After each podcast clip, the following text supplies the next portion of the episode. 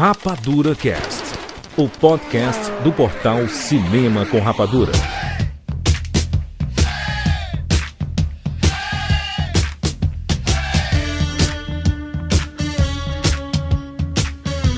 Seja bem-vindo aos séries Rapadura em todo o Brasil. Está começando mais uma edição do Rapadura Cast. Eu sou Júlio de Filho. E no programa de hoje nós vamos fazer o nosso preview para 2024 nos cinemas e nos streamings. Estamos aqui com o Jack Siqueira. Muito animado por 2024, gente. Muito animado, muito animado. Vai ser um ano bom. Muito bem, Rogério Montanari. Agora sim o ano pode começar. Caraca, Porque no outro o ano podia sim. terminar. Agora o ano pode começar. E esse ato, ele não, ele não é nada. Ele é, é um, é um breu, é um vão, entendeu? Que é entre o preview e o, e o review. Exatamente, o pessoal não sabe, mas é realmente um, um vão. Um vão sem fim. Um buraco né, negro. cara? Ah, muito bem. Fernando Schmutz. Gente, eu tô muito empolgada, vai ter muita coisa boa esse ano, mas posso confessar uma parada? O que eu mais Hum. queria assistir mesmo, eu já assisti, que é o Pobres Criaturas da Emma Stone. Olha, já, começou assisti aí. e vou dizer o seguinte, aclamadíssimo, tá? Já Aclamadíssimo. assistimos, Fernando Schmutz. Já assistimos. Exatamente! High five. Durante o cast, o Sicas não, não, não assistiu, e aí na abertura ele assistiu, né? Como será? Como é possível uma coisa time dessas? Wine, Jurandir Filho. Wibbly Wobbly Time Wine. Como pode? Alguém está mentindo. Ele assistiu durante o podcast. Enquanto ele gravava, ele assistia. Isso que é um multitasking de Vamos respeito. passar aqui pelas principais estreias do ano. Dos cinemas, o que tá programado já, né, de janeiro a dezembro. A gente vai pegar um blocão também dos sem datas, né, dos filmes e séries que não tem data pra sair, é, estão previstos também para 2024. Cara, um ano cascudo, cheio de coisas interessantes, é, diversas, variadas, muito espaço também pra cinema nacional. A gente vai falar de alguns destaques, alguns filmes, cara, tem muita coisa bacana é, para chegar aos cinemas, que com certeza, obviamente, você vai ouvir aqui no Rapadura Cash durante todo o ano. Então é basicamente um um menu, um menu do que vem por aí de 2024 nos cinemas. É isso, vamos falar sobre esse ano que acabou de começar agora aqui no Rapadura Cash. Fala galera, aqui é o Carlos Soares de São Paulo e sejam todos muito bem-vindos ao mundo espetacular do cinema.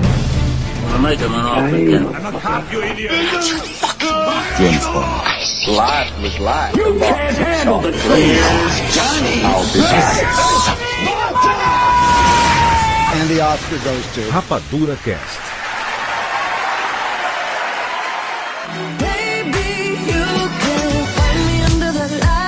Mais um preview! Exatamente, estamos em 2024. O que é que vai chegar? Lembrando que nós temos aqui um blocão de um monte de filme e série que não tem data, né? que está no começo do ano. E aí muita coisa não é liberada, né? Não, e especialmente em streaming, né, Júlio? Se você pega Netflix, por exemplo, que ela só começa a liberar a data dois meses antes de lançar o negócio, sabe? É um negócio meio... Sicas, e olhe lá, às, às vezes ela lança um trailer e fala assim, semana que É. vem no meu, no meu serviço. E, e às vezes não é só isso. Tem umas coisas que são 100% surpresa. Desconhecidas, né? O Bird Box da Barcelona do, do ano passado, eles estrearam, tipo, eles falaram, ninguém Sim. sabia que o projeto existia e era pra estrear uma semana depois e estreou e era uma porcaria, é por isso que ninguém sabia. E tem uma parada também que é importante aqui, que tem alguns filmes que estão previstos pra esse ano e que eles podem rodar, né? Podem acabar indo pra 2025, por causa de sabe-se lá por quê, por causa de calendário, por causa de problema no set. Se vocês pegarem o programa do ano passado, vocês vão ver muita coisa que a gente falou que ia estrear em 2023 e que foi adiada pra 2024, por quê? Por conta da greve dos roteiristas e dos atores, Exatamente. certo? Então, a gente não tem controle se isso, se uma, se uma catástrofe, um hecatombe desse tamanho pode acontecer esse ano. E aí também engavetou os filmes do ano passado com os desse ano. E aí pode ser que muita coisa desse ano vá pra frente. A Marvel já fez um favor de, de, né, de jogar vários filmes que eram desse ano já pra 2025. Isso. Então pode ser que ainda assim tenham alguns outros que, que, que sejam mudados aí. Eu acho que inclusive até tem uma empresa aí que talvez eles vão fazer uma tentativa agora em fevereiro. E aí eu acho que talvez, se não der muito certo, talvez eles joguem mais pra frente os outros filmes. Não sei, vamos ver. Você tá falando de quê? De que empresa? Da Sony. Tá? Dos É, filmes? Aqueles bando de aranha. Sim.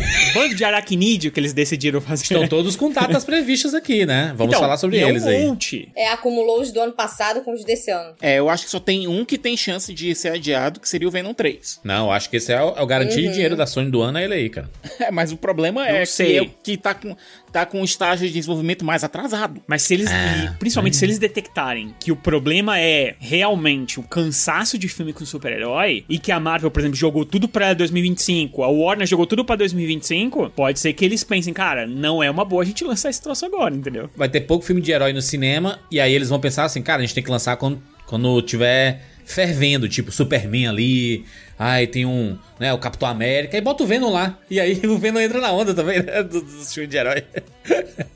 Mas enfim, vamos lá? Vamos aqui pro blocão dos sem data? Vamos começando com o Maxine. É a continuação aí do, do X, do Paul. É a continuação Pearl. do X e do Pearl. É o filme que é um chute na cara. Caraca, tem essa treta da Minha Goth, né? Literalmente. Minha Goth Mia no Goth. set. Cara, olha que o Juras não assistiu é, o Piscina Infinita. Não. É que tem um momento, tem um momento no filme assim que eu consigo imaginar a Mia Goth chutando a cara de alguém. Naquele momento, sabe o momento do ônibus pra quem assistiu? A, a Fê Ah. assistiu, acho que o acho que o Six também assistiu. Tem o momento do ônibus que ela fica de ah, não sei o que, não sei o que lá. Eu Eu fico sei. imaginando É, esse momento é o- ela- Ele é um covarde, então manda ele sair de lá. Sai daí, seu covarde! Eu consigo imaginar ela chutando a cara do cara nesse momento. Mas é porque esse, esse caso aqui do, do Maxine saiu uma, uma, uma reportagem, né, de um figurante do, do filme que acusa a Mia Goth de ter, né, chutado, pisado na cabeça dele enquanto tava correndo é, durante o set de filmagem e teve uma discussão com ela no, nos, nos bastidores e o cara foi reclamar e o cara foi demitido, né? E aí essa parada saiu no TMZ, na Verity e tudo mais, mas não se fala muito mais sobre o assunto, assim. É, assunto meio que caiu no esquecimento. Não dá pra saber se isso vai ser capaz de adiar o filme, eu acredito que não. É, mas ele chega aqui em 2024, Não, né? o, o Tio West também foi citado no processo. Não, o processo não é só contra a Mia Goth, é contra o Tio West, até porque se isso for repercutir, a gente vai explicar melhor. Tudo que acontece no set de filmagens tem que ser responsabilidade do diretor. Certo? Sim. O diretor é quem tá tomando de conta de tudo por lá. Especialmente numa situação onde alguma coisa está sendo literal, tá literalmente na tela. Tá literalmente no quadro, que seria uma, uma cena como essas. É, então, obviamente, o Tio West também foi citado no processo e tudo. A situação não teve tração, não ninguém tá comentando sobre isso. Não creio que vai ter nenhum tipo de tração daqui até lá. No máximo, deve ser alguma coisa citada quando tiver a, a junket do filme e muito provavelmente os jornalistas que forem pra Junket vão ser instruídos a não fazerem perguntas sobre a situação. É, eu dou 85% de chance disso ser resolvido com um acordo, um acordo com o NDA. Sim, É não um pode non- falar. Non-Disclosure Agree- Agreement. Justamente pra ninguém falar mais nada sobre isso. Exato. E vai ser muito mais vantajoso, inclusive, porque pensa quanto que esse figurante ia ganhar de diária pra trabalhar lá no negócio. Pensa no quão mais ele vai ganhar de acordo pra não se estressar, pra não criar polêmica e tudo mais. E a gente nem sabe o que, que aconteceu direito também, né? Quando a gente tá gravando aqui, a gente não tem pronunci- pronunciamento de ninguém, então a gente não sabe muito bem o que foi que rolou, então. Apenas né, especulações. São especulações, né? Matéria do TMZ. O que importa é que o filme é, a- é o terceiro filme, Isso. né? A gente vai ver a Maxine chegando no estrelato dela. E outra coisa, a, a estética que a gente tem das fotos que saíram é uma estética extremamente anos 80. Então, a gente vai, a gente vai sair Uhum. daquela estética que a gente tinha no, no X, que era uma estética que lembrava mu- muito o Halloween, que, é, uma fotografia que lembrava o Massacre da Serra Elétrica, e a gente vai pra uma estética mais neon oitentista. Então vai ser uma. Vai abrir uma seara imensa pro Tio West, pra Mia Goth brincarem com isso. Na Netflix vai sair um Tira da Pesada 4. Ed Murphy de volta aí. Depois de tanto tempo, né? Quanto tempo? Quando foi o último Tira da Pesada 3? Foi em 94, minha Nossa Senhora, 30 anos atrás. Faz muito tempo. Foi Olha- aquele, é aquele filme que se passa numa pseudo-Disney. Exatamente. Que é um filme Que inclusive tem uma ponta, tem uma ponta do Jorge Lucas. Cara, assim, o trailer é. Já saiu um trailer. É. É bacana, é nostálgico, mas o Ed Murphy me parece meio cansado, assim. Naquele ritmo, né? O ritmo do Ed Murphy de querendo voltar pra esses papéis antigos. Ai, meu Deus, que O saudade. que eu acho mais legal. é- E assim, né? Convenhamos que o Rei Nova York 2 já não ajuda muito no. Príncipe, né, é o Príncipe Nova 4. York 2. Príncipe Nova York. Ele, virou- ele era rei, mas ainda era o título ainda era Príncipe Nova York. Mas... É, só, só mantiveram, né? Mas é basicamente ele é um rei já. Aqui no caso, eu acho que o que eu achei mais legal foi a dupla de policiais lá, que tem uma cena que é, que é bem parecida com os primeiros filmes, né? Que é quando ele tá sentado Axel! atrás. E eles estão trocando uma ideia e, e sacaneando com ele e tal. Isso, isso é bem legal. Não, trouxeram de volta até o primo cruzado que faz o, o cara lá da cadeia de arte. Ah, Axel! Axel! Muito bom. Mas assim, prognóstico não é dos melhores. Não. Tomara que estejamos errados e seja bem divertido. Não, não, não é que, não é que seja o prognóstico, a questão é que a experiência que a gente teve com um, um Príncipe de Nova York 2 foi muito ruim, certo? Pode ser que, como é um outro gênero aqui, a gente tá falando de uma comédia de ação, é, sim, a gente vai ter explosões, a gente vai ter tudo que um tiro da pesada pede. A gente vai ter cena de tiroteio, vai ter tudo isso. Então, pode ser que o filme esteja, tenha um pouco mais de ritmo. É, vai ter o Kevin Bacon no filme. é, Kevin, Bacon. Sempre bom. Certo? E vai ter o Joseph Gordon-Levitt, que vai estar fazendo o, policial lá com quem ele vai fazer parceria dessa vez. Que vai ter o saco dele enchido pelo Axel, pelo Axel Foley. É, então, o elenco é bacana. É, o fato de estar todo mundo de volta é muito, é muito legal. Tem uma coisa no Ed Murphy que não envelhece, que é o carisma dele. Por mais que ele esteja um pouco mais cansado, por- até mesmo por mais que o filme seja ruim, o, o Ed Murphy sempre mantém um carisma alto, ele sempre mantém uma energia alta. Se ele conseguir manti- manter o personagem na, naquela animação que ele tinha no- nos outros filmes, porque até o 3, que é muito ruim a história, ele é muito legal, né? Sempre o Axel Foley é um personagem legal. Se ele conseguir manter isso, já valeu a pena. Ah, um filme que foi desistido pela Warner, Coyote vs Acme, que é um absurdo, né? É a cara da Warner isso daqui, né? Produtos Warner. E aí eles simplesmente desistiram de lançar e o filme foi vendido. Então provavelmente ele pode sair esse ano, hein? Não pela Warner. A gente ainda não sabe pra onde ele foi vendido, viu, gente? O que a gente É. sabe é o seguinte: essa comédia que muita gente viu, é, muita gente da indústria viu, gostou, disse, cara, isso aqui é um filme que vai fazer sucesso, não entendo porque a Warner fez isso, blá blá blá blá blá blá. Mostra basicamente o quê? O Coyote processando as indústrias Acme por conta dos produtos deles não funcionarem. A ideia é ótima. A ideia é realmente ótima. E é estilo Space Jam, né? É, exatamente. Ele é um híbrido de animação com live action.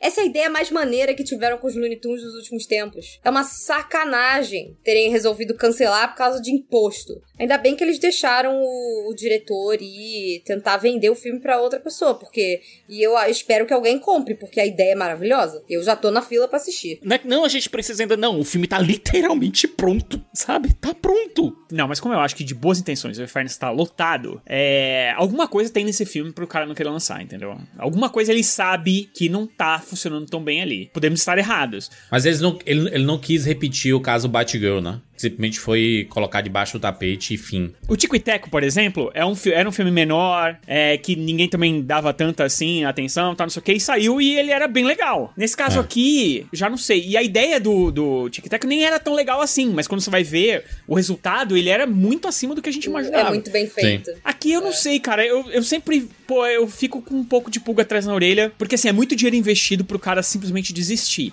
Se ele desiste, é porque alguma coisa tá realmente muito errada, cara. Essa é a minha opinião. Não, e tem, tem aquela coisa. Space Jam foi horrível. Cara, Space Esse Jam é 2 foi uma terrível, das terrível. Pois Space é. Jam 2 foi uma das piores experiências que eu tive no cinema nos últimos anos. É horroroso. É tão horroroso que até mesmo o Rick e Morty na- nessa última temporada, uma das primeiras coisas que eles fizeram foi matar a versão deles que participou lá do, do filme. É, é ruim nesse, nesse nível. da galera fazer piada referenciando quão ruim o filme é. É, não deu, não deu bom, mas o fato é que o filme pode ser que saia em 2024, não há previsão aí. Mas não se surpreenda se ele sair. Cara, nós temos aqui um filme de terror do Cronenberg, hein, de volta. O The Shrouds. Cronenberg, né? Vocês estão ligados, Cronen- o, o Cronenberg é zoado sempre no Rick e Morty quando acontece alguma coisa estranha. É, geralmente envolvendo body horror. É, ele não é zoado, né? Ele, na verdade, é homenageado, né? Homenageada, é. Realmente ele é esse- Nesse caso aqui desse filme, um empresário ricão, ele desenvolve uma, uma tecnologia que ele coloca nos corpos que são enterrados no- no- nos cemitérios, e aí as pessoas podem ir pro cemitério ver, ver a decomposição dos corpos com o passar do tempo, assim, dos, dos seus entes queridos. Olha o Cronenberg, caralho. Olha o que é o Cronenberg, caralho. Porque assim, os filmes dele não dão uma baita. Não vão pra premiação. E, e também não dão bilheteria. É. Então, assim, é um cinema muito específico o cinema do filmes são muito Cronenberg. estranhos. Sempre atrai bons atores, porque o pessoal quer trabalhar com ele porque é um filme do Cronenberg. Claro, porque as ideias são originais e desafiadoras, né? Não tem ninguém que nem o Cronenberg no cinema. O filho dele, graças a Deus, tá indo mais ou menos pelo mesmo caminho, mas ele também não pode ser tão igual. Mas pelo menos ele tá. Ele fala assim: Meu, eu vou honrar o legado do meu pai. Porque não tem ninguém que faz isso que ele faz, cara. Não Pô, tem. é e a gente convi- sempre fica. Gosta ou não gosta, por exemplo? Eu não gosto do último filme dele, que é o filme lá das cirurgias. Mas eu tava louco pra assistir. Porque, cara, é- nossa, que, imagina isso: as pessoas têm um fetiche por cirurgias. Que loucura, sabe qual é? É, é, é muito bom, cara. Se tu é tão viciado em Discovery como eu acho que tu é, tu já assistiu Botched. Então você sabe que existem pessoas que são de fato viciadas em cirurgia. Existe, claro, cara. E, e eu, gosto muito do filme dele, do Crash dele, né? Que é aquele Crash que as pessoas têm é, fetiches sexuais por, por acidentes de carro. Batidas de carro. Isso é incrível, cara. Isso é sensacional. Isso é- só pode sair da cabeça do Cronenberg. É por isso que tem um planeta Cronenberg no. no- Não, e tem um negócio também, né, que é o, o, C- Cicas comentou, né, é só elenco bom, né, Vincent Cassel, da Dani Kruger, o Guy Pearce. Todo mundo, É, ele Esses, isso é. esses filmes, eles são desafiadores e eles são diferentes. Eles são um baita Exato. prato pra, pra atores que gostam, que gostam realmente de desafios. Nós temos aqui outro filme. Eu, eu não diria que é do universo compartilhado de monstros, que a ideia era que acontecesse, né? Um. Como é aquele. O Dark Universe? Não é o Dark Universe, né? Aliás, É. a página do Twitter ainda está online, viu? Olha aí, hein? Ou seja. Meu Deus, né? a galera perdeu A a, senha e não tá nem se dando ao trabalho. Mas vai sair um filme do Lobisomem, né? Dirigido lá pelo Leach Whannell, que é o cara lá de Jogos Horazes 1. É o protagonista do primeiro Jogos Horazes que fez, né? Que criou a franquia junto com o James Wan. É, ele, até, ele até chegou a dirigir depois o Sobrenatural. Jogos Vorazes ou Jogos Mortais? Jogos Mortais, perdão. Jogos Mortais. é, né? porque agora até é estranho. Eu falei, pá. Mas de maneira mais recente, e dentro desse, entre aspas, Monsterverse, que não é um Monsterverse, nem é um Dark Universe, é só, são só filmes dos monstros clássicos da Universal. Ele fez O Homem Invisível, que foi absolutamente do caralho, que é um filmaço. Filmaço. É dele mesmo, né, Cicas? É dele mesmo, né? É do, é do, do mesmo Leach, né? É.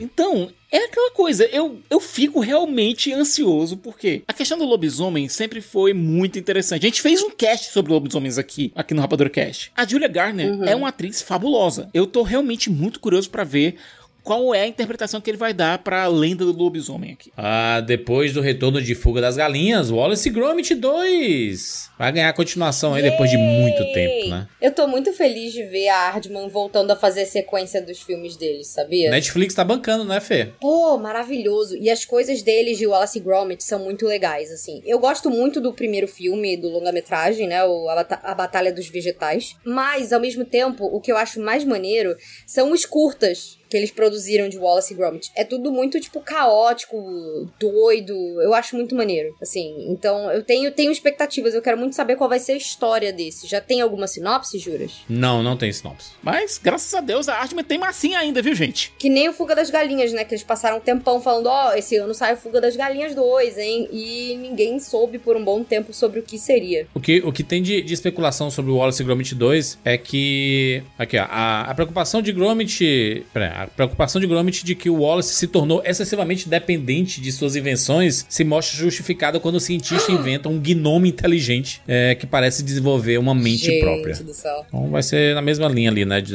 de invenções e tudo mais, né? Também tô bem curioso, né? A, a Hardman é um estúdio que. Ele, ele sofre muito pra conseguir sobreviver, né? Porque os filmes eles não dão tanta É. bilheteria assim, eles fazem poucas produções e a Netflix bancando talvez seja um melhor coisa. Netflix, E eles não Netflix são aquele tipo de filme também que vai bombar muito, assim, de dinheiro, porque eles são, é um estúdio britânico, então eles têm aquele humor britânico que não é o tipo de coisa que geralmente vende muito pra criança, por exemplo. Né? né? São filmes que eles são caros de produzir, stop motion é tipo caro, é lento o processo, dá muito trabalho, é... então é o tipo de coisa que você tem que fazer com um certo cuidado, tem que ter um investimento, não é que nem filme de animação 3D que você consegue lançar um todo ano. Então eu acho ótimo porque a Hardman já tinha sumido há um bom tempo. Eu acho muito legal que a Netflix fez essa parceria com eles porque são animações que têm algo a dizer, são animações diferentes. É, Sim.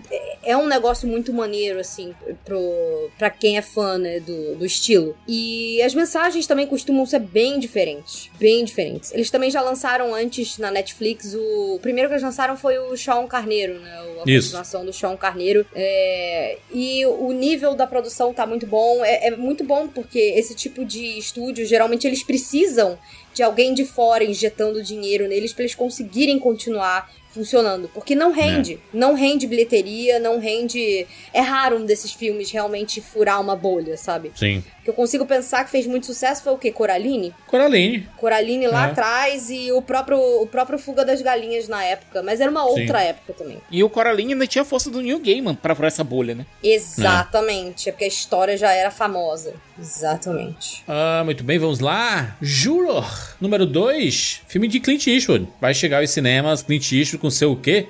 92 anos? Minha nossa senhora. Cara, o cara não para de trabalhar. 93. E a história é muito interessante. Imagina É o bem seguinte, legal mesmo. A pessoa é chamada pra ser, pra ser jurado num caso e descobre que a pessoa, o, o acusado, ele tá sendo. O réu ele tá sendo acusado de um crime que ele cometeu. Que ele, jurado, que o, o cometeu. jurado cometeu, né? É verdade. Aham. Gente. E o Clint Eastwood, né? 93 anos, quase 94 anos. É, ele falou que não ia parar mesmo, né? Tem vai que- continuar até, até onde É. dá. Ele tem, ele tem uma produtora dentro da Warner, bicho. Tem uma casa lá dentro da Warner lá. Ele vai todo dia. Ele vai, não vai parar de trabalhar nunca. Tipo, ele pernoita lá, fica lá de boa. É, ele fica lá de boa e trabalha. Aquele, é aquele meme do sócio proprietário, né? Não, e Exatamente. agora o, o- é, é engraçado que o Tom Cruise também vai ter esse mesmo acordo. Vai ter um. Vai ter realmente um escritório lá dentro. Mano, o que, que vai virar Gente, que que, que vai virar?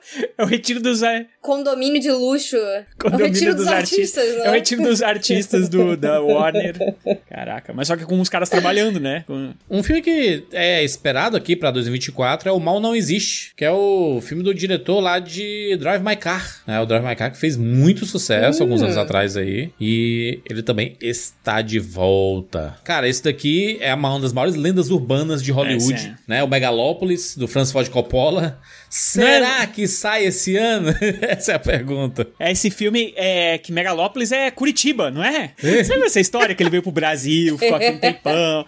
Aí, porque a cidade ia ser Curitiba, ia ser baseada em Curitiba, lelele, lelelã. Cara, Curitiba já, já passou 30 anos dessa história já, e, É. e ele mudou A gente tudo. pode até brincar que o próprio filme ele ficou preso em Curitiba, né? Porque, como todo mundo que gosta de pedir coisa lá de fora sabe, né? É, é cinco Na dias pra chegar da China pra cá e dois anos pra sair de Curitiba e chegar na pessoa.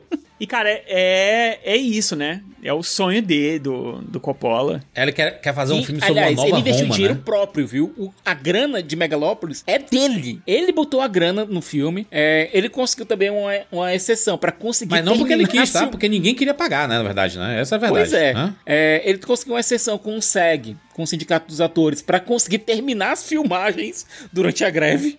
Faltava um pouquinho de filmagem ainda do, do filme. E que ele teve que terminar durante a greve. Ele conseguiu, ele, ele conseguiu realmente uma exceção pra permitir que os atores tra- trabalhassem durante a greve. Cara, é o diretor de Apocalipse Now, é o diretor da trilogia Poderoso Chefão, é o diretor de O Homem que Fazia Chover, é um dos maiores diretores da história do cinema americano. E eu não entendo por que não tem mais ninguém ansioso por esse filme. E aí, o elenco, hein? Adam Driver, Giancarlo Esposito, Forrest Whitaker, o John Voight, Lawrence Fishburne, Aubrey Plaza, o Shia LaBeouf.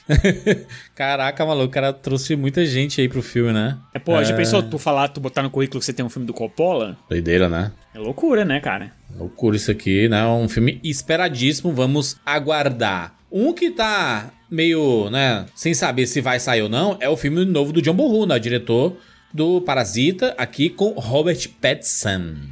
Pois é, o Mickey Tem. 17. Na verdade, existe uma coisa desse filme. Hum. Porque todos esses outros que a gente falou não tem, tirando o Tira da Pesada. Isso. É o único que teve trailer, né? Os outros todos não. É só. Realmente a gente é, tem Mas a gente tem a notícias e tudo mais. fotinha, uma coisa assim, né? E o Mickey Mas- 17 ele tem um mini teaser Isso. bem minimalista, digamos assim, assim, com uma máquina futurista tal, É. e E é só. E aí o filme ia sair agora. É, O que era estranho, né? Porque o filme ia sair em março, não tem trailer, não tinha nada. E aí o filme foi. é, Não cancelado, né? Ele foi adiado para a- uma data indefinida. Pois é. Qual é a teoria que tá rolando? Que estão fazendo isso porque querem lançar o filme mais próximo da temporada de prêmios. É, é esse o boato que tá rolando a boca miúda. Deixar mais pro fim do ano, assim, pra poder capitalizar. Filme Isso. da Warner, né? Aqui. Uhum. Filme grande da Warner, com Robert Pattinson aí. É um sci-fi, né? É, não é filme grande. Não é. É, não, não é é- não é um Não é o blockbuster. estouro da É um boiada. filme de John Bohu, negócio né, cara? Com roteiro, né? O John Bohu que sempre foca muito em roteiro, foca muito em atuação, né? Em lugares mais fechados, né? Eu diria assim. Nesse caso específico aqui é um, um cara que vai colonizar, né? é, eles estão explorando, é uma expedição humana que eles estão explorando. O mundo gelado de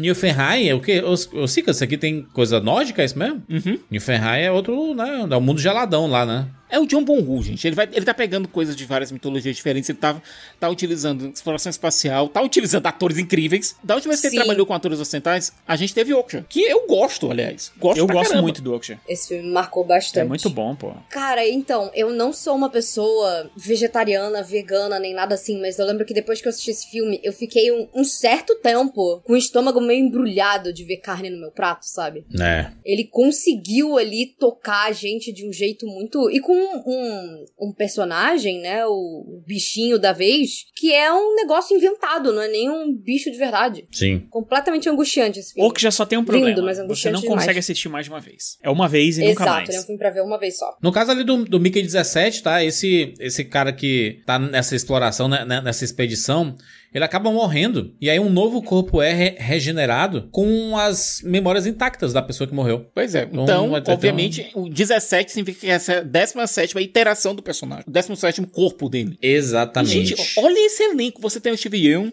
você tem o Mark Ruffalo, você tem o Robert Pattinson, você tem a Toni Collette. Cara, a Naomi Eck. É muita gente boa. Só a galera boa, né? Porra, tu não ia querer fazer um filme com o John Bonhu, caralho? Exatamente, cara. Ganhou tudo parasita ali, rapaz. Todo mundo, né? Porra, todo mundo quer. Filme brasileiro aqui, vamos falar? Do Estômago 2? Depois lá do, do primeiro filme que foi lançado em 2007. Na data de gravação deste podcast, Saiu o trailer, saiu um trailerzinho que é quase um, um videoclipe musical. Simplesmente maravilhoso. Olha, Tá bem a cara de urso, hein, Rogério? Pô, não, ele tira um sarro, né? Porque ele coloca a- aquela musiquinha clássica, né? De gente cozinhando e tal. Só que, cara, é um assassino, entendeu?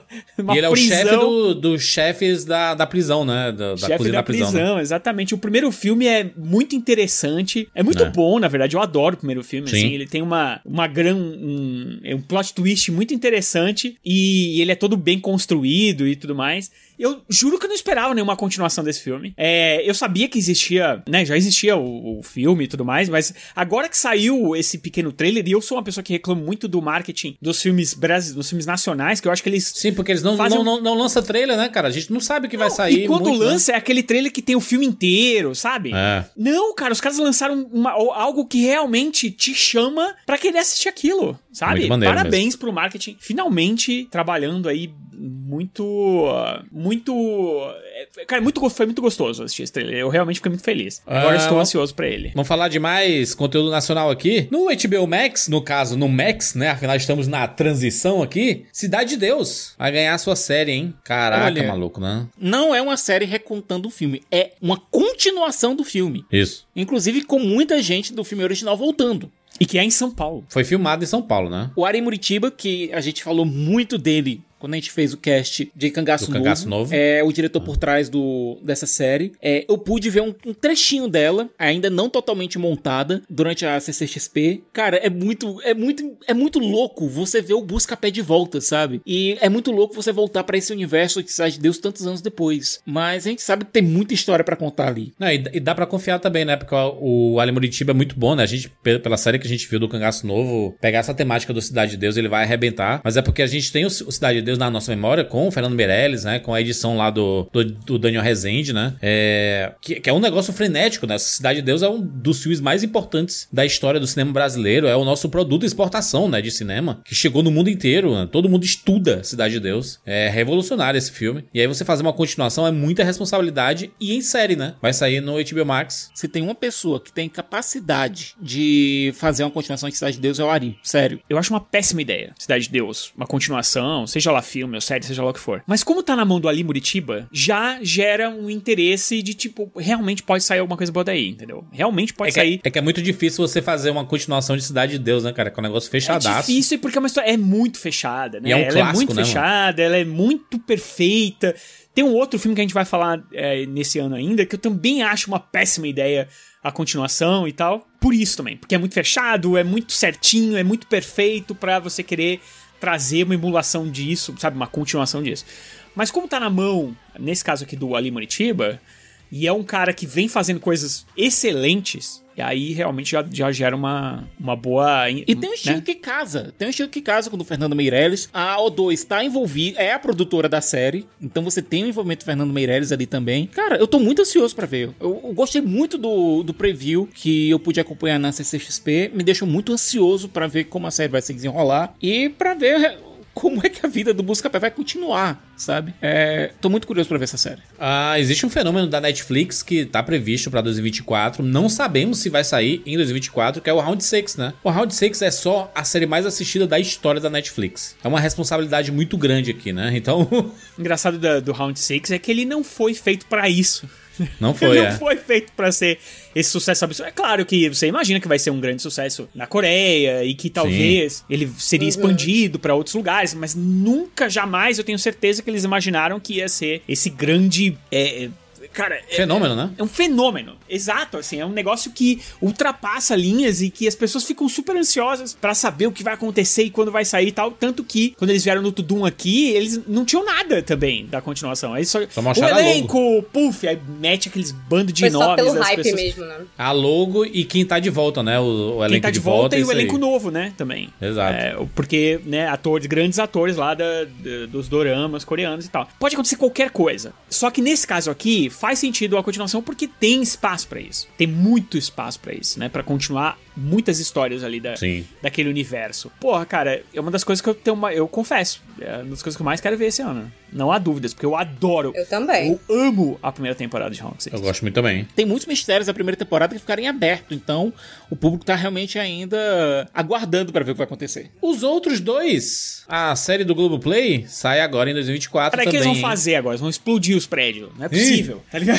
Tipo, o que, que vai acontecer agora? Caraca, os Rogério, agora a gente vai ter também, a gente vai ter ação também em outro condomínio, só que dessa vez em condomínio de rico. Ah, Eita, a crítica social foda, vai chegar forte aí. Caraca, mano. É, agora não vai ser mais um prédio, né? Cara, isso é muito interessante, né? Porque eles podem fazer essas histórias, mais ou menos a mesma base, em outros lugares. Sim. E Não, acontece não, mas real, é né? uma continua não é não é uma antologia, é uma continuação, certo? Inclusive coisas que ficaram da primeira temporada vão ser resolvidas nessa segunda, é, mas a ação vai se expandir um pouco, o, o escopo vai aumentar um pouco. Vai virar o The Purge, caramba, né? Vai ser uma noite de crime aí. Vou fazer um negócio louco aí.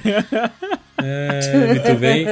Terceira temporada de O Urso está prevista para 2024, depois dos prêmios aí, né? Do, da segunda Fenômeno, temporada. né? O, Também. o urso abocanhou só tudo. Mas eu tenho uma. Eu tenho. Cara, eu vou aproveitar que esse é um dos, um dos lugares que eu vou poder falar isso. Eu tenho um problema não com o urso ganhando tudo. Eu acho que merece ganhar tudo, inclusive. Mas ele ser colocado na categoria de comédia por conta da duração. Ele é colocado automaticamente na, É. na categoria de comédia por conta da duração dos episódios. Uma tecnicalidade, Sendo que né? urso- Que loucura. Mas foi isso que salvou ele, né, Sicas? Foi isso que salvou ele, porque se ele fosse dis- disputar com Sucesso, é capaz dele perder todas, né? Porque o Succession tava na sua derradeira temporada e queria ganhar tudo mesmo, assim, saca? Mais pela conclusão da série em si. O Urso, ele, por causa dessa tecnicalidade, ele acabou entrando em comédia e fez o rapa, Não, né? e convenhamos, né, cara? O Succession é muito mais engraçado que o Urso. É, Vamos falar a exatamente. verdade? Né, né? Porque aquilo ali é quase que um humor O humor do Sucesso, ele é, é, tipo, é, é irônico, né? É meio doído, né? Esse humor, né? É, e, e é aquele humor do exagero, né? Essas É. coisas são tão exageradas, ela, ela é tão maluca que você fica meio que rindo e tal. Então, assim, é esquisito mesmo que o urso chega lá. E, e uma coisa também que eu acho que aconteceu esse ano na- na- nas premiações e tal, é que assim, é muito boa e tal, mas é pra tudo isso? É, é pra ser, tipo, a, a que ganha absolutamente todos os prêmios? Eu- Eu não sei, cara. Eu, eu não Eu sei. acho que é mais um conjunto da obra das duas temporadas, né? Por ser um Eu- projeto diferente, porque a, a gente. Eu vi, inclusive, o criador de Sopranos discutindo isso, né? Que a TV, como antigamente tinha acabado, que as coisas estavam muito parecidas. E eu acho, cara, o Urso é bem diferente dessas coisas. O, o- o próprio Succession mesmo, assim. O Succession mesmo, né? Ele, ele é uma, uma série diferente, né? Assim, é. é- Mas é, é, é porque ele, ele tá falando, assim, que o Sopranos é uma série que ele demora muito pra engrenar, né? Ele é meio com uma, uma novelona paulatina, sabe? Assim, ele vai fazendo muitas temporadas e aí você vai pegando, né? Hoje em dia, se as coisas não, for- não forem muito mais frenéticas, mais rápidas, Uma série, por exemplo, que, que poderia ser encaixada aí é o Better Call Saul. Better Call Saul é o maior perdedor da história dos Emmys que, tipo... não deixa de ser uma grande série, né? Então, É. ele, mas é porque ele tem aquela, realmente, é uma cadência.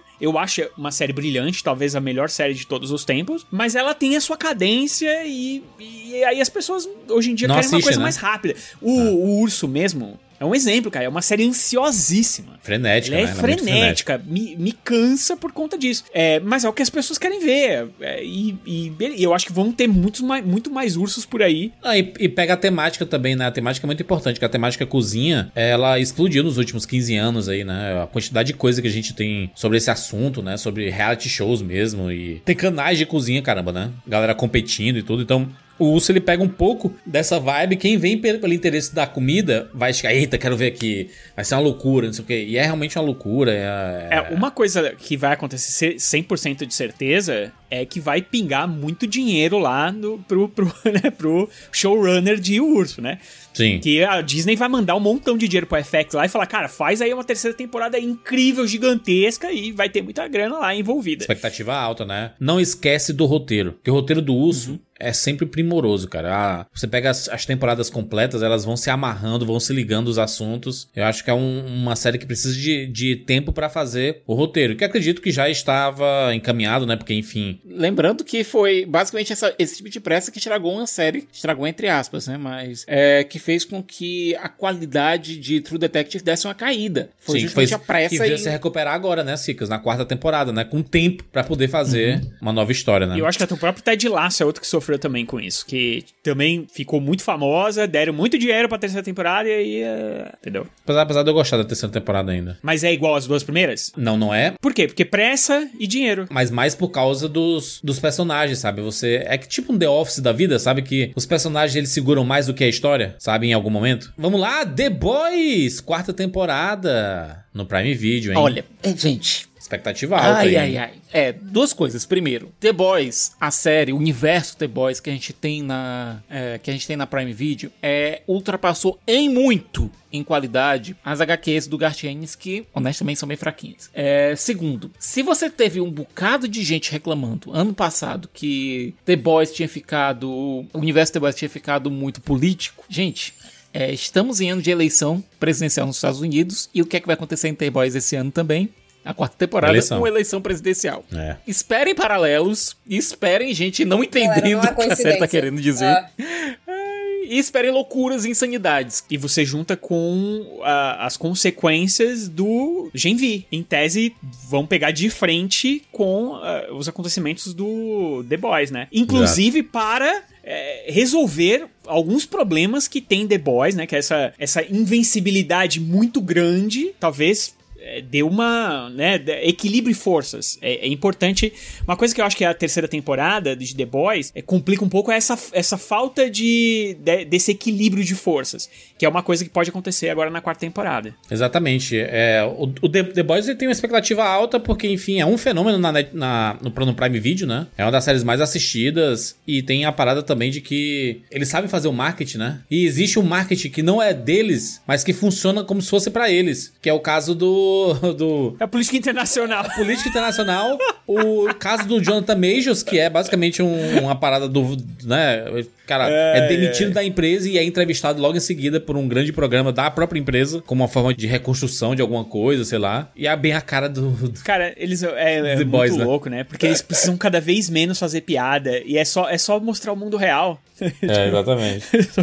Ah, cara, tem a série do universo de Duna, né? Que essa série tá meio que num limbo. A gente não sabe se sai esse ano aquele Duna Prophecy. Eu, né? eu acredito que não sai, Juras. Não tem filmagens, não tem nada acontecendo. É, a série vai ser sobre as Bene Gesserit. É um tema interessante, mas houve uma certa confusão nos bastidores. Ela tá parada. Essa série tinha sido anunciada lá atrás, lá atrás, junto do próprio Max, é, aliás, junto do próximo- da própria HBO Max, e simplesmente não andou. Tem o atraso dos dois filmes, né? O primeiro filme atrasou, aí agora o segundo filme atrasou. Então acho que essa série deve ficar mais pra frente se o filme fizer sucesso. Muito sucesso, né?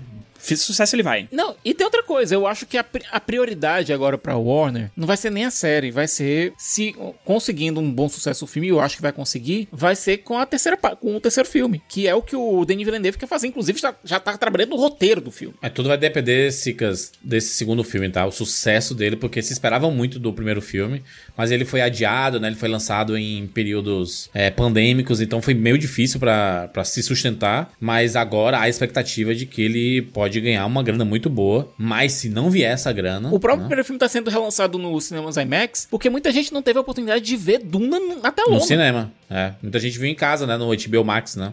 É, e foi um período de treta, Eu veria né? muito no IMAX. Filmaço. Eu tô bem empolgada pra, pro Duna 2, porque agora chegou num ponto que a história ela vai andar bastante pra frente. O primeiro filme ele acaba sendo muito contemplativo, ele é todo um filme de vibe. Eu terminei de ler o livro recentemente, então estou bem empolgada. Ele tem um material ali que eu acho que vai dar muito bom, viu? Eu tô com eu tô com altas expectativas pra ele, inclusive na CCXP mostraram algumas cenas pra gente, mostraram uma das cenas de ação A gente viu os primeiros 10 minutos do filme. e outras cenas também. E eles mostraram particularmente uma cena de ação do Paul aprendendo a montar no, no Verme da Areia, que tá, assim, espetacular. Eu tô muito empolgada. Né? Muito empolgada mesmo. Vai ser muito bom esse filme. Vamos aguardar. Cara, temos aqui uma sequência de coisas de super-heróis aqui, já que no cinema a gente vai ter apenas uma produção da Marvel Studios, não é o que tá previsto no Disney Plus, né? Porque vai sair a série do X-Men 97 no Disney Plus, que é aquela continuação. Essa aí já tá pronta. Tá pronto já há bastante tempo. Já lançaram o material,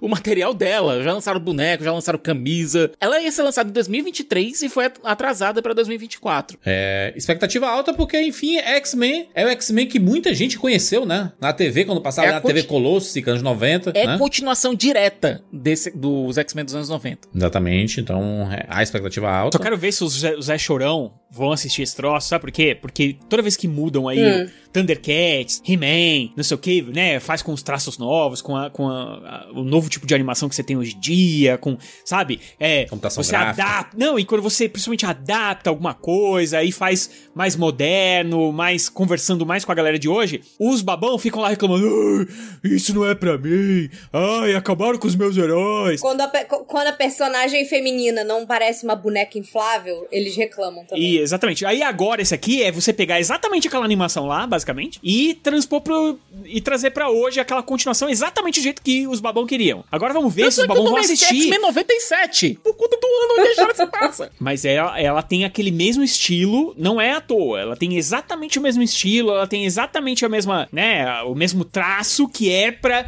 o babão não reclamar. Sim. O babão não pode reclamar. Então vamos ver se o babão vai assistir agora ou se ele só quer que exista e ele não assiste também, entendeu? É isso que eu tô querendo dizer. Vamos ver, vamos aguardar. Vamos falar sobre Agatha, a série aí da personagem lá de WandaVision. Vai ganhar a sua estreia. Também não, não tem data definida, mas provavelmente deve sair na época do Halloween, né?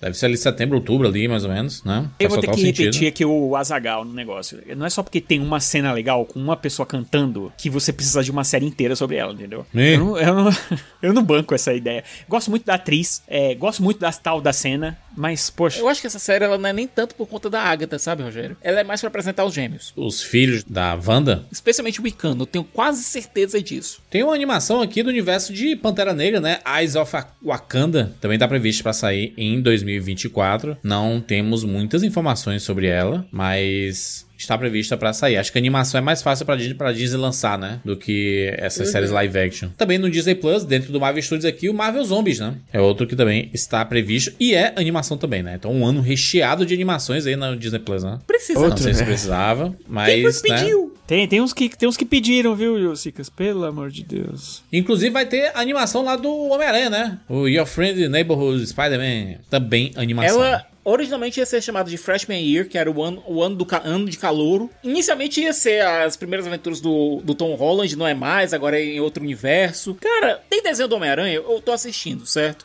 É, eu comecei a acompanhar o personagem pela aquela animação dos anos 90. O personagem ele funciona muito bem em aventuras animadas. A gente teve o espetáculo Spider-Man que é maravilhosa, talvez a melhor adaptação do personagem pra pra qualquer coisa tenha sido naquela animação. Então, estarei assistindo com carinho. Muito bem. Vamos aqui pra DC. DC vai ter uma série do universo do Batman, do The Batman, lá do Robert Pattinson, que é o- a série do Pinguim, né? Focado lá no Colin Farrell. A gente pode dizer que essa é basicamente a- a- o segundo movimento do Reevesverse do Batman, né? A gente viu como terminou é, o Pinguim lá em The Batman. Não vou dizer porque Tem sempre alguém que reclama que eu não assisti o filme ainda, gente. Ok, você não assistiu o filme ainda. Mas o filme vai falar justamente da ascensão do pinguim dentro do, do, do mundo do crime de Gotham após os eventos de The Batman. Ou seja, ela se passa depois de The Batman, não se passa antes de The Batman. Não é uma série de origem. É uma série sobre a ascensão do personagem depois dos eventos que aconteceram. É bom que já prepara, né, Cicas, pro, pro The Batman 2, né? Pra você já dar uma antecipada, né, de algumas histórias aí. É, porque ele era só um capangão, né? E aí, de repente, ele vai virar um.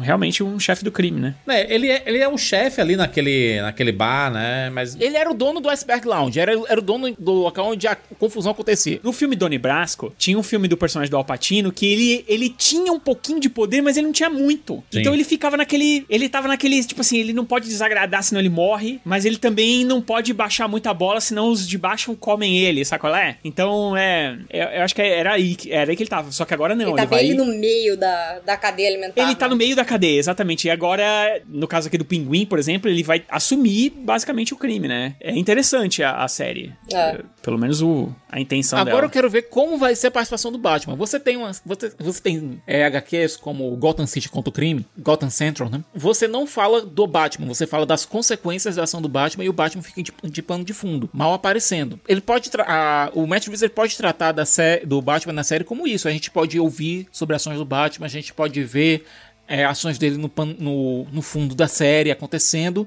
sem mostrar o personagem. Mostrar as consequências da ação do personagem para os protagonistas da série. A DC vai lançar finalmente a sua primeira produção do DCU. Não sei se sai em 2024, tá? Previsão é pro fim do ano. E eu acho que o James Gunn vai dar uma segurada pro começo de 2025, hein? Pra não misturar nada. O que a gente teve do Creative Commons foi uma foto. Isso. E a gente teve também é, a, atriz, que- a atriz que tá fazendo a Eve Tashmaker lá no Superman Legacy mostrando um moletom que ela recebeu, um suéter, com os personagens da animação. Só. A gente não tem grandes detalhes sobre isso. É, a gente sabe que o James Gunn tá trabalhando muito nela, nessa animação. É, a gente sabe os personagens que vão estar lá. Vai ter o Frankenstein, vai ter o Funinha, é, vai ter um bocado de gente meio maluca lá. E é isso. Rick Flag Sir. É o Rick Flag Senior, o pai do Rick Flag. Tu, tu- tu acha que os dubladores Creature Commandos vão ser os mesmos que vão fazer em live action? Vão. Quando eles forem pra live action? James Gunn. Inclusive, a gente teve uma, é, uma novidade é, confirmada pelo, James- pelo James Gunn recentemente, que a atriz que faz a Yennefer lá em Witcher vai fazer a Circe, que é uma feiticeira vilã da Mulher Maravilha. Ah. E todos esses atores que estão confirmados já em Creature Commandos, eles vão repetir os seus personagens é, caso eles apareçam em live action. É, Então, porque você tem a Viola, a Viola Davis, né? Que é a grande chefe desse, desse grupo aí. Uhum. Ela, a Viola Davis vai continuar no DCU. A gente tem o David Harbour, vai ter o Frank Grillo, né? A Maria Bakalova, né? O próprio Shangan. Então, realmente, a gente vai... Eu não sei se sai esse ano, tá? Tomara que saia, porque vai ser muito maneiro ver essa nova roupagem aí da DC. Não sei se é a melhor forma de começar. Começar com uma animação é, pra streaming, esse novo DCU. Mas, né, expectativas aí, James Gunn está... Em 2024 é o ano que o James Gunn mais vai trabalhar, né? Afinal, agora em março ele já começa as filmagens do Superman. É, então a gente vai ter muita novidade de DCU de James Gunn em 2024, né? Vamos para Star Wars. O que é que tá previsto para Star Wars aqui no Disney Plus? Não sei também se vai sair, tá? O The Acolyte, né? O Star Wars. Será que vai sair, Sicas? Esse ano? Tecolote eu acho que sai. Essa série vai se passar na- no final da época da Alta República. O único personagem da série Star Wars que a gente conhece, que está vivo ainda durante o- é, a época da Alta República, é o Yoda. É o Yoda, né? Exatamente. É porque se passa aqui 100 anos antes do episódio 1, né? A gente vai ter uma miríade de novos personagens. É, Aparentemente vai ser uma coisa meio Ruth e Raquel, sabe? Com duas. é, com gêmeas. Meu Deus. Uma delas Sith e a outra Jedi. Que maneiro. E tem uma série de Star Wars que tá sendo muito esperada, que é Skeleton Crew, né? Eu não sei se tá sendo muito esperado. Eu acho que ninguém sabe o que esperar disso daí, juro. O fato Qual é é que eles falam que vai ser o Stranger Things de Star Wars? Que era a molecada. Ela mesma. É, é justamente por isso que eu acho que ninguém sabe muito o que esperar daqui. Mas tem um elenco bom, hein? O, Ju, o Jude Law tá, tá nela, né? Não, e tem bons diretores envolvidos. É, a grande questão é, ninguém sabe o que- muito o que esperar dela, porque com a Soca, com Obi-Wan Kenobi, com Mandaloriano, é, com essas séries a gente sabia, até é, com Endor, a gente sabia mais ou menos pra que lado elas iam.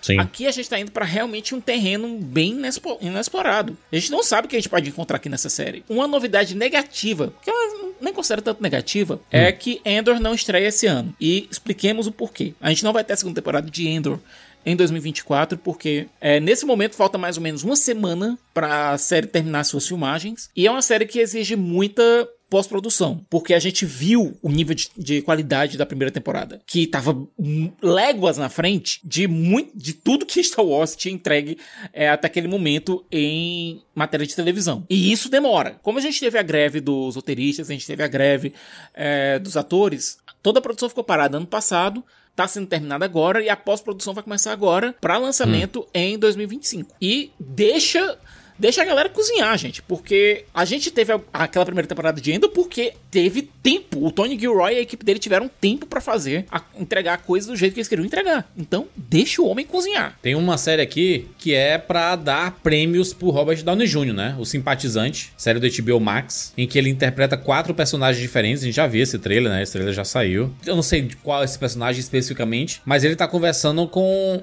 um carinha que ele é um espião da época da Guerra do Vietnã. E aí ele vai para os Estados Unidos, vai para Hollywood e ele se torna consultor para grandes produções sobre a temática, como um Platoon, até o próprio Apocalipse Now. Não, e é aquela coisa, ele, ele não é só um agente duplo, é um agente triplo. É uma Isso. situação meio maluca que tem lá, cara. Porque ele é um, é um espião norte-vietnamita que se passa por um refugiado sul-vietnamita, e aí no fim ele é, é, é, chamado de espião comunista, né? é muito é... louco isso. E, e gente, é, a galera envolvida é muito boa. É, no trailer, no trailer, o Robert Downey Jr. já rouba a cena. E é, se o Robert Downey Jr. tá ganhando prêmio pra caramba é, em cinema é, nessa temporada de prêmios agora, na próxima vai ser arrebentando tudo na televisão. É, tipo, reconhecemos no cinema, vamos reconhecer na TV também agora. Isso. É isso é, tá. cara, esse é um caminho básico. A bandeirinha do Brasil vai estar tá aqui, né? Porque o Fernando Meirelles está envolvido, né? Ele dirige um dos episódios. Quem produz a série é o Sean Wook Park. Apenas. Exatamente. De Old Boy. Cara, né? Expectativas, né? Expectativas altas aí. Aí sim. A Netflix vai lançar a última temporada de The Umbrella Academy. É, essa aí já essa desandou. É, né, essa desandou absurdamente, cara. A né, primeira temporada Essa, é tão legal. realmente desandou. Nossa, é, cara, é, é, incrível o quão horrível é a última temporada desse negócio. Sim, Isso, eu, não, não dá para ter, não dá para ter a mínima empolgação com a temporada nova de Umbrella Academy. Sinceramente, cara. Desandou assim, mas num nível inacreditável. Inacreditável. Ficou sem pé nem cabeça, terrível. Mas, precisa terminar, né? Teremos aqui um rescaldo de The Walking Dead, a série do Rick, da Michonne lá, vai finalmente acontecer em 2024. o ator tem quantos anos já? 93, ele tá... É. Ainda tá rolando ele... The Walking Dead. É isso, né? Parece que, cara, os caras não querem largar esse osso de jeito nenhum, né? De jeito nenhum, é uma. É franquia de sucesso, né? E falando em franquia de sucesso, não sabemos data, mas há uma expectativa para O Senhor dos Anéis, Os Anéis de Poder, segunda temporada no Prime Video, né? Foi lançado em 2022, nós estamos aqui, né, dois anos depois. Se espera que a série saia, né, em 2024. Pois é, a gente já tem, algum, já tem alguns boatos rolando, já tem é, alguma, algumas possíveis tramas no ar e tudo não temos nada concreto. Tem um boato em especial que eu não curti tanto, certo? Mas é, parece que a gente que vai ter é novamente. Espero que seja só um boato mesmo, mas aparentemente teremos um filho do Sauron. Que isso, cara? Pois é. Casos de família. Caraca, Eu espero que seja só um boato, tá, gente? Tudo que a gente quer é um filho do Sauron. Galera, por quê? Vocês sabem que eu adoro esse tipo de coisa. pergunta, por quê? É... Gente, vamos lá. Vamos lá, vamos para janeiro, exatamente. Estamos aqui, né? né esse podcast sendo feito em janeiro. Algumas coisas já saíram, né?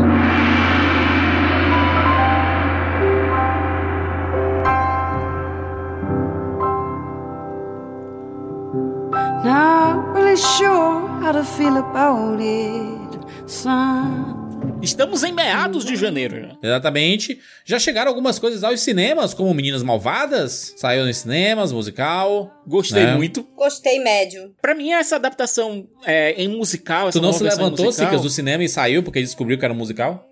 não, não, porque eu já sabia que se tra tratava de musical. É, mas eu gostei muito do elenco. A Guri Rice, ela funcionou muito bem como Cage. Ela tem um jeito muito muito doce. E a, prota a protagonista é a Regina George, né? É a Regina George. É. A, e a Rap, ela, ela é incrível como a Regina George. Eu tenho uma opinião muito contrária do Siqueira. É.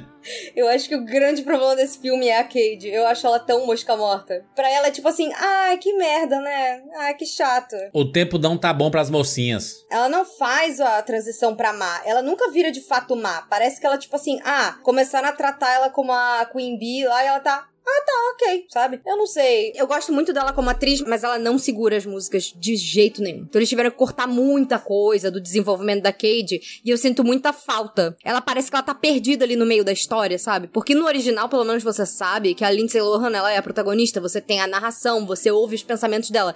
No musical, a Cade tem que cantar tudo isso, só que a Angry Rice, ela não é cantora. Então até agora eu não entendi por que escalaram ela pra esse papel. Eles reduziram, inclusive, tudo que era ah, é, de musical mesmo e deixaram nas músicas versões reduzidas com uma cara de videoclipe pro TikTok. Isso que me irritou mais, porque parece que eles estão replicando falas icônicas do filme, mas o que tá rolando por trás ali, os pensamentos dos personagens, que é uma coisa que você consegue explorar muito melhor no musical, foi tudo enxugado ali para caber no tempo do filme. Então, sei lá, eu sinto que podia ter ido muito além. Muitos momentos quando eles falavam coisas icônicas e tudo mais, parecia que eles estavam dando a fala só porque ela tinha que estar tá lá, sabe? Mas você não Não. via a construção dos personagens chegarem até ali. Pra mim, esse é o problema do filme. Apesar de eu ser, nossa, cadelinha da Renee Rapp. Ela arrasou de Regina George. Pra mim, o filme só se sustenta porque tem ela ali. Somos dois. A Rene Rap, ela arrasou. Ela é incrível. Tudo bem. Nossa, muito incrível. Ah, chegou também os, os Rejeitados, né? Filme de premiação aí, filme excelente com o nosso Paul Giamatti. E no começo, Sigas, eu, eu pensei que esse filme seria vibes Sociedade dos Poetas Mortos, assim, sabe? Aí depois você vai entendendo o, o foco, inclusive o porquê do nome, né? Eu não tô falando da qualidade do filme, que eu amei, certo? Mas ele é o primo lascado do Sociedade dos Poetas Mortos. Exatamente. É o primo lascado.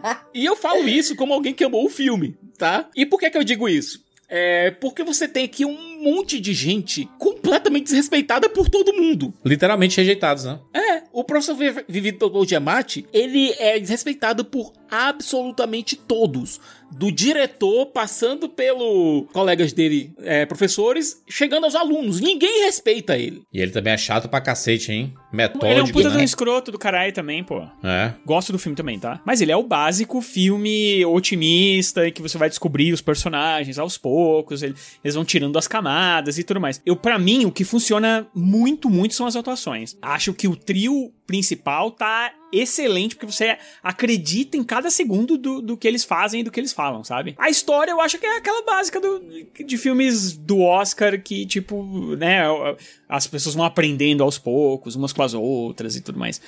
Mas os três, eu acho a trinca excelente. A Davine tá. Eu, eu sou muito. Cara, eu sempre gostei da Davine desde o primeiro papel que eu vi ela na minha vida. E assim, porque eu gosto daquele jeito meio debochado que ela tem. Até aqui, que ela faz um papel que é pra ser meio sofrida, ela faz um papel sofrido, mas debochado também. Sempre gostei. Que, cara, que legal que estão. né, que a, a, a temporada de premiação tá olhando pra ela, não só olhando, como tá premiando ela absurdamente, assim. Acho que ela merece o mundo. E o, não, e o Paul Giamatti, cara. Paul Giamatti, que é aquele olho lá, inacreditável. O olho no peixe, outro no gato.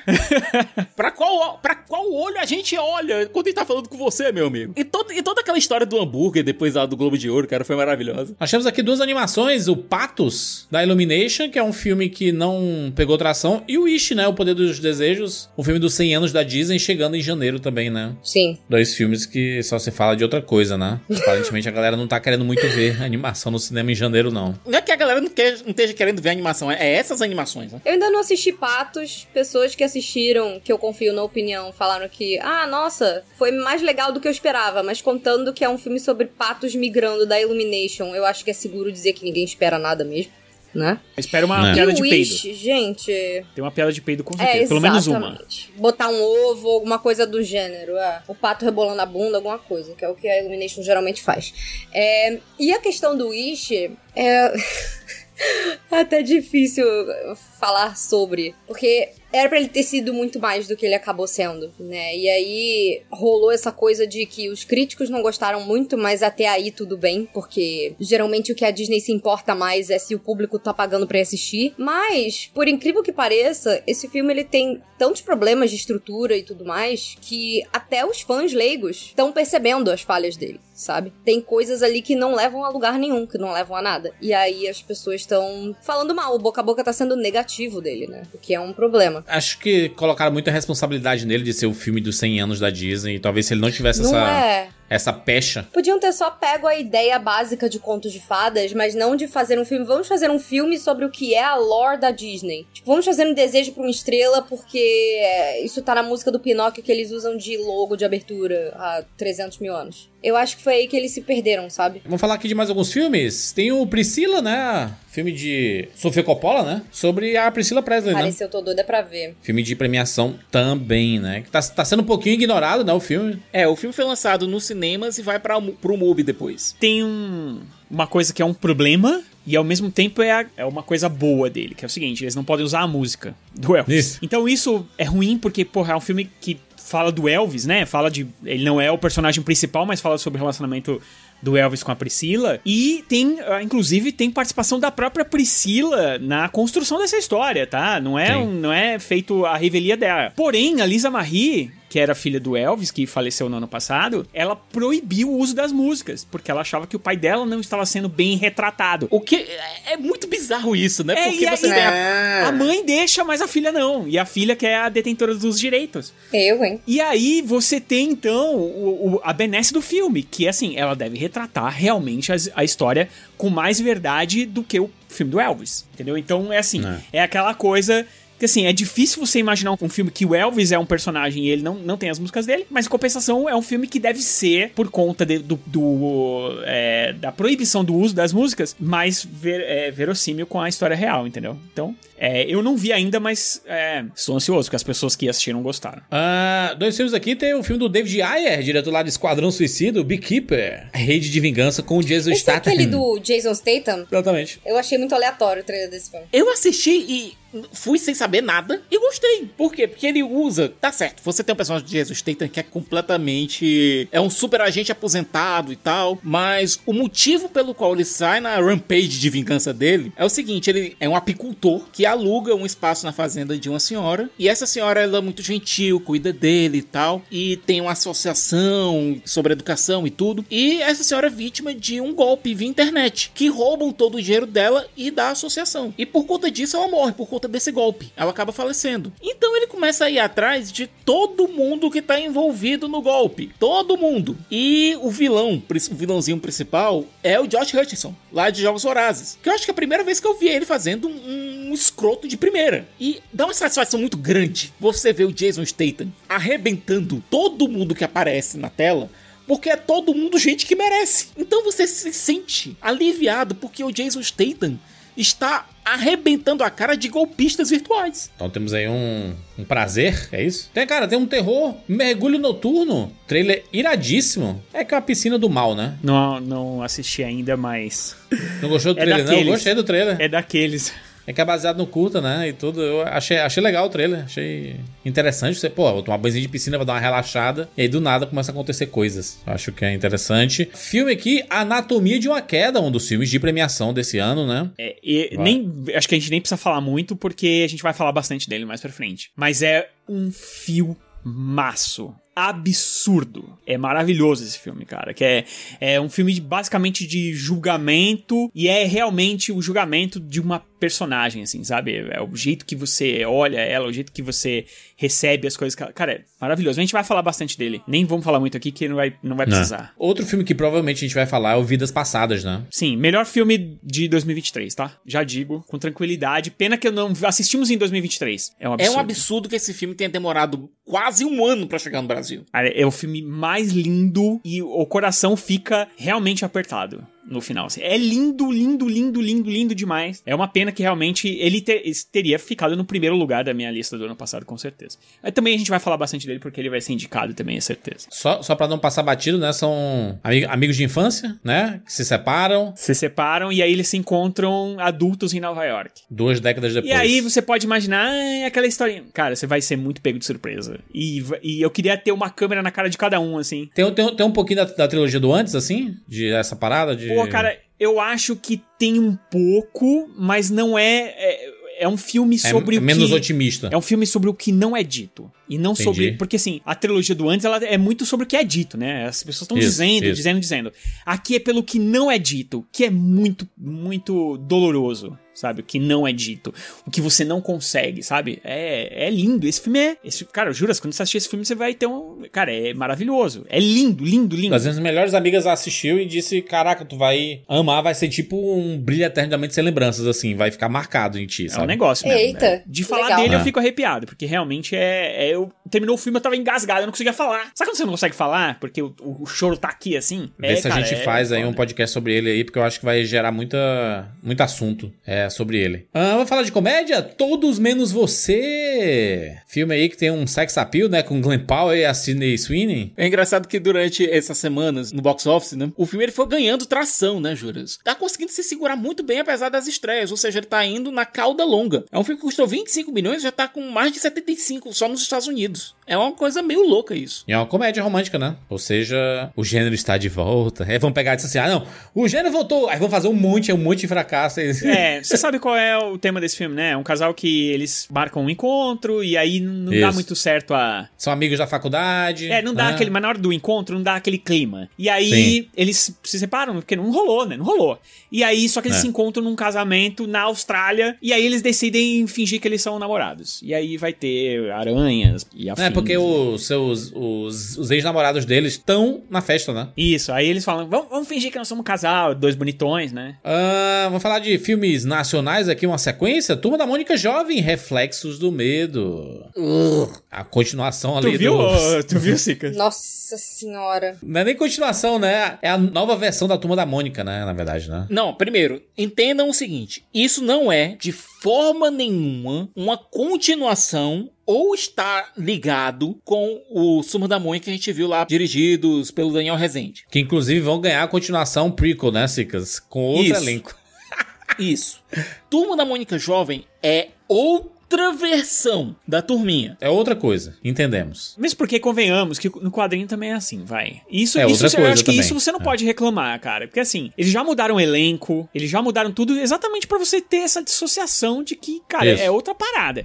O, o quadrinho da Mônica Jovem, eu comprei o primeiro. Porque eu falei, cara, isso é tão Também. surreal. Porque eu lembro que, cara, a turma da Mônica sempre foi aquela criançada de 8 anos no bairro do Limoeiro. Então, quando eu vi aquilo lá, eu falei, cara, eu preciso ver o que, que é. É. E aí eu fui ler aquele troço e é- parece que na época, né? Hoje em dia que já é até velho, né? Mas na época, assim, parecia que tinha um ET tinha escrito aquilo pra mim, assim. E eu falei, cara, isso aqui não se conecta comigo em nada. Eu acho que isso não é o problema. Eu acho que o problema é que parece o filme do Lucas Neto. Que é o próximo, inclusive, aqui, ó. Princesa Lu e a Lenda do Dragão, hein? Filme do Lucas Neto com Renato Aragão. O Ren- Renato Aragão, o Didi, ele é o Gandalf desse filme. Caraca, né? Ele é o mestre Mentira! do Lucas Neto, que ele é um príncipe que precisa enfrentar um dragão. E aí ele precisa de um treinamento. E aí o Renato Aragão Meu ele vai ser o treinador dele. É, cara, e aí, o Lucas Neto. Didi foi lá pagar o aluguel, galera. É, o Lucas Neto, cara, é o novo Trapalhões, né? Não tem, não tem muito que. Tá fazendo um monte de filme aí pra criançada e a criança gosta dele, né? Não é pra gente, mas. Não conversa muito comigo, não. Faz com a molecada, é isso que importa. O ele, é. Nosso Lar 2, Os Mensageiros. Filme também nacional aqui, que, né, a continuação daquele filme de 2010, né? Ia ter cabine e foi, e foi adiada a cabine. Então não tem, não tem muito o que dizer sobre o filme, não, sabe? Esse filme tem uma característica é, que ele foi feito pelo Star Plus, mas não é para o Star Plus. É um filme para o cinema. Isso. Mas ele foi feito com o braço do Star Plus no Brasil. É a continuação do filme que fez muito sucesso aqui, né, né, quando passou o, o primeiro filme e tudo mais. Tanto que eles relançaram agora no final do ano nos cinemas. E é uma continuação direta, né? E, cara, é aquela vibe, a viagem, tá ligado? Né? É isso. E, e pra gente fechar aqui mais um filme nacional, o Chama Bebel. É um filme brasileiro com a Júlia Benite, né? A Mônica.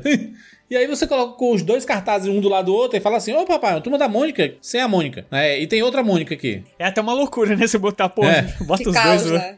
É caos Mas puro, olha, né? honestamente, pode ter sido melhor pra Júlia ter escapado da. Escapou, escapou de uma fria. Pois é. Eu sempre disse, sempre disse isso, vocês me batiam. Vocês me batiam quando eu falava isso. E eu Ah, falava, o gente, a melhor coisa que- foi ela ter escapado desse negócio aí, porque pra ela já deu e pra franquia já deu. É isso. Tem um filme que estreou, que estreou agora é, essa semana, a semana da gravação desse podcast, que é Os Segredos de um Escândalo, que é o May December. Meio de December, né? Que é um filmaço, eu espero de verdade poder falar sobre ele no futuro, porque ele vem sendo meio esnobado na, é, nas premiações.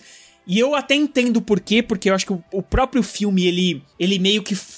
Ele, ele fala de um tema muito sério, mas ele faz meio que uma troça. Nossa, que palavra mais antiga. né? Antiga. É, ele faz meio que uma, né, uma piada sobre isso dentro do próprio filme, porque é meio que ele fica meio super cine. Mas é um tema muito interessante e é muito estranho de dizer, mas eu acho que é a melhor interpretação de- da Julianne Moore na carreira, na vida da Julianne Moore. Caraca, Ela hein? realmente tá inacreditável nesse filme e a Natalie Portman tá muito excelente. Muito E o, excelente. e o plot é aquele plot, né, Rogério? Da professora que engravidou do aluno. É a professora que engravidou do aluno, o aluno tinha 13 anos, ela tinha 35. Aliás, ela não é uma professora, ela- eles trabalham juntos no pet shop. é, E aí ela, né, tem esse, esse caso, esse abuso, ela engravida, vai presa, e depois, quando ela sai da cadeia, ela casa com o aluno. E a personagem da Natalie Portman, ela é uma atriz que vai fazer um filme sobre isso. Então, isso passou-se já muitos anos, já passou acho que 20 anos já do que aconteceu. E a Natalie Portman, ela vai se aproximar dessa família pra ela entender como é a personagem, porque ela quer interpretar a personagem com o maior. é, sabe, ela quer ganhar um Oscar, entendeu? Entendi. E aí ela se aproxima tanto, e como você tá junto com ela. Você também se aproxima e você também passa a entender como as coisas funcionam ali naquela família que é disfuncional pra cacete, né? É um baita filme. É um baita filme. Um dos melhores do ano. Tranquilo. Mas ele tem essa ironia que talvez a academia não curte tanto. Mas é, repito, melhor interpretação da Julianne Moore na vida dela. É maravilhoso. E o Charles Melton também, que faz o garoto adulto, é sensacional também. Então, cara, baita filme. Fica a dica aí. Ah, vamos aqui pra, pra streaming. Chegou Echo, né? Chegou aqui em janeiro. Temporada completa de Echo, série da Marvel. Primeira série da Marvel. Olha- Primeira coisa de universo super-heróis do ano, né? Pois é, e olha, considerando o caos que foi a produção de Echo, eu gostei bem mais do que eu achei que ia gostar. Fica bem claro que tiveram cortes na série, que tem, tem muito material que ficou na, no chão da mesa de edição. A série foi perdendo episódios, né? Vamos começar com 8, vai pra 7, vai pra 6, e foi perdendo os episódios. O ritmo que ela tem, especialmente nos três prime- primeiros, é de uma série da Netflix. É de uma série da Marvel da era Netflix. E isso faz muito bem pra, pra, pra série, sabe? Ela tem uma pegada realmente bem diferente do que a gente via nas séries da Marvel até esse momento. É, a Laqua Cox tá incrível, mas a série ela tem um problema que ela introduz um elemento novo pra história da Echo que pra mim não foi muito bem desenvolvido e acabou rushando, apressando demais o final da série. Não deu tempo pra o que aconteceu ali respirar, sabe? Então pra mim o último texto da, o último texto da série realmente fica mais fraco. E tem um negócio importante, né, Cicas? Foi oficializado que as séries do Demolidor da Netflix, né, as séries desse universo todo, Punho de Ferro, o próprio Jessica Jones, o Luke, Luke Cage, né, Cage. Defensores, né, tudo faz parte do MCU agora, né? Então a gente já pode dizer categoricamente que Punho de Ferro é uma das piores séries do universo cinematográfico da Marvel, né? Agora, o engraçado, Juras, é que essa, essa entrada no canon aconteceu após eles jogarem fora o que tinham feito com Demolidor, com Born Again, durante a remontagem de Echo. Ou seja, quando eles começaram a, a roteirizar novamente Demolidor, eles chegaram à conclusão: olha, vamos trabalhar em cima do que a série da Netflix fez? Fica mais Entendi. fácil. O público vai entender mais. Então, até mesmo o Echo traz elementos com o Rei do Crime de cenas que a gente já tinha visto lá na época da Netflix. Trabalhando, trabalhando material que a gente tinha visto já na época da Netflix. Então, é óbvio que tá na mesma continuidade. Muito bem, vamos continuar aqui. Saiu a quarta temporada de True Detective no HBO Max. Saiu só um episódio até onde a gente gravou. Não, não, eu sei, mas, mas é a quarta temporada, né? Sim. E, e é, e é uma coisa interessante porque todas as temporadas são eh, diferentes, tá? Então dá pra você assistir na ordem que você quiser. Sim. É, recomendo sempre assistir a primeira, que é uma obra de arte. Eu achei excelente. E ele traz um pouco daquela coisa meio paranormal, digamos assim. Cthulhu? Da, da prime... da- Não, não necessariamente. Ainda não se sabe. Eu só vi o primeiro episódio. Mas eu gostei muito dessa mistura que eles fizeram, que é a, a vida na cidade, os policiais, sabe? É, que, é, a junção de tudo isso eu acho que tem funcionado e tem essa coisa meio paranormal, assim, meio esotérica, sei lá. Entendi. Então é, eu achei que funciona. Pelo menos no primeiro episódio, achei que funciona muito bem. Gostei bastante. E tem a questão da espiral, né, Rogério? Que tá lembrando aos fãs de coisas que a gente viu na primeira temporada. Curiosamente, essa quarta temporada não tem envolvimento do Nick Pisolato, né? Que é o grande criador de True Detective. Acho que ele falou assim: não, não consigo, gente. É isso aí, não vou, não vai rolar. E aí fazem uma série, né? E as, as notas estão bem boas. E com a Judy Foster aqui capitaneando, Nossa, né? a Judy Foster é. Porra, que, que delícia ver a Judy Foster. Eu vi um filme que a gente perdeu em 2023, que a gente não acabou não falando dele, que é o Niad. Eu achei um filme bem legal, bem legalzinho mesmo. Aquele filme pra cima. Sério, Né? meio Oscar bait? É. Mas filme pra cima e tal. Talvez ela seja até indicada pra Oscar e tudo mais. Como é gostoso ver ela trabalhando de novo. Porque é uma atriz, cara, que ela atua com muita naturalidade, assim. Eu adoro a Judy Foster. Então, fiquei muito feliz aí de ver ela duas vezes seguida. Aqui no mês de janeiro, nós temos Mestres do Ar no Apple TV Plus, que é a terceira parte. A gente não pode dizer que é uma continuação, mas ela, né, tipo, a terceira parte do universo ali de Band of Brothers. Sabe aquela série da HBO que saiu ali com Steven Spielberg e Tom Hanks? Band of Brothers, depois The Pacific e agora Mestres do Ar, mostrando Força aérea, rapaz. da Força Aérea, né? Aqui o foco, ou seja, muito, muita grana, né? Tinha que ser na Apple mesmo, né? Mas é aquela coisa, produção da Emblem também, novamente. Tom Hanks e, e Spielberg, né? Juntos, novamente na produção. Exatamente, Juras. E o elenco tá assim, ó, aquela coisa.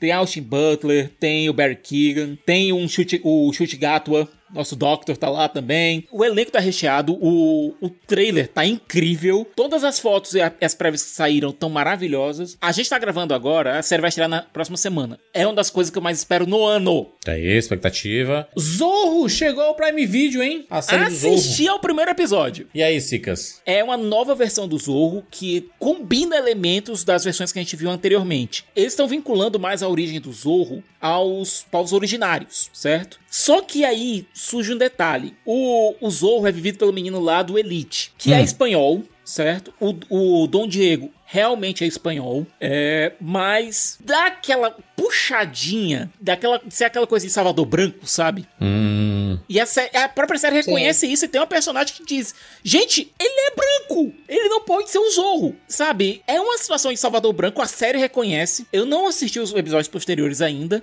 Espero que trabalhem em cima disso. Primeiro episódio é bacana, tem realmente uma coreografia bacana, boas cenas de ação, trabalhando com um orçamento limitado, inclusive.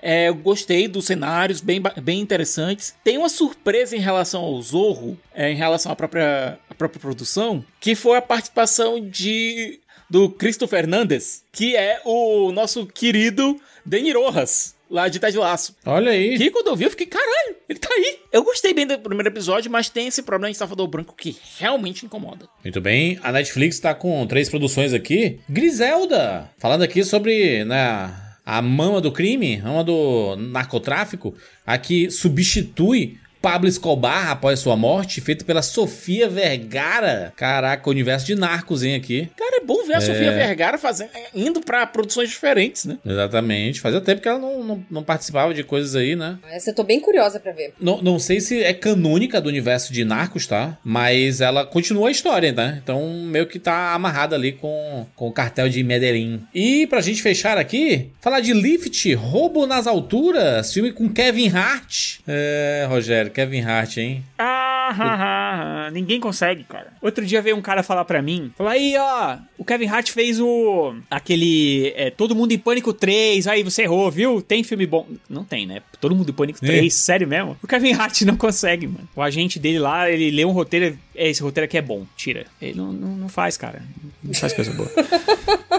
Mas tem uma coisa, né? Que ele- esse, esse filme ele tem uma vibe do Velozes Furiosos, tem uma vibe daquele é, The Italian Job, lembra do Italian Job? É, Com... É porque é do mesmo diretor. O O F. mesmo diretor, né? E aí, cara, eu, eu assisti, eu vou dizer que eu assisti a metade do filme, eu não continuei ainda, assisti só a metade dele. E até onde eu tava assistindo, isso assim, é um filme genérico de roubo, tá? Então, Acho que é bem isso aí, mas aparentemente funciona na Netflix porque ele tá no top lá, né? A turma gosta de assistir esse tipo de filme. Gente, expectativas aí, juntando aí o mês de janeiro inteiro pra assistir, o meu é Vidas Passadas, tá? Vidas Passadas e Anatomia de uma Queda são as duas coisas que eu quero mais, é, quero mais ver nesse mês de janeiro, que eu ainda não vi, né? Eu Esses fico com projetos. vidas passadas que eu podia assistir o Anatomia de uma Queda no, no Festival Varilux ano passado. Hum. Empolgada pra ver o, o filme da Julianne Moore que o, que o Rogério citou. Segredo de um Segredos de um Escândalo. Escândalo. Segredos de um escândalo, isso. Se, se for algo, algo que eu já vi, não há a menor dúvida que é Vidas Passadas. Mas realmente é um. Cara, esse finalzinho de ano, eu acho que essa temporada de prêmios, filmes muito bons, né?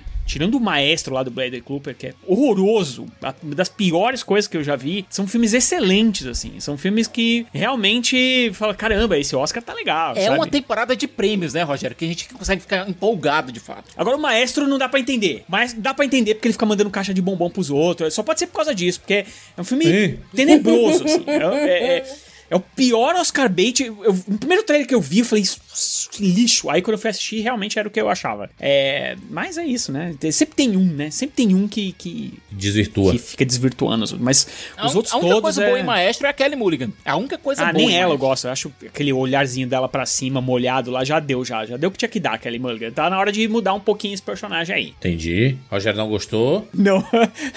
Aquele narigão Nem um fake pouco, dele né? lá, que irritante. É, Vamos para fevereiro. Fevereiro nos cinemas.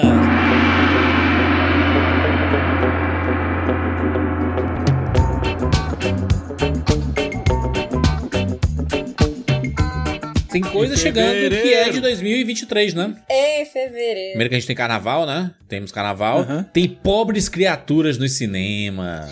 Ai, gente, finalmente! Olha, eu estou. Eu, eu fui uma das poucas felizardas que conseguiu assistir esse filme no Festival do Rio em outubro do ano passado.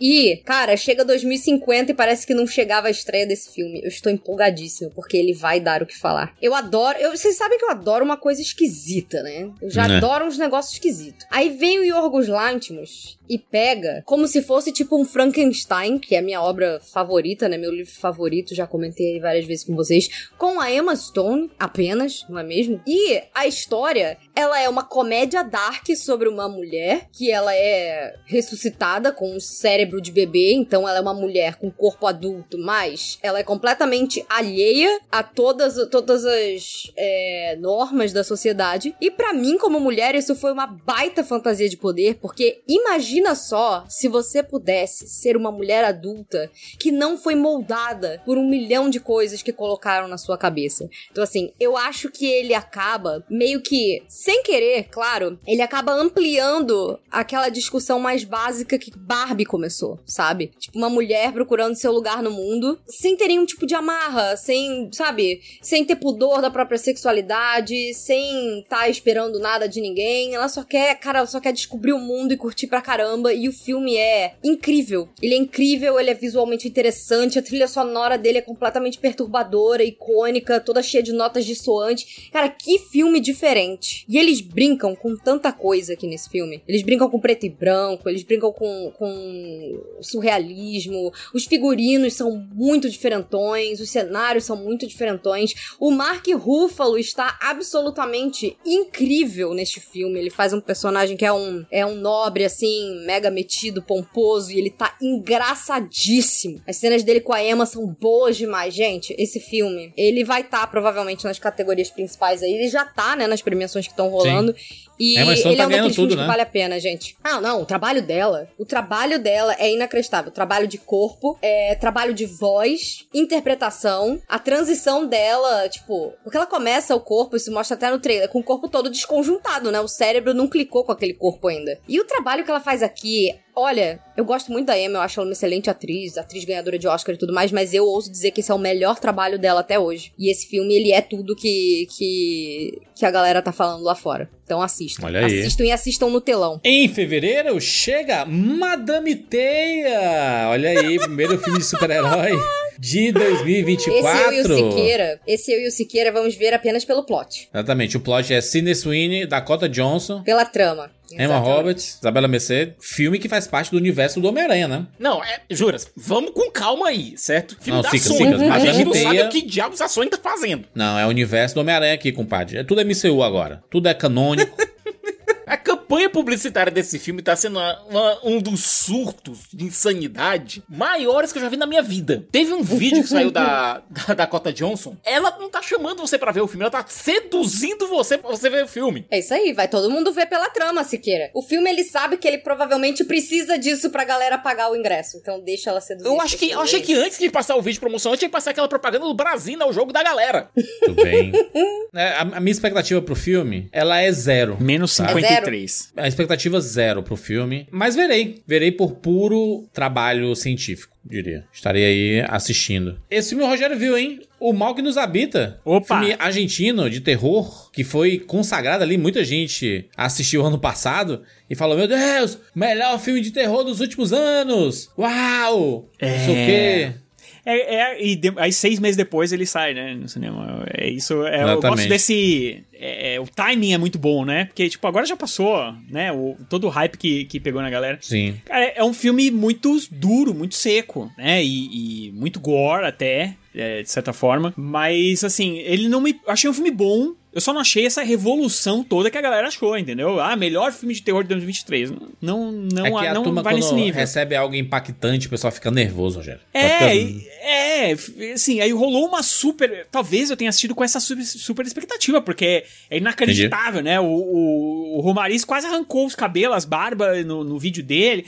Aí você fala, porra, isso aí deve ser de outro planeta. Aí assiste, é um filme legal, eu acho. É um filme que estranhamente mistura zumbis e, e exorcista. Sabe? Então, tem uma coisa do, do, do, do demônio ao mesmo tempo que tem é, é, essa coisa da, da doença e, e isso se mistura e aí vai. É, é bacana porque pega um pouco da cultura argentina, né? Não é aquela coisa cultura americana e tal. Funciona, mas eu acho que tem vários personagens que não. Eu acho que tem vários momentos que não também, e principalmente situações que são inverossímeis demais pra aquela história muito séria que tá sendo contada ali. Mas é um bom filme de terror. Então assistam porque vale a pena. Entendi. A Cor Púrpura. Musical? Filme musical baseado no musical da Broadway, que é baseado no filme e no livro. Que a Warner segurou pra dezembro. Complicado, é, hein? Né, porque eles queriam por causa do Oscar e tudo mais, e no fim ele acabou não sendo tão festejado assim. Eu acho que não deu muito certo a, a ideia da Warner com, com, com isso. Talvez se tivesse deixado pra um momento que as pessoas fossem mais ao cinema, no meio do ano, por exemplo, É. talvez fosse um baita sucesso, entendeu? Exatamente. O Argyle, o Super Espião, filme do nosso querido Henry Cavill. Cara, eu gosto muito do Matthew Vaughn, mas o último filme de espião dele, que foi o, o Kingsman, que foi o terceiro Kingsman, foi um desastre. Qual que é o problema do Matthew Vaughn com esse negócio de espião, né, mano? O que, que tem que ficar fazendo um monte de filme de espião, cara? Porra, O cara começou ali fazendo uns filmes bem maneiros ali, aí depois ele en- enveredou pra vibe dos Ele espiões encasquetou aí. com o negócio, né, gente? Essa é a verdade. É. Ele cismou, ficou obcecado com o assunto e agora ele só quer falar disso. É, meu. Agora é um elenco grande, hein? Elen- Elenco bem grande, né? O Hen- Henry Cavill, a Dua Lipa, a Bryce Dallas Howard, o John Cena, o Sam Rockwell, Sofia Boutella lá, tá. Cara, Não, não. e ele reclamou aí, esses dias eu tava falando que ah, as pessoas têm que ir no cinema ver coisas diferentes e tal. Ô, queridão, aonde que espião é coisa diferente? É isso que eu queria saber, Matt Val. O, o twist aqui é o seguinte, que o Argyle, na verdade, é um personagem criado pela personagem da Bryce Dallas Howard. Sim, mas ainda assim é um filme de espião. E, e a gente já viu isso antes, que é o personagem ganhando vida. E, e, né, a gente não teve aí o filme do, do- da Sandra Bullock na- na- no ano passado, que, que era isso também, que é, escrevia um personagem, o personagem meio que ganha vida, e não sei o que, e vai pra lá, e Sim. vai na aventura. Cara, é, Argy- Argyle é o filme de sempre.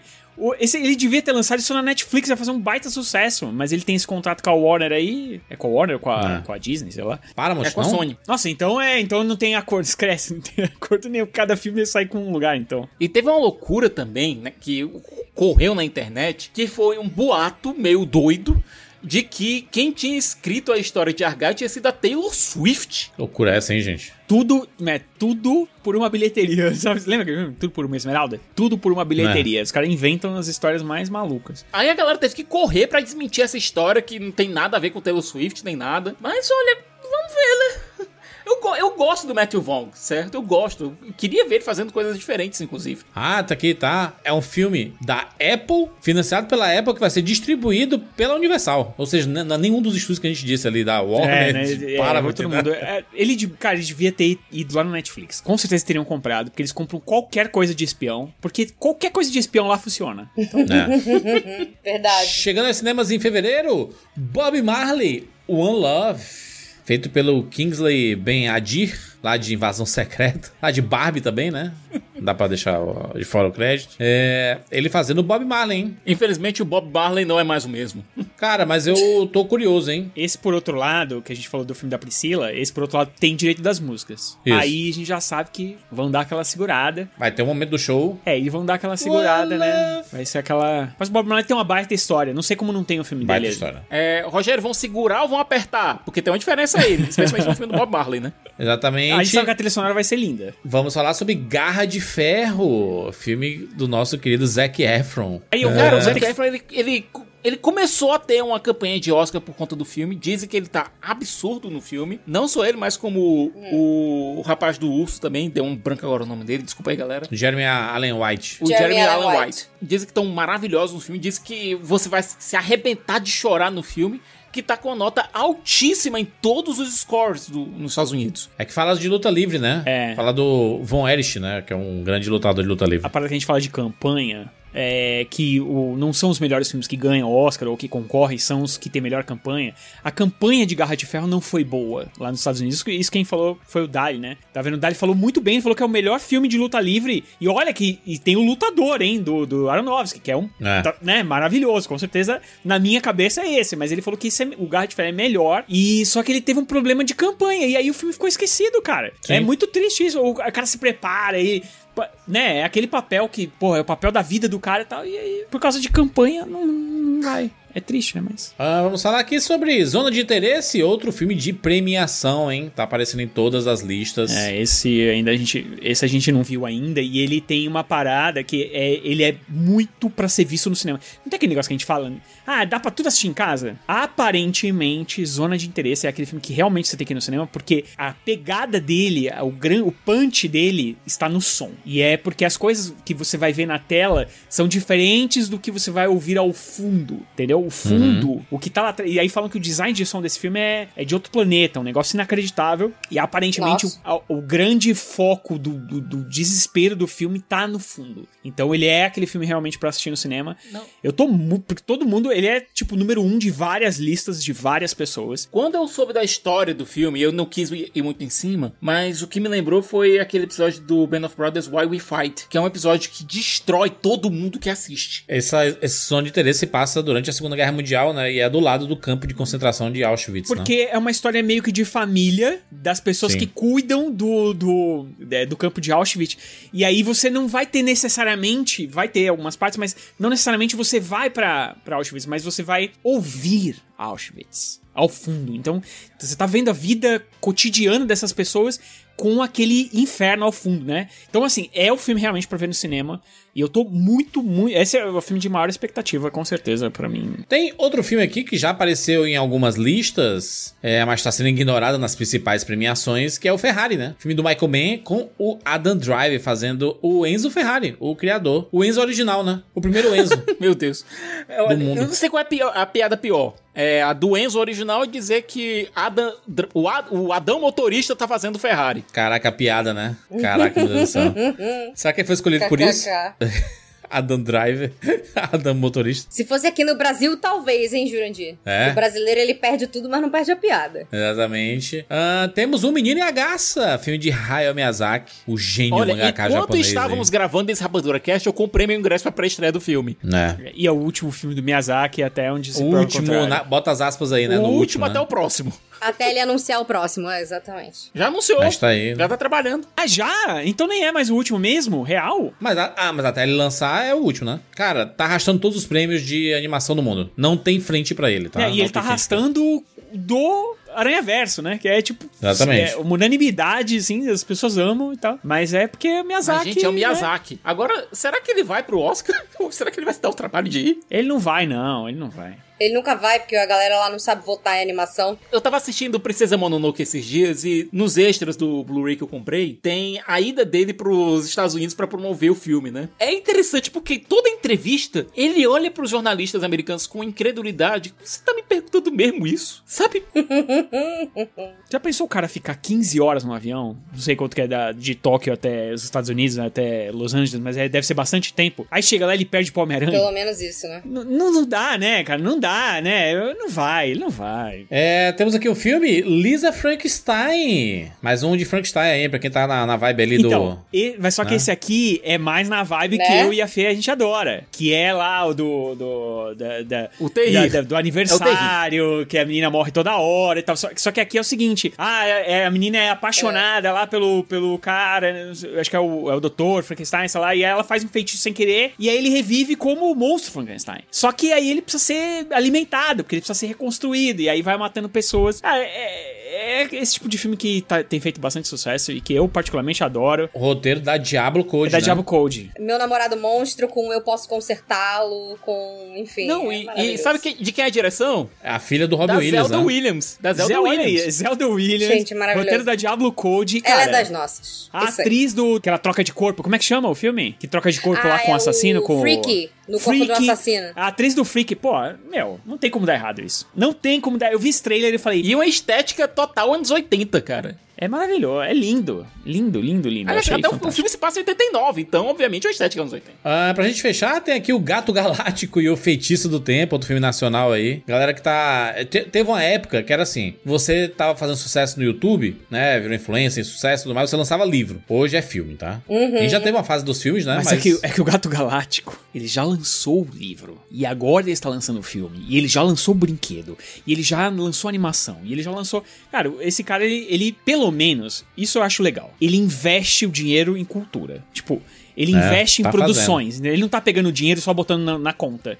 Não, ele tá fazendo coisas. Se você gosta ou não gosta, aí já é outros 500. E ele tá criando coisas o tempo todo. E o trailer do filme dele parece bem mais bonito do que o do Lucas Neto ali, tá? Tem um valor de Sim. produção um pouquinho maior, né? Eu prefiro que ele faça É que isso do do Lucas que. Neto ele- parece que ele pendurou um cenáriozinho e fez um negócio pro YouTube, entendeu? Como é que era aquele negócio que eles que, que era aquelas fotos de computador que valiam grana? Como é que era o nome daquilo? NFT. NFT. Pelo menos NFT. ele parou com esse negócio de NFT e tá investindo dinheiro em cultura, em fazer filmes.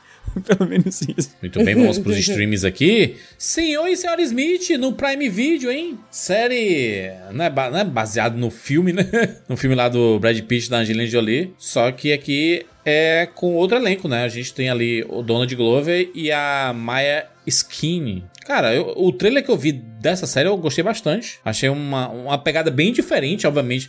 Não, eu não vou assistir esperando ver o- a vibe que acontece no, com Brad Pitt e Jolie, ali no filme de 2006. Mas eu gostei do trailer. Não, até porque a ideia aqui é diferente. É, eles não são agentes de. é, não são casados e, e fazem parte de agências diferentes. Eles são agentes secretos que são colocados como um casal. O que tem que acontecer, que a gente vai saber no primeiro episódio, é se eles têm química. Se tiver química, que nem É. tinha o Brad Pitt lá com a Angelina Jolie, Aí funciona. funciona. Se não tiver química, É esquece. que precisa, né? A história precisa, dessa química, né? Precisa. Avatar, o último mestre do ar, série da Netflix, né? Adaptação live action de Avatar, a lenda de Aang, chegando na Netflix Gente, aí. eles agora estão fazendo todo mês um, né? Todo mês uma adaptação de anime. Estão investindo pesado. E esse tá bonito. Esse cara, você Maneiro. pode falar o que quiser, mas tá bonito pra caramba. Tá bonito Inve- demais. Investimento, pelo menos em produção, tem pra caramba. Segunda temporada de Halo, confirmada aí no Paramount Plus em fevereiro também. Primeira temporada foi uma surpresa, né? É, a série não, não, se esperava muito, né? Eu gostei muito, tá? Eu gostei bastante também. E nessa Não. segunda temporada, não sei se você já viu, saiu um material de. Uma, um pôster. É ele Sim. sem capaceta, bicho. Engulam o Master Chief sem capacete. Exatamente. Como é que a gente vai se identificar com o cara, mano? Pô, Né? e, pô, é muito bom, cara.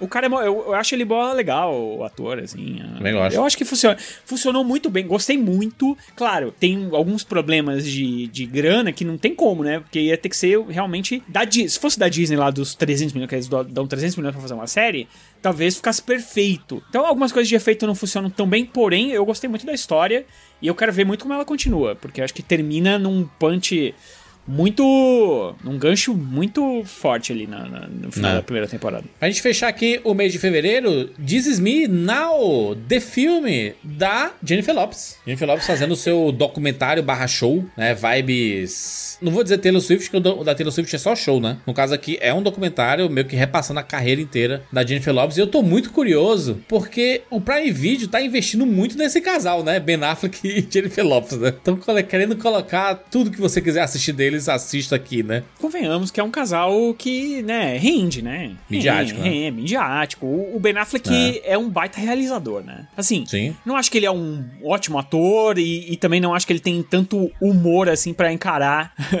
é, grandes personagens daqui pra frente, tipo Batman, essas coisas, assim, muito midiáticas. É. Mas como realizador, ele é um... Cara, ele é um baita diretor, né? Sim. Eu não gosto do tema de, de Air, por exemplo, mas é um filme gostoso de assistir, né? Porque tem, é ágil, é, é um cara que sabe dirigir. É, é bacana você ter esses caras perto de você, entendeu? A Jennifer Lopes. Eu gosto desses temas porque eu gosto da- das histórias das coisas. Você gosta dessas propagandonas, né? Não, eu gosto das histórias das coisas, cara. Eu gosto de saber do como é que as coisas... de cebola. Vamos fazer do. Eu gosto, mano. Eu gosto dessas paradas. mano. Eu quero a história do Cebolitos. Queria a história do Pipos, que é bem famoso aqui no Nordeste. Porra! Ô, Juras, a gente podia investir nisso, hein, cara? Cara, vamos produzir o filme do, do Pipos, cara. Vai dar um. Eu quero a- uma- um filme sobre a Cajuína São Geraldo aqui do Ceará, que já foi. A Coca-Cola já tentou comprar diversas vezes e nunca conseguiu. Melhor refrigerante do Brasil. Esquece Guaraná Jesus. Esquece. Esquece. Esquece, compadre. Esquece. Vamos lá, destaque aí de fevereiro pra vocês. Eu vou ficar com Pobres Criaturas, que eu não vi, tô bem empolgado pra assistir. E o filme do Bob Marley. Acho que é um grande destaque, hein? Eu estou aqui para enalte- enaltecer pobres criaturas, sabe? Então é sobre isso, vejam pobres criaturas. Mas tirando coisas que eu já vi, né? Eu acho que o Menino e a Garça seria a minha segunda escolha. Ó, oh, Hayao Miyazaki, muito aí não, não tem erro. Verei no cinema com certeza. Olha, fevereiro tá difícil por quê? Porque o Juras colocou pra março, certo? Mas estreia em fevereiro aqui no Brasil. Tuna. Sicas, Ah, ele é porque É ele, porque ele chega no, no último último fim dia, de semana, estreia no né? 29, é, né? não, não conta. Vai É, mas meia-noite ainda é um. fevereiro, né? Sim, 29 ainda é fevereiro. A cada É março. quatro anos, mas é. Não foge. Desses aqui que a gente falou. Ele qual? é uma pré, né, Cicas? Ele é uma pré-pré, né? É, a pré-pré-estreia. Pré-pré-pré. Não, é, a estreia dele é quinta-feira, dia 29 de fevereiro. E é fevereiro. Mas, fe- mas tá, a gente vai pensar em Duna em março. O que, que você escolhe? É a É. menina e a garça. Então pronto. Eu fico com o Zona de Interesse, que é talvez o filme que eu mais queira assistir no ano inteiro. Que por acaso é de um diretor, o Jonathan Glazer. Sabe qual foi o último filme que ele fez? Aquele Ah. Sob a Pele com a Scarlett Johansson. Johansson. Da Cara, Scarlett que não tem Johansson? absolutamente nada a ver com o tema desse filme. Cara, faz 10 anos. Maneiro. 10 anos que ele fez Sob a Pele. E agora ele Tem fez tempo esse que ele tá novo. sumido, então. Esse cara, ele é diretor. Mano, o cara é diretor de clipes do Radiohead. Bom demais. Que maneiro. Quero ver. Vamos para março! Março,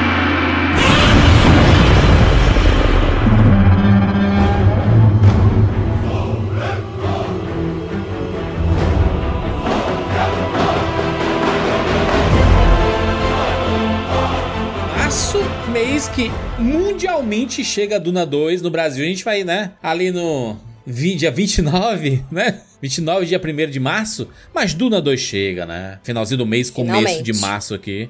Timothée Chalamet, Austin Butler, Forrest Pugh, Zendaya, o nosso Denis Villeneuve dirigindo. Gente, que Um filme elenco. esperadíssimo, né? Esperadíssimo Duna Christopher 2. Walken também. Christopher Walken, o. Barry Keoghan, o Rebe- Rebecca Ferguson. É um elenco maravilhoso, espetacular. E promete, cara, promete um negócio O gigantesco, Javier né? Bardem também. Sim. Eu amo Duna, porque, tipo assim, o elenco é todo inacreditável. A galera que tem a participação pequena no primeiro Duna, nesse segundo agora o negócio expande. Vai ter espaço Porque o aqui. primeiro Duna você, é, você posiciona as peças no tabuleiro e aqui realmente é onde a guerra estoura. É, e o Denis Villeneuve não se tocou que ele tinha que colocar um pouquinho mais da Zendaya, né? E quando ele percebeu isso durante a edição, ele repetiu a mesma cena 500 vezes durante o filme, né? É, porque ele não tinha mais filmagens. É, pra, tipo, né? esse espectro dela. A Zendaya teve uma semana de trabalho no primeiro Duna. É, é, eu senti que ele botou ela mais ali pra ela ficar nesse espectro dos sonhos do, do personagem do Timothy, né? Foi. Foi, foi pra vender o filme, cara. É simples. Foi pra vender o filme. Precisa vender o filme. Mas essa foi uma das reclamações que eu vi muita gente fazendo. Exatamente, falando, pô, fui ver pela Zendaya e só tinha cinco minutos da Zendaya no filme. Mas é porque ela estourou no processo de feitura do filme, né? Ela estourou ali no Euforia e no Spider-Man, né? E aí. Mas a personagem dela, a Chani, ela é muito importante. É porque Sim. a forma como ele escolheu dividir o livro pra fazer o filme, ele passa um pouco da metade. Que ele,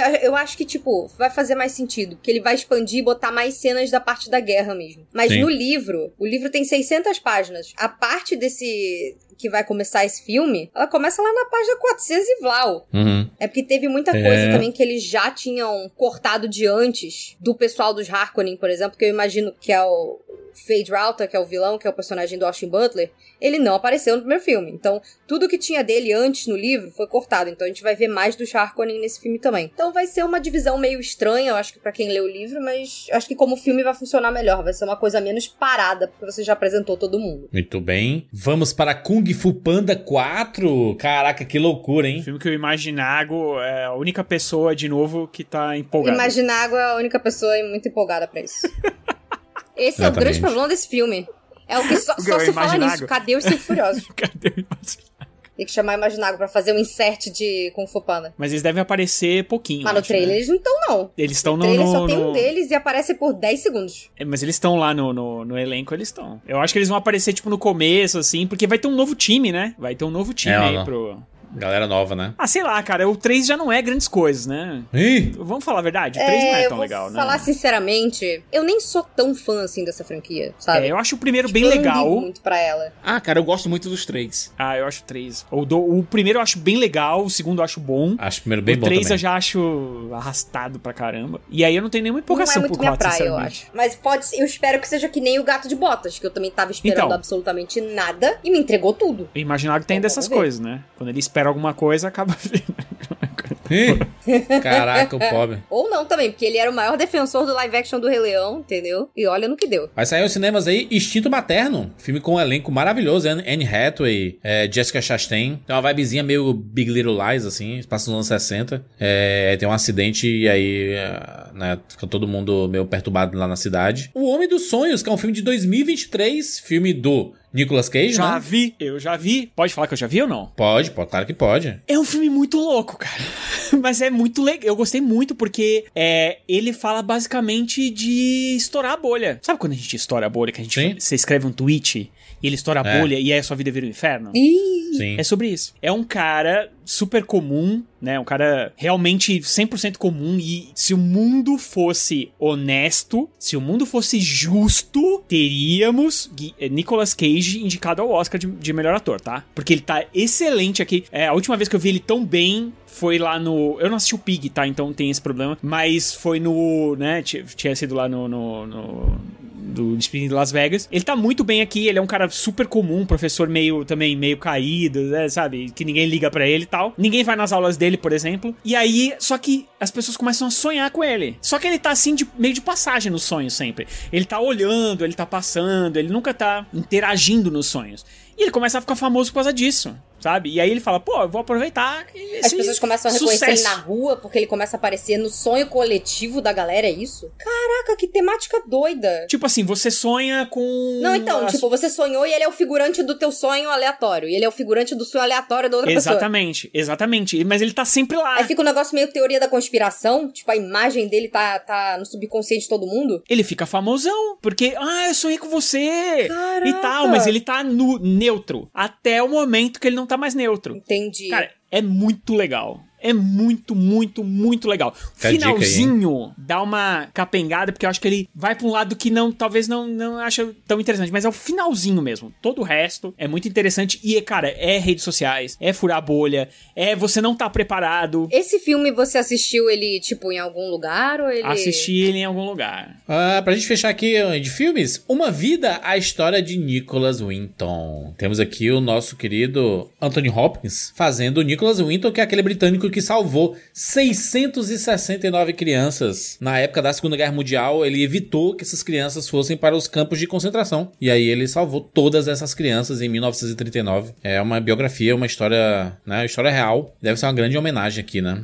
Ah, e o Anthony Hopkins, né? Pelo amor de Deus, Ant- Anthony Hopkins trabalhando. O que ele fizer de filme a gente tem que assistir porque é uma das maiores lendas do cinema mundial, E né? tanto o Instinto Materno quanto o Homem dos Sonhos, quanto Uma Vida, é, eles tiveram sessões prévias em dezembro nos Estados Unidos pra ah, conseguir indicações ao Oscar. Não deu certo a campanha pra no- nenhum dos três. É, Mas o Nicolas também, Cage né? foi indicado ao Globo de Ouro. Então, muito obrigado, Exato. Globo de Ouro. Ah, streamings. O problema dos três corpos. Série da dupla D&D lá de Game of Thrones, né? David Benioff e o D.B. Wise, né? Será que alguém ainda tá empolgado com alguma coisa que esses dois fazem? Não sei. É tipo os irmãos russos, esses dois, sabe? Eles prometiam muito, né? Prometiam. Ele- não, eles, iam- eles foram pra Star Wars, depois foram demitidos. É, eles prometiam demais e. Game of Thrones deu uma estragada, né? Na, na expectativa. Foi a Em ascensão. cima das coisas dele, né? Cara, foi ascensão e queda dos dois, sabe? Foi Sim. onde tudo deu certo e onde tudo deu errado. Eu acho que subiu pra cabeça. Mas é, É. uma, é uma apostona da Netflix, né? Acho que tem muito dinheiro envolvido Sim. aí nesse, nessa série. Tem aqui o, o Regime, série da Kate Winslet pro HBO Max, né? Série da HBO, exclusiva aí. Que ela. A, a Kate Winslet faz uma. É uma sátira, tá? Uma sátira política. E a Winslet faz uma líder autoritária de um país europeu fictício. Qualquer semelhança, mera coincidência com casos verdadeiros aí que andam acontecendo. Pulando. Quero, quero ver. O astronauta Adam Sandler na Netflix, hein? Olha, Filme. peraí, peraí, peraí, peraí. Mas esse é um Adam Sandler diferente da Netflix, certo? Porque tem que separar os Adam Sandler. Tem um Adam Sandler trabalhando pra tirar férias com a família e tem o Adam Sandler quando ele resolve trabalhar, que é quando ele fez o Joias Brutas. Esse aqui parece ser o caso do segundo. A história é muito boa, é sobre um astronauta há muito tempo no espaço que começa a ter saudades e problemas em relação à ansiedade de estar longe da família, da esposa, e aparece uma criatura meio aracnoide lá Pô, é uma aranha, basicamente, né? começa a fazer companhia pra ele e andando nos sonhos, nos pensamentos dele e tudo. É que essa criatura é vivida pelo Paul Dano. Eu, o- a, a voz do Paul Dano combinou muito com a aranha, tá? Só queria dizer. Mas aí o que, o que, a gente tem nesse trailer? A Carrie Mu- Mulligan, fazendo a esposa dele, né? Que, que ficou na, na Terra, porque aí tem essa parada dele ter que voltar, dele, se ele vai voltar, porque o que ele abandonou e tal. E aí temos a Carrie Mulligan de novo olhando pra cima com os olhinhos brilhantes. É por isso que eu tô falando que, assim. Carrie Mulligan, eu gosto Deus? da, Carrie, né, gosto da Carrie Mulligan, que é a Bela Vingança, por exemplo. Eu gosto, eu gosto daquela Carrie Mulligan, sabe? É a, É, um baita a Carrie. Mulligan que entrega mais. eu- Porque esse, essa Carrie Mulligan muito é, delicada e muito. é, é, sabe? Não, mas pelo trailer a gente não vai ver só a Carrie Mulligan da realidade, entre aspas. A gente vai ter ver também como o personagem do Adam Sandler enxerga a própria esposa. Qual a versão que ele tem na cabeça dele, inclusive com as próprias paranoias, com as próprias, as próprias neuroses e tudo. É, eu tô realmente tendo altas expectativas com relação a esse filme. Adam, pelo amor de Deus, não me decepciona, cara. Quando ele não faz comédia, ele entrega. Essa é a verdade.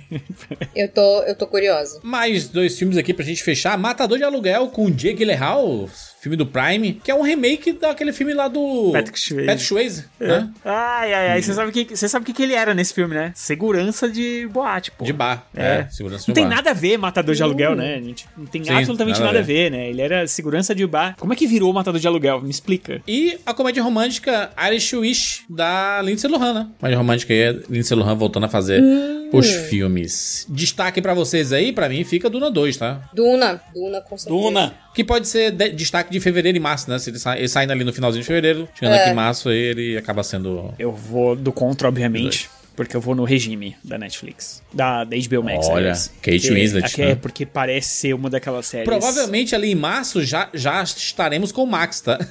Ah, sim, é. Não vai ser Vai mais ser nem HBO mais Max. HBO Max, né? Mas é uma série da HBO, né? Vamos para abril.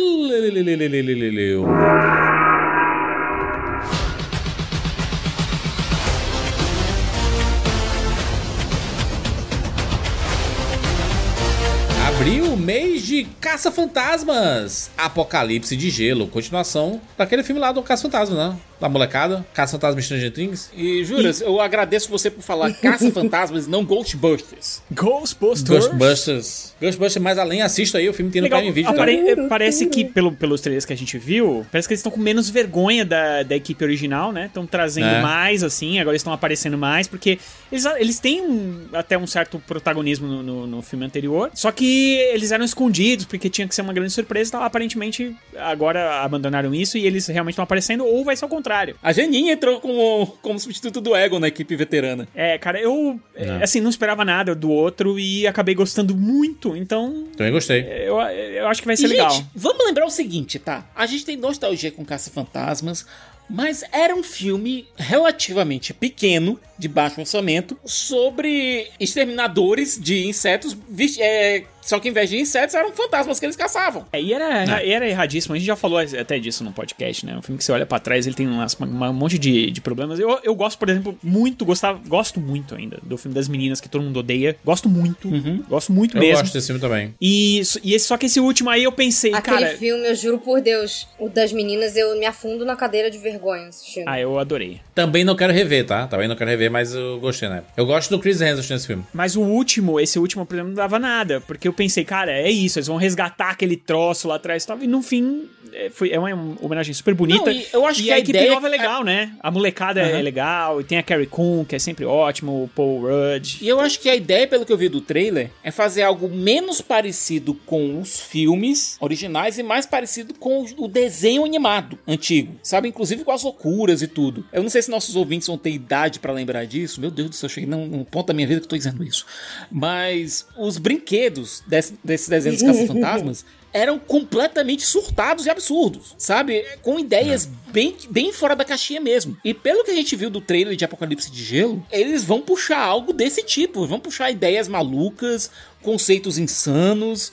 É, e eu espero isso, eu tô aqui pra isso. Eu, eu passei mais tempo com o desenho do que com os filmes, sabe? Até porque os Entendi. desenhos duraram bem mais. É, eu gostava dos filmes, mas quando eu era pirralho, com certeza os desenhos falavam mais comigo. Porque eu só fui entender a piada do, do boquete fantasmagórico muito depois de assistir o filme pela primeira vez, sabe? É, pra vocês terem ideia do tipo de piada que a gente tinha nos primeiros filmes. Primeiros filmes que envelheceram bem mal, hein? Envelheceram muito mal. Eu sei que tem. Nossa, tem os. Ai, meu Deus, antigamente que era bom. Ai, os defensores.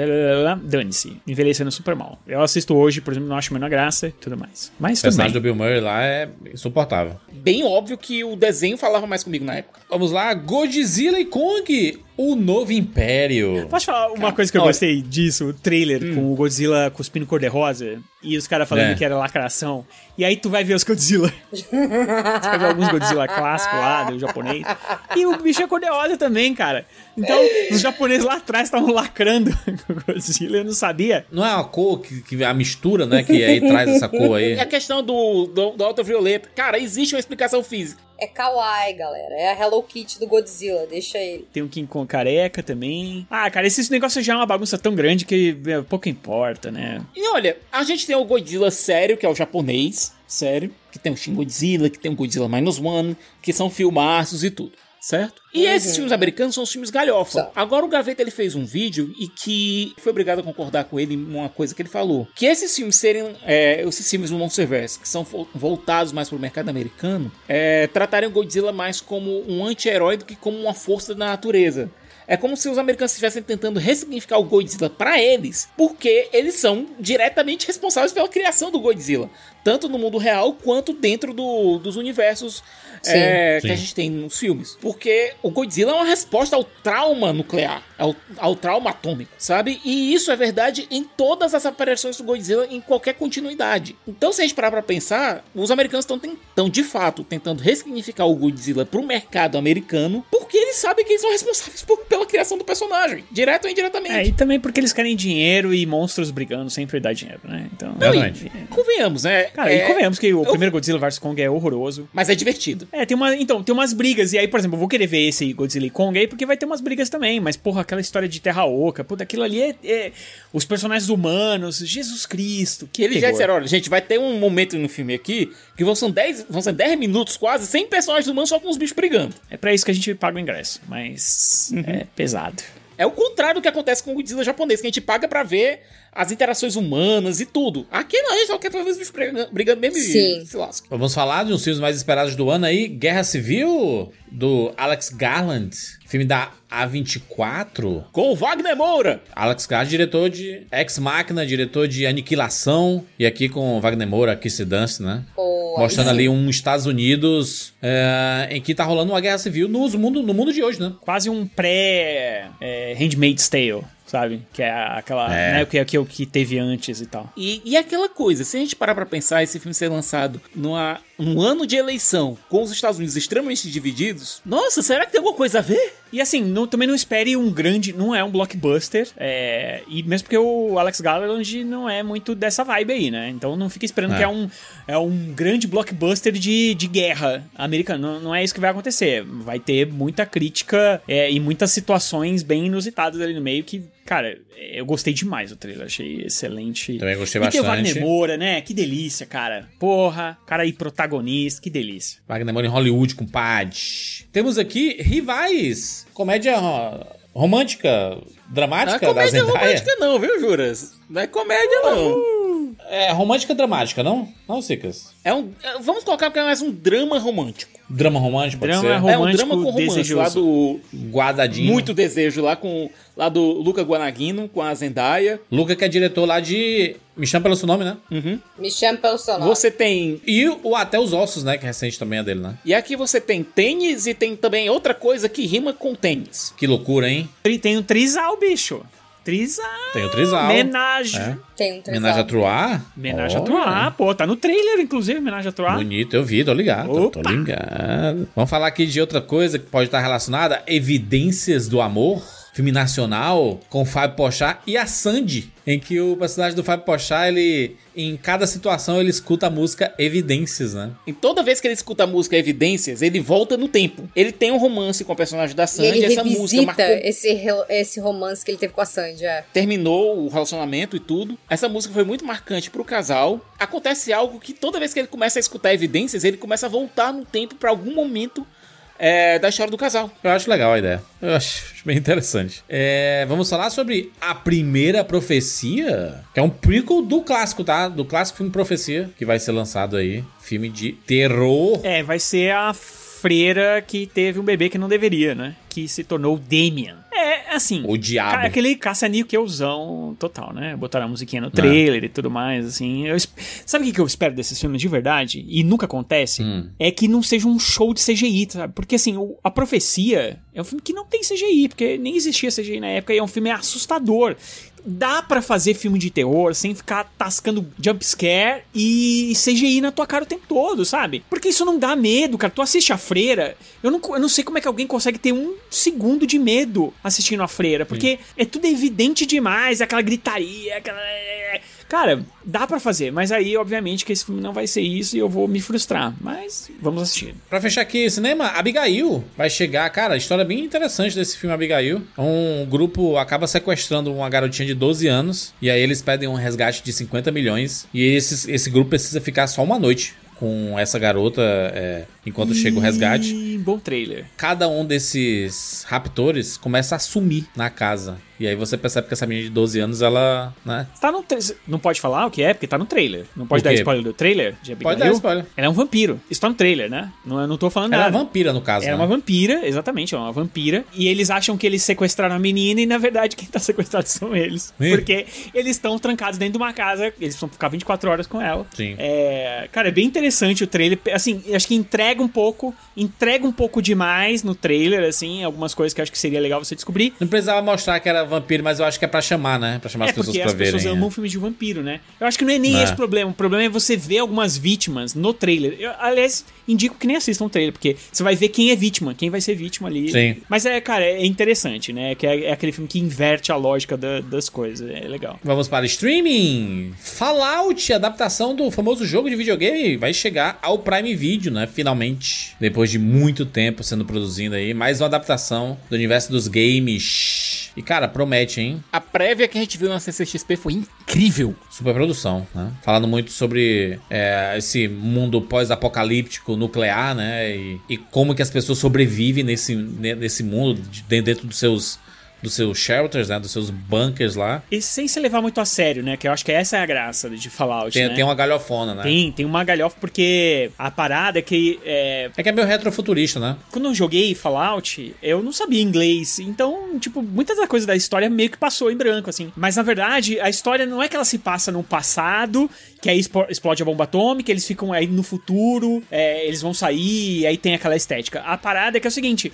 O futuro da humanidade meio que retornou. Sabe essa coisa que a gente não tem uma coisa oitentista hoje em Sim. dia? No futuro, eles tiveram uma coisa meio sessentista. E aí as coisas ficaram todas mais ou menos naquela estética. Aí sim tem a bomba atômica. E aí eles vão sair no futuro muito futuro. Eles vão sair do- dos É. shelters, né? E aí a ideia se passa é, é essa e tal. Eu gosto muito de Fallout. Gosto muito dos jogos. Pô, eles respeitaram demais isso, pelo menos nos trailers que a gente viu, né? Então, eu, cara, tem tudo pra ser muito legal. Grande investimento do Prime Video, né? Pra 2024. Netflix lança a segunda parte do seu Rebel Moon. Rebel Moon, a marcadora de cicatrizes do Zack Snyder. O filme anterior é um dos piores filmes da história do Zack Snyder. É o pior filme do Zack É. Snyder.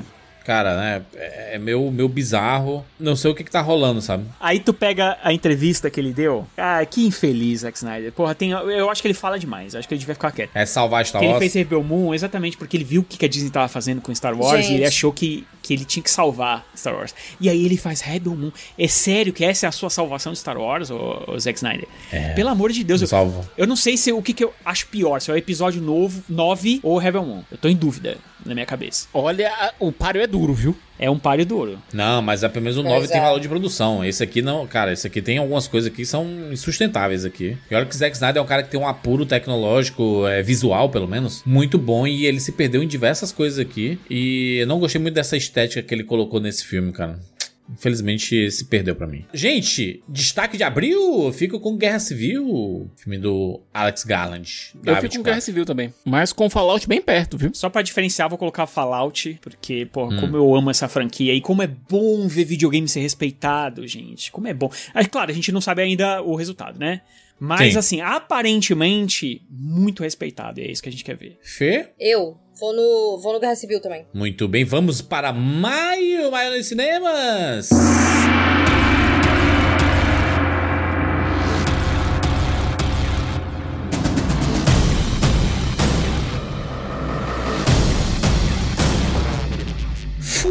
Furiosa, uma saga Mad Max. Temos aí o prequel de Mad Max Estrada da Fúria. Aqui a Furiosa sendo feita pela Anna Taylor-Joy, né? No filme do Mad Max lá, Estrada da Fúria, foi com a Charlize Theron, né? Foi um dos pontos altos da minha CCXP no ano passado, ver essa mulher pessoalmente. Porque, gente, ela é uma fada. É isto. É uma fada, ela é maravilhosa. Estou empolgadíssima. Esse filme. Eu amo Mad Max Estrada da Fúria e eu tô muito curiosa pra ver. Gostei muito do trailer. Sicas e Rogério, nada aí? Nada, de Furiosa? Não estão empolgados aí? Não, tô, tô esperando muito o Jorge Miller pra mim. Tô olhando pro pôster do filme aqui agora, inclusive. Teve muita gente, Rogério, Eu? reclamando dos efeitos do filme. É, com- já no trailer, né? É, mas eu tô mais interessado pra ver qual o tipo de narrativa que o Jorge Miller vai, enca- vai encampar aqui. Eu reassisti. Tá até falando com o Juras isso. É, reassisti Mad Max 2 esses dias. É, que fazia muito tempo que eu tinha assistido, assisti com as meninas e tal. E nós três adoramos o filme. Porque, cara, ele é um Estrada da Fúria, só que feito antes. Sem dinheiro. Cara, é um filme que tem pegada, porque ele é físico, né? Porque tá tudo lá e. E é, por mais dinheiro que ele não tem, ele tem que fazer uns cortes bruscos de câmera, porque afinal não tinha como. Mas tem aqueles acidentes, aquelas coisas e tal. E aí a gente corta pra Furiosa e eu não vi nada de pegada ali. Eu só vi aquela coisa limpa. Sei lá, cara. Eu, eu tenho uma impressão muito ruim. Me deu, o trailer me deu uma impressão muito ruim. Era o filme que eu mais esperava em 2024. Mas não gostei nada do trailer. E eu espero estar muito errado, porque, cara, eu sou apaixonado pela franquia e. Eu queria, eu quero, quero mesmo estar errado. Quero mesmo que vocês cheguem e falem: tá vendo, Rogério, seu idiota? Não tem nada a ver, trailer não tem. Espero, de verdade, eu quero demais.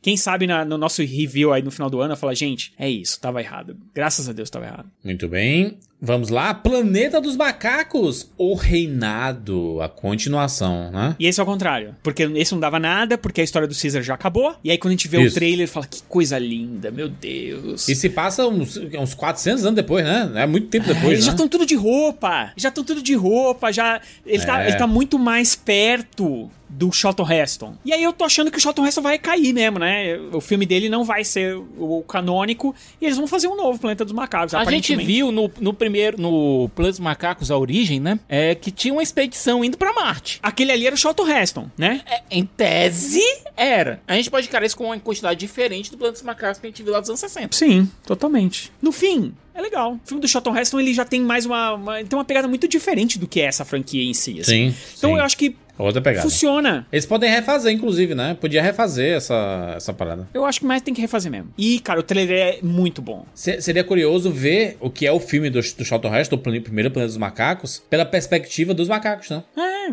Né? E, cara, com uma linguagem mais nova, né? É isso, é, não é assim que funciona. Hollywood, é refazer, refazer, refazer. Então dá pra refazer. É, a história é muito boa, o livro eu li há pouco tempo, nunca tinha lido. Li o Planeta dos Macacos, é um livro muito bom, muito bem adaptado aí em, em todos esses tempos todos. E dá pra fazer, cara. Dá pra fazer, é muito, Né? é muito atual o tema dele, entendeu? Dá pra fazer. Vamos falar de Back to Black, a biografia de Amy Winehouse. Vai chegar aos cinemas aí, feita pela Marisabela. Cara, vou dizer que o trailer, vi o trailer do filme, não me pegou. Não, eu adoro Amy Winehouse, Porra. mas não me pegou ali. Eu não vi o trailer ainda, eu adoro Parece tão chapa branca. E me pegou demais o trailer, mas o Sicas falou pra mim no, no Twitter isso, e é real. Cara, vai ser muito chapa branca. E assim, a história dela não tem como ser chapa branca, né? Não tem, cara. É uma história muito sofrida. Poxa. Não tem como É. ser chapa branca. É, mas as músicas estão lá, né? E aparentemente no, no trailer o, o vilão é o marido, né? O pai vai ficar. Mas tem a parada realmente da história real que é muito, muito isso também, né? Mas o pai. Sim, Talvez seja tem- mais vilão, tem tão vilão culpa. ou mais vilão do que o marido, cara. Mas o foco é muito sobre as drogas, né? Se ela tivesse tido um cuidado da família, talvez não tivesse É. acontecido o que aconteceu. Mas o dinheiro falou mais alto. E aparentemente isso, pelo que a gente vê no trailer, não é o foco. O foco é, é o- é aparentemente o marido. Vamos ver, né? É. Mas assim, a moça é inacreditavelmente parecida e as músicas são tão lindas, né? Cara, é tão atual isso e a moça né, faleceu tão cedo. né? É uma história muito triste. Muito triste. E, e é- é- essa é uma história que se passou na nossa geração, né? Vamos falar de O Dublê, o The Fall Guy, filme do Ryan Gosling com a Emily Blunt. Devia se chamar Duro na Queda, aliás, viu? Podia ser, né? Mas eu, eu achei, achei bem interessante, dirigido aqui pelo David Leitch, né? Diretor lá do primeiro John Wick, né? Junto com o Chad Stahelski, que depois foi dirigir o Atômica, o Trem Bala, né? O Deadpool 2. Então, espere algo bem frenético. O trailer é bem legal. E o Ryan Gosling fazendo dublê, né? Um filme divertidão, assim. Tem essa vibe, pelo menos. Ah, cara, o Ryan É. Gosling é muito legal. Ele fazendo comédia, ele funciona Eu acho que ele muito, funciona né? muito fazendo comédia. Ele funciona, na verdade, fazendo qualquer coisa, mas a comédia é bom porque ele tem É. um sorriso ali que fica meio na cara dele, assim, o tempo todo, que, Sim. pô, é muito legal. Temos aqui outro filme, Amigos Imaginários. Cara, eu quando assisti esse trailer, eu fiquei perguntando, será que a Warner não vai processar o o Krasinski por conta de A Mansão Forte para Amigos Imaginários, não? Porque é idêntico. John Krasinski, né? Lá, o, o Jim de The Office, né? Ele de Um Lugar Silencioso, agora dirigindo mais um filme, né? O Amigos Imaginários aqui. Que, o que eu gostei é um filme dirigido pelo John Krasinski, o Jim de The Office. E o bichão grandão, quem faz a voz é o Michael Scott, o nosso Steve Carell, né? Você entrou num projeto que o cara era tipo, meio que acima de você, e aí agora você vai lá e dirige o cara que virou seu amigo e tal, cara, é muito legal, velho. É, parece ser um filme bem legal, assim, pra família e tudo. Pro né? Krasinski é interessante ele mudar de áreas também. Senão vai Também ficar, ele vai ficar marcado só diretor daquilo, entendeu? Ator, a gente É. já viu que ele consegue fazer outras coisas, mano. O cara Sim. né, fazendo, fe- fez ação, fez um monte de coisa e tal. Mas eu acho legal ele mudar de áreas e fazer um filme totalmente diferente. Eu acho que é até a intenção, na verdade. Mas assim, é aquele filme, né, que eu já sei, né, que vai, vai ter aquela mensagem positiva. É, não, mas é bonitinho, pra, pra criança, caramba, né? Vai, vai, vai bizinho pra criança. É. Ah, vamos falar aqui sobre Garfield Fora de Casa, a nova animação do Garfield, hein? Em CGI. Tá tão gracinho o trailer dessa, hein? O Siqueira odiou. Eu achei tão. fofo. Eu odiei esse trailer, gente. Você não gostou? Por quê, Odiei. gente? Eu achei tão fofo. Eu achei tanto. Eu achei em- antítese do Garfield esse trailer. Sério, é. Ah, ele pequenininho lá comendo a pizza, assim, ah, achei legal. Gente, a última coisa que o Garfield queria na vida era se, ver- se meter em aventura. O Garfield é um, é um gato doméstico. Um gato preguiçoso. E é preguiçoso. O que ele gosta é de comer lasanha e de zoar com os outros. Só. Mas colocar ele numa aventura, Sicas, é tirar ele do lugar comum, entendeu? Exato. Mas esse é o lugar Então- comum de qualquer desenho animado, é justamente essa, essa aventura. Eu gostava do desenho do Garfield, aquele Garfield de seus amigos, porque era basicamente isso. Era o Garfield em casa zoando a galera. Ah, vamos falar de filme Assassino por Acaso, no filme do Richard Linklater. Com o Glenn Powell, né? Glenn Powell tá Com com, tudo, Powell. hein? Tá fazendo tudo. aí. Depois que fez Top Gun, depois que fez aí a comédia romântica lá com a Sidney Sweeney. Uhum. Tá aí, ó. É o que saiu agora no final do ano nos Estados Unidos, não é? Vai demorar tudo isso mesmo pra chegar aqui? Parece demorar tudo isso, né? Tava sendo bem falado, esse filme passou no Festival de Toronto. Foi, Foi. muito bem falado esse filme. É, e aí, putz grila, cara. Nossa, que falta de time da porra. Mas o Glenn Powell tá falando que, cara, baita ator aí, que pra, pra. Sabe? Que vai ser um ator aí de, de premiação. Ele tá com um visual bem diferente no filme. É que ele faz um policial disfarçado, né? Quer ver? É, ele tá menos fodão. Enfiaram o Glenn Powell. É é difícil enfi- enfiar um homem desse, né? Pelo amor de Deus. Vamos falar de filme brasileiro? Grande Sertão vai chegar aos cinemas. Baseado aí na obra, né? Do Grande Sertão é, Veredas, né? A obra lá do Guimarães Rosa.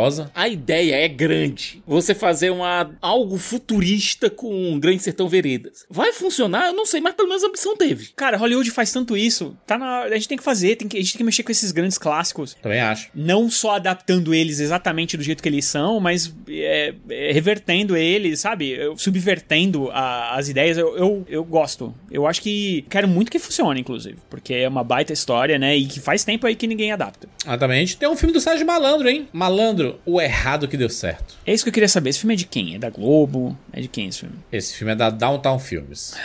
É, aí já não dá pra saber, né? É, não dá pra saber, mas. Mas é um filme sobre o Sérgio Malandro. É sobre a história do Sérgio Malandro. É muito Feito por ele mesmo, inclusive. Ah, cara, o Sérgio Malandro. é- Por isso que eu perguntei. O Sérgio Malandro é loucura total. Eu queria muito ver um documentário do Globoplay sobre o Sérgio Malandro. Também. Seria uma loucura inacreditável. As histórias que esse cara tem. Podia sair esse ano, né? Vai que tá de, de- em segredo aí. Ah, na Netflix chega a terceira temporada de Bridgerton.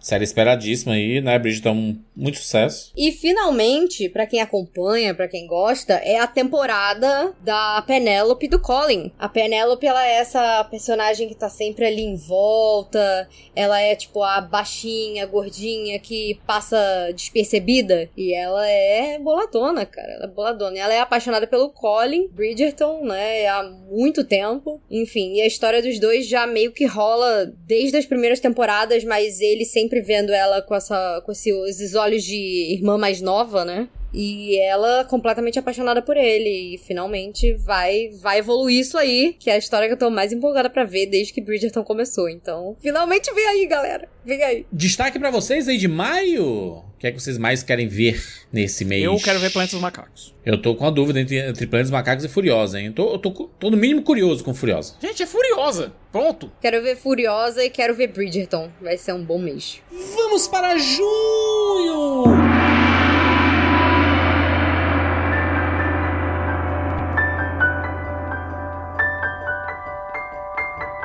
Junho nos cinemas chega Divertidamente 2! Finalmente, depois do quê? De nove anos? Meu Deus, nove anos! Não é possível, gente. Não é possível que já tenha nove anos. Nove anos. Não aceito. É, eu assisti com a minha filha menor, né, mais jovem, e ela era um bebê, cara. Ela tinha uns dois anos. Eu lembro Bebê. que eu assisti e ela Caraca, ficou olhando pra como minha cara. E eu fiquei. chorando o filme inteiro. E ela assim olhando pra minha cara. E ela, tipo, papai. o que Papai está tá acontecendo? chorando! e ela tem 11 agora. Divertidamente é um dos meus filmes Caraca, já é favoritos quase da uma Pixar. adolescente, meu Deus. Um dos meus filmes favoritos da Pixar, o, o Divertidamente. E essa continuação é a continuação né, que a Disney tava precisando ali, né? Forçou meio que a Pixar pra fazer. Né? Tipo assim, ô, né, ô Pixar, né? Vamos, vamos voltar aí com as franquias, né? Não, e olha, se você parar pra pensar, Quebra essa daí pra não é, é, não é algo forçado porque acompanhar a Riley como adolescente pode ser interessante porque existem conflitos novos. Sim. O primeiro conflito da Riley foi a questão da mudança e tudo. É, você entrar na adolescência é como se, o seu corpo tivesse todo mudando. Com certeza. Sabe? Você não tá mudando de cidade, o seu, a sua, o seu corpo inteiro tá mudando. É. É, uma coisa muito radical. Então, existe história pra contar? Existe. Vai ser bem contada? Aí é outra história. Ah, mas aí é outra coisa. Mas eu, cara, eu, eu boto fé na Pixar, hein? Aí é uma coisa que eu boto fé. Nas, continua... Nas continuações, cara, tirando Toy Story, eu não boto muita fé, não. Será, hein, mano? Eu não, eu não, eu não, eu não invisto mais. Tu não né? gosta do Dory, emocional. não, né? Não, Do não Dory, gosto do Dory, não gosto. O que mais que teve aí? Do Universidade Monstro. É, não gosto nenhum desses. Incríveis dois, você não gosta Incríveis não, cara? 2. Incríveis 2, Incríveis 2 eu gosto sim, mas o 1 é bem melhor, convenhamos? Não, o 2 é melhor, tá doido. Tecnicamente acho o 2 legal, mas de história eu gosto mais do 1. A história do 1 é melhor. A história do 1 é melhor. Mas é porque é o negócio da família disfuncional, né? É, pô. Não, e é legal a, a ideia de você pega o super-homem, tira ele da equação, entendeu? Porque ele é Sim. muito poderoso. Então, eu acho que funciona muito bem a reunião da família no final. O segundo já tem uma... É bom, eu tô dizendo, não é ruim. Hum, É. é, eu gosto mais do 1, assim. Eu não consigo botar muitas minhas fichas né, nas continuações da Pixar mais.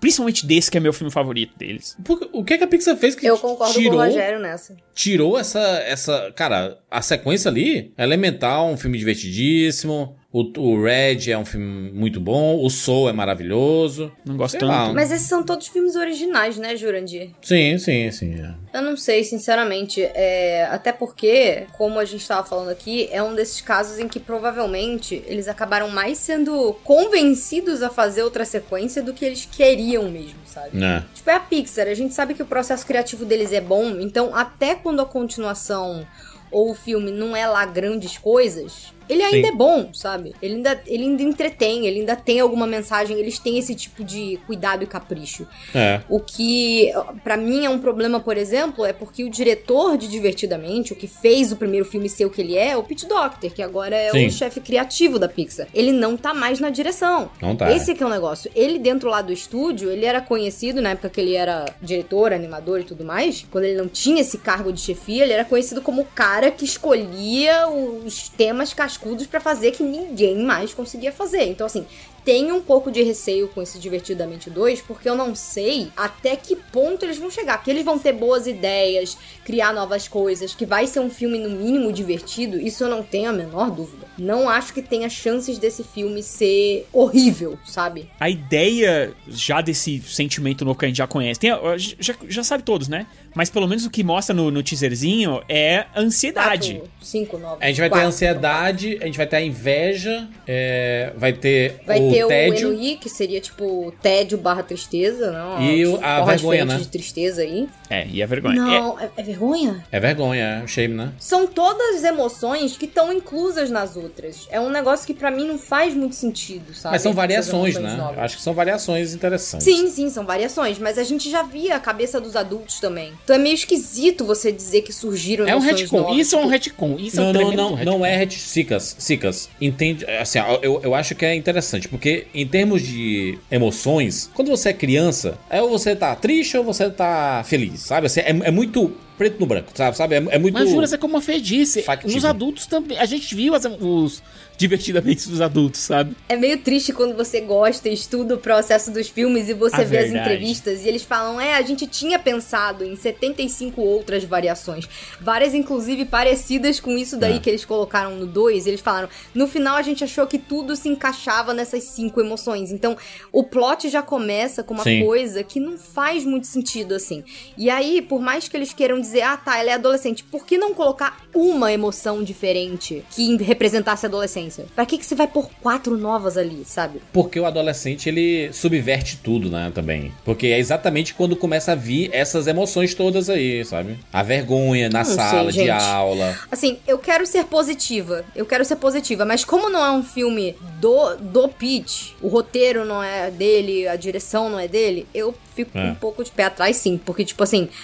Você tá jogando na mão de. E pode funcionar, porque, por exemplo, o Toy Story 3, que muita gente considera o melhor Toy Story, ele não é do John Lasseter, dirigiu o 1 e o 2. Sim. Então, assim, sempre há a chance da gente, espero inclusive, que eu calhe a minha boca e volte aqui em junho e fale: Caraca, que sequência Eu também. foda! Eu é isso que eu espero. Eu não sei, também. porque eu acho que eu tô tão escaldada com as sequências medianas que vem saindo de todas as empresas da Disney recentemente. A Pixar é minha última tábua de salvação, mas.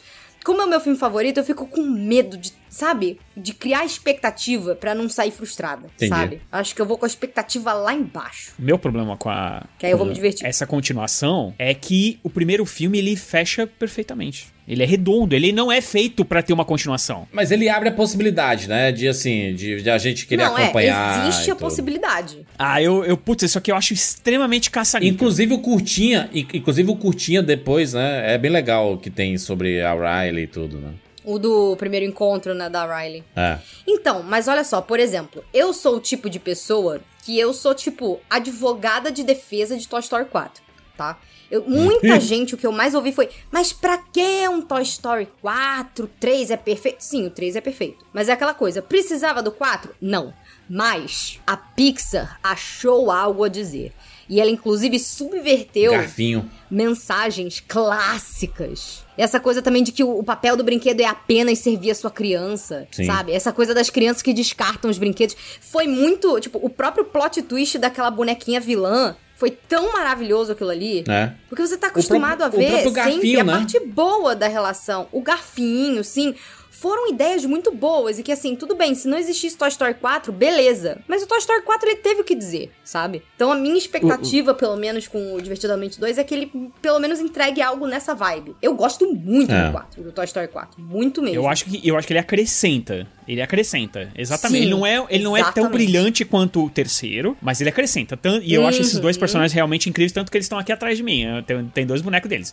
Mas que é, assim como o Toy Story 4, um caça-níquel. Ah, sim, sim. Eles têm tanto talento e eles já têm uma máquina tão bem calibrada que funciona, sabe? É. Tipo aço há tanto tempo. Eles têm um método tão redondinho que até quando eles, entre aspas, falham, o negócio não é horroroso, sabe? Se você for parar pra olhar, eu acho, sei lá, tem dois filmes da Pixar que a galera considera horrorosos, que é o Carros 2 e o Bom Dinossauro. E olhe lá. Sim. E eu nem acho o Bom Dinossauro horroroso, sabe? Ele só não é marcante. Ele poderia, se ele, for, ele poderia ter sido lançado por qualquer outro estúdio. Tipo, ok, ele tá um pouco abaixo do que a Pixar geralmente faz, mas ele não é ofensivo, ele não é pavoroso, sabe? Ele não tem a cara da Pixar, né? É, é um filme que é tipo, tá lá, você não lembra dele, mas tá Pavoroso, lá. é, pavoroso é, é outra coisa, gente, né? Vamos, não, vamos, não, o vamos- Carros 2 é pavoroso. Não, o Carros 2 realmente é. O Carros 2 parece que foi feito pra, pra televisão. É horroroso. É. Continuando aqui, Um Lugar Silencioso, dia 1, o spin-off de Um Lugar Silencioso, né? Que já saíram dois filmes e agora, né, vai chegar é, o spin-off com a Lupita Nyong'o, né?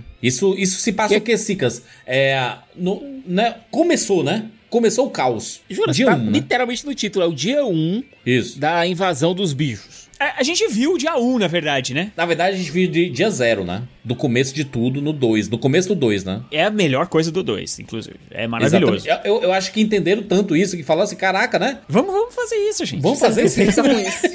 Vamos continuar o 2 ali, né? Exatamente. Por outro ponto de vista, a gente não tá, a gente não tá no ponto de vista da família. A gente vai agora pra outro ponto de vista. A gente fez podcast sobre Um Lugar Silencioso e a gente sempre comentou, cara, que esse mundo ele tinha um potencial de expansão muito grande, né? De assim, dá, cara, dá, dá pra mostrar diversas histórias, diversos momentos aqui. E realmente, se der bom aqui, pode, né? Pode ser. É, é a terceira iteração aqui da franquia, né? Caramba, mano. Né? Quem diria, né? John Krasinski, nosso Jim de The Office aí, criando uma franquia O- o lucrativa, só, né? só é importante o seguinte, fazer bem feito, né? Porque o Bird Box tentou aí por uma outra perspectiva, que é bom, o é. Bird Box Barcelona, e é horroroso. Então, assim, fazendo bem feito, e eu acho que o Krasinski não ia deixar a franquia dele, que a- ele criou, na mão de, né? É, Faz aí de qualquer jeito, eu acho que tem tudo pra ser bom. E a Lupita é uma baita atriz, né? Então. É, vencedora de Oscar aí, né, cara? Não, e se vocês quiserem também pensar em questão de desse tipo de filme, suspense, terror e tal, ela arrebentou no Nós, do Jordan Peele, né? Exatamente, Então, assim, né? potencial pra esse tipo de filme, combinar com esse tipo de filme e, e conseguir segurar esse tipo de papel, a gente já sabe que ela segura. Então, Exatamente. curiosa. Olha quem tá voltando! Will Smith e Martin Lawrence, os Bad Boys, o quarto filme.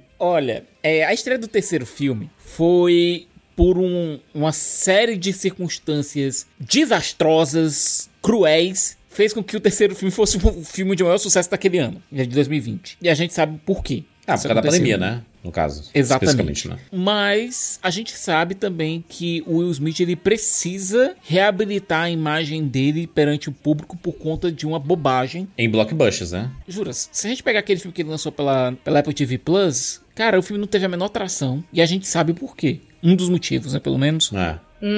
Então, fazer um Bad Boys 4 é algo que faz sentido. É uma franquia que faz sucesso, é uma franquia muito querida e é uma franquia onde ele não vai ter o holofote só dele, vai ter o Martin Lawrence do lado. Então, pro Will Smith, esse Tem a quarto Bad Boys faz sentido. também. Exato. Vai ser assim, eu acho que vai ser o termômetro pra saber se ele já pode voltar ou não, né? Exatamente. Sim. Então, total. assim, ah, se aí se ele, se ele A voltar. recepção, né? Como é que o filme ser, tiver né? uma boa recepção, as entrevistas ele conseguir participar, sabe? Não ter tanta coisa em cima dele, aí A ele sabe que é o momento de voltar. polêmica, é. Se ele sentir que não dá, aí ele vai segurar outros projetos dele mais pra frente, porque não vai ter como continuar agora. A gente sabe que ele tá preparando um, um novo Eu Sou a Lenda junto com o Michael B. Jordan. Isso. É, Uhum. A gente sabe que ele tem outros projetos blockbusters rolando, mas eu acho que a velocidade com que, com que esses projetos vão chegar aos cinemas vai depender do que vai acontecer em Bad Boys 4. É, acho que o Bad Boys vai ser um bom termômetro mesmo pra ver como é que a recepção do público tá em relação ao, Will Smith. Eu acredito que passou, tá? A sensação que eu tenho é que passou. Só, a gente só vai confirmar, obviamente, né? Quando sair o filme, né? Agora, a gente tem que esperar que, pela época de lançamento de Bad Boys 4, não tenhamos declarações polêmicas nem por parte da, do Will Smith, nem por parte da Jada. Isso sempre teve, né? Essa- essas declarações não sempre, não sempre cercaram a família Smith, independente do, do caso lá do Oscar, não? Então, não sei se vai ser diferente, não, sabe? Mas enfim, é uma boa, é uma boa pra gente ficar é, de olho, né? Vamos falar de filme aí? Vamos falar sobre The Watchers, filme da Dakota Fanning, filme de terror, né? Se tem uma atriz que tem uma cara que parece que foi feita pra filme de terror, é a Dakota Fanning, cara. Ela não, não, não explora muito esse gênero, não, né? Não explora, É mas ela tem isso, um rosto. Ela tem um, uma persona que eu acho que se adequa Ela muito tem uma presença, né? Eu acho que a Dakota Fanning, ela deu uma descansada nela de, de imagem de atriz infantil. Sim. E agora ela vai vir, tipo, ela já veio lá no, no, no filme do Denzel Washington, lá, como é que é o nome, Sicas? O Protetor 3. Protetor, né? Protetor 3, é. Ela já veio, cara, e aí é engraçado, é, é- é bem louco você ver ela com essa cara de adulta, sabe? Porque aí ela fez aquele do Tarantino também, era uma vez Hollywood, mas é um papel. E Rogério. aí ela vai vir adulta. Nossa Dakota Fanning vai fazer agora, em fevereiro, 30 anos. Pois é, meu amigo. Lembra dela? Lá em Guerra dos Mundos, pequenininha com o Tom Cruise. Lembro, gritando Lá loucamente. no Denzel Washington, lá em Lembrou Chamas da Vingança. Amigo Oculto.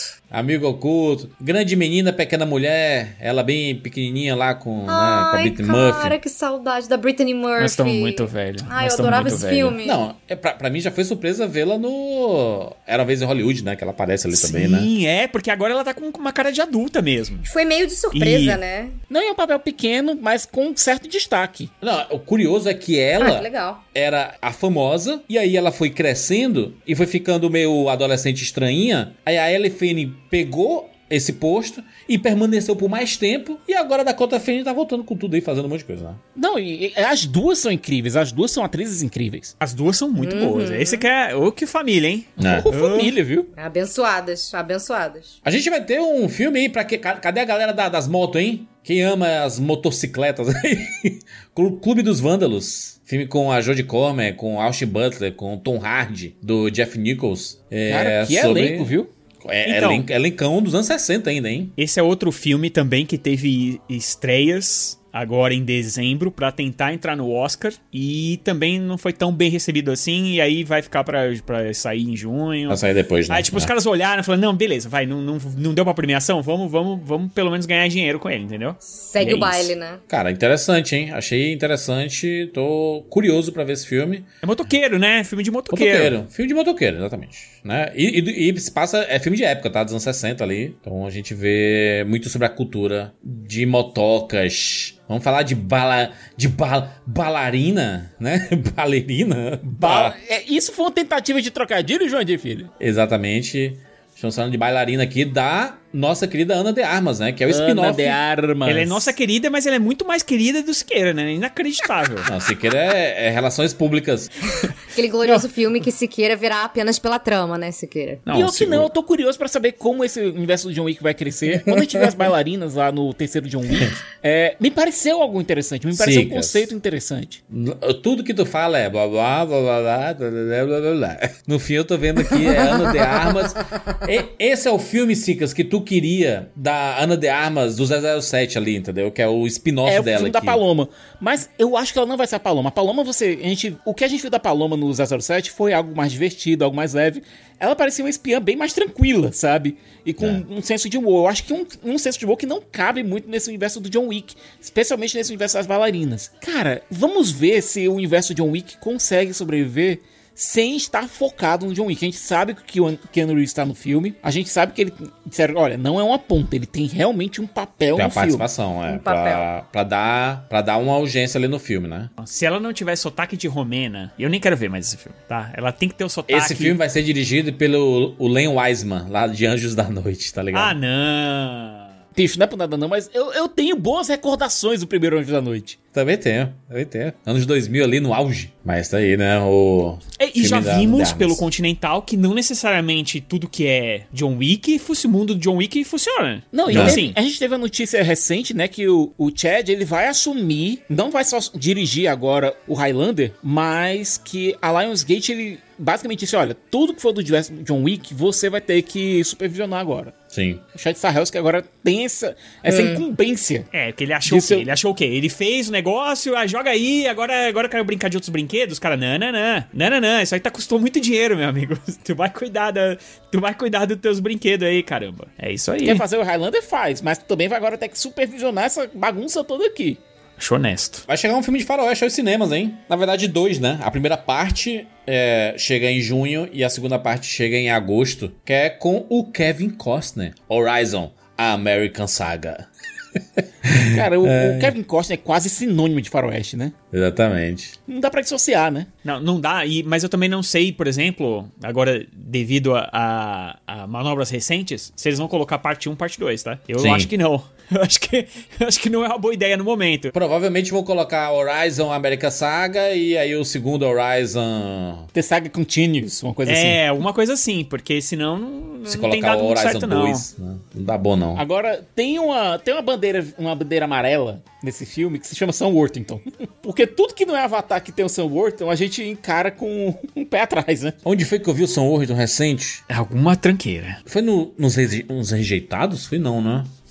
O que foi que o Sam Worthington... Ele tá horrível. Ele, ele participa... É pe- pequeno Que a- o negócio dele. Juras, foi no Lift. Foi no Lift, exatamente. No Lift da, da Netflix. Eu assisti esse filme horroroso da Netflix. Do, do Kevin Hart. O Velozes Furiosos, né? Do, do Kevin Hart aí. E aí, ele apare... Cara, ele é muito ruim. o Sam Do Worthington, cara que, mano. olha isso, mano. Do cara que fazia 9 entre 10 filmes de Hollywood, virou o filme que faz, virou o cara que faz o filme com o Kevin Hart. Pois é, É porque ele isso. pe- teve uma época que ele pegou o Fúria de Titãs, teve a época que Sim. ele pegou o Acabana. É. Sabe? É, teve o Exterminador do Futuro. Parecia que ele tava indo numa onda que não ia terminar tão cedo. Eu gosto dele no Terminator 4, hein? Eu sou ainda não, Resistência. Não, não, não, não, não, não. Ah, no streaming, chega a segunda parte de Bridgerton, né? A terceira parte aí, que provavelmente vai continuar. Bri- Bridgerton é um sucesso da Netflix, né? Eles devem continuar aí, por mais que eles sempre digam que é a última, né? Estão fazendo spin-off, um monte de É, spin-off. um monte de cara, coisa. Ai, Sucesso, gente, chateadíssima que é a primeira vez que eles estão dividindo em duas partes. É, é, a, Shondaland e a Netflix querem acabar comigo. É o modus operandi do negócio agora. É desse jeito. Eu sei, mas é porque finalmente, olha só, eu tô há um tempão esperando a temporada da Penelope com o Colin, entendeu? Aí agora que eles vão fazer é a quarta coisa de Bridgerton que eles vão lançar. E a primeira vez que eles vão dividir, olha só, estou revoltada. Eu tenho isso a dizer. Como é que eu vou esperar a conclusão do romance, entendeu? Um mês inteiro pra, pra esperar esse romance que eu já tô há anos aqui, entendeu? Sobrevivendo de migalhas. Poxa, Netflix. Minha alma de fanfiqueira não, não me aguenta com Bridgerton. Eu dividiria Stranger Things em quatro partes. Tá brincando.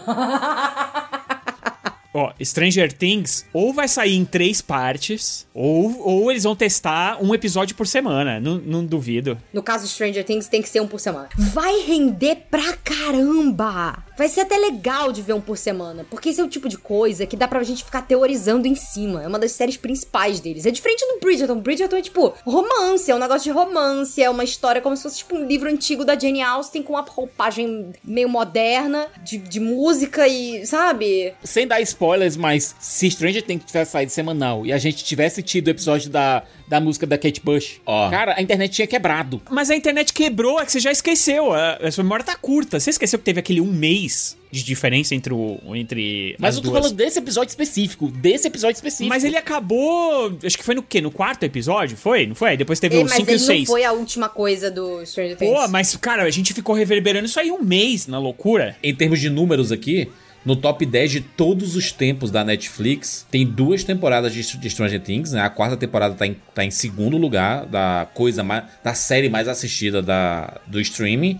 E a terceira temporada tá em sétimo. Bridgerton tá em quarto, em oitavo e em décimo com o spin-off, né? Cara, Bridgerton é gigantesco hoje. É muito popular, né? Sim, sim, sim, é muito grande. Eu lembro que na época que ele saiu, a primeira temporada, o negócio ficou em destaque tanto tempo e rapidinho virou a coisa mais assistida na época da primeira temporada. Né? Vamos lá pros destaques. Destaques de junho, na opinião de vocês. O que é que vocês estão mais com a expectativa? Eu fico com o Divertidamente 2, tá? Pro bem ou pro mal, Divertidamente 2. Curiosa demais. Como eu estou com medo. Ana de Armas, você tem meu coração, mas os di- Divertidamente tem a minha curiosidade. Como estou Hum. com medo, vou ficar Sim. com um lugar silencioso dia 1. Que aí eu me decepciono menos. Porque eu, na verdade, eu quero ser muito surpreendido com o Divertidamente 2, entendeu? Uhum. Então eu prefiro manter baixas as minhas expectativas. E aí vou ter expectativas para um lugar silencioso dia 1. Eu só bem. espero que quando for no. Quando for em janeiro, a gente não chegue pra fazer aquele. Nossas expectativas eram baixas, mas puta merda, né? Mas é que ano passado a gente teve uma expectativa alta com coisas terríveis, tipo Quanto Mania. Aí eu tô com medo, né, cara?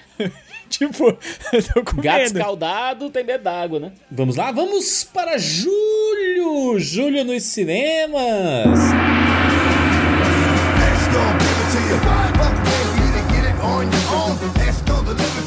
Mês de Deadpool 3, hein?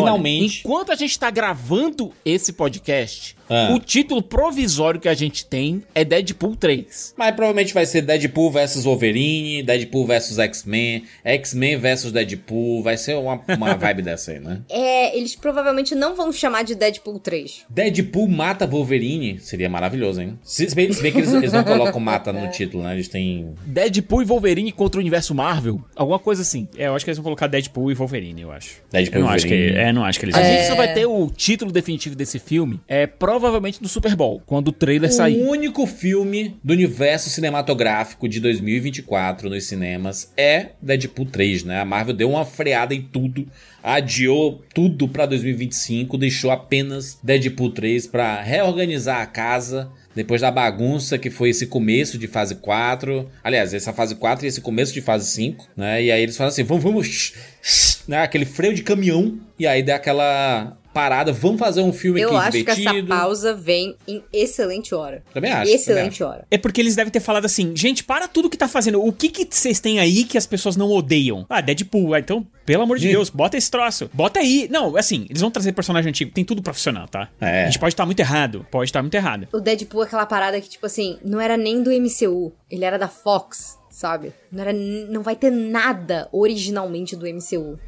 em 2024 no cinema. É, e não, e Fê, dá pra.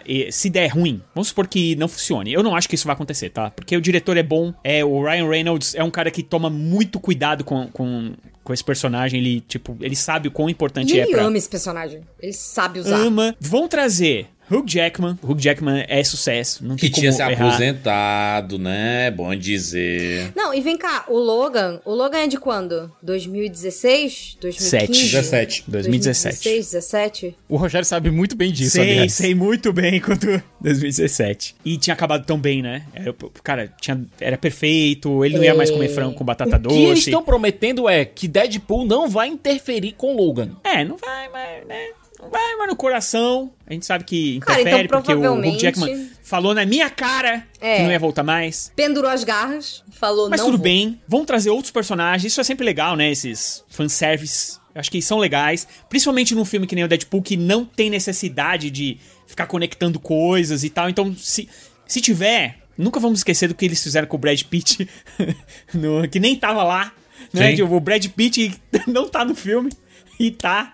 Então, assim, é, em Deadpool 2, é, dá pra brincar. Dá pra fazer um monte de coisa. E se, vamos supor que dê errado, eles sabem que isso não vai fazer muita diferença pro universo futuro, porque. é Não, Deadpool, agora, uma coisa que os dois Deadpools conseguiram equilibrar muito bem é o seguinte: os filmes são zoeira, mas tem centros dramáticos neles. Os dois filmes, aliás. No primeiro você tem a relação do, do Wade com a Vanessa, toda a questão do câncer, tudo aquilo. E no segundo você tem todo o trauma do Wade ter perdido o amor da vida dele e tá tentando se redimir, tentando salvar um garoto. Os dois filmes, eles têm centros emocionais. Não é bem o que funciona, principalmente no 2, né? É o que menos funciona, inclusive, é o centro emocional do filme. Mas existe um equilíbrio, não existe, Rogério? Existe não, um equilíbrio. existe. ali. Então, é o que eles vão tentar colocar. E aí, mas se der errado, eles falam, olha, gente, isso aí não é nada, e Deadpool. Se der certo, é, vai pela linha, vai por aquela linha. Cara, é isso, é multiverso, vai ter um monte de zoeira, com, com, principalmente com os personagens da Fox. É, acho que eles devem colocar o- principalmente citações dos personagens. A do gente MCU. sabe que vai ter a Jennifer Garner fazendo a Electra, o que significa que muito provavelmente a gente vai ter o Ben Affleck fazendo o Demolidor. Cara, isso vai ser uma loucura inacreditável, né? Essa é a verdade. E eu, eu tenho uma, uma expectativa em cima do filme, mais pela diversão, de que acho que vai ser uma- um bom filme, vai ser um filme divertido. Mas eu me preocupo muito com a forma como a Marvel Studios vai trabalhar os X-Men, sabe? É, tudo que a gente viu dos X-Men foram remendos aqui, dos X-Men da Fox, e aqui talvez seja o filme definitivo pra encerrar. Ah, o legado Fox e aí deixar a abertura. Mas como? pro se eles futuro, né? deixaram. Se eles deixaram o Marvel lá com o. Com o Mar- as Marvels lá no, no cena pós-crédito, lá, com o Fera. É. que é o Fera da, da, da- da- Basicamente é o Fera da Fox, cara. É o mesmo Mas ator. talvez ele se conecte com o Deadpool aí, ao invés de se conectar com o MCU em si, né? É... Então, ainda, mas vai conectar com o MCU de qualquer forma, porque Marvels é MCU. Eu acho que a gente vai ter o final do universo Fox só em Guerras Secretas pra aí sim introduzir os X-Men do MCU. Também acho. Também acho. Que os, o- É. os X-Men da, da, da Fox só no, no final da Guerra Secreta. É, e, se, e, e como vai ser um sucesso? Isso aqui vai ser bilhão, né? Ser bilhão. Deadpool 3 vai ser bilhão. E Hugh Jackman vai voltar a fazer o Wolverine, tá, gente? Ele não, não vai ser o derradeiro filme dele, não. Nem a pau. Não, Nem Guerras a Secretas vai ter toda essa galera. Cara, Guerras Secretas vai ser o que todo mundo queria lá atrás, no começo dos anos 2000, com Tobey Maguire e Hugh Jackman juntos. Vai ter todo mundo. Vai É, eles ser- viram que deu certo lá o, o, o Spider-Man com de três universos diferentes juntos. E, cara, é, o, é a saída da Marvel. E eles têm que superar o Ultimato, cara. Sim. E aí, o único jeito é Sim. trazendo a galera da Fox também, entendeu? É o único É. jeito. Porque você vai trazer. Quer dizer, não acho que vai conseguir ainda, tá? Mas assim, Sim. na cabeça deles é assim, maior, sabe? Escopo maior, tudo é maior, tudo é maior, orçamento maior e tal, que é o jeito. de- A cena vai ser maior, a luta vai ser maior, a guerra vai ser maior. e- É. E, assim vai. Agora, se vai funcionar ou não, a gente não sabe. O Deadpool, eu sei que financeiramente vai funcionar. A não ser que seja um desastre. Eu duvido, com esses nomes, eu duvido que seja. Eu acho que vai funcionar demais. Vamos falar de outro filme de super-herói que chega nesse mês, Craven. Super-herói Caçador. vírgula, né, Jurandir Filho? Super-herói super-herói, né? Não é de super-herói ele, né? Obviamente, né?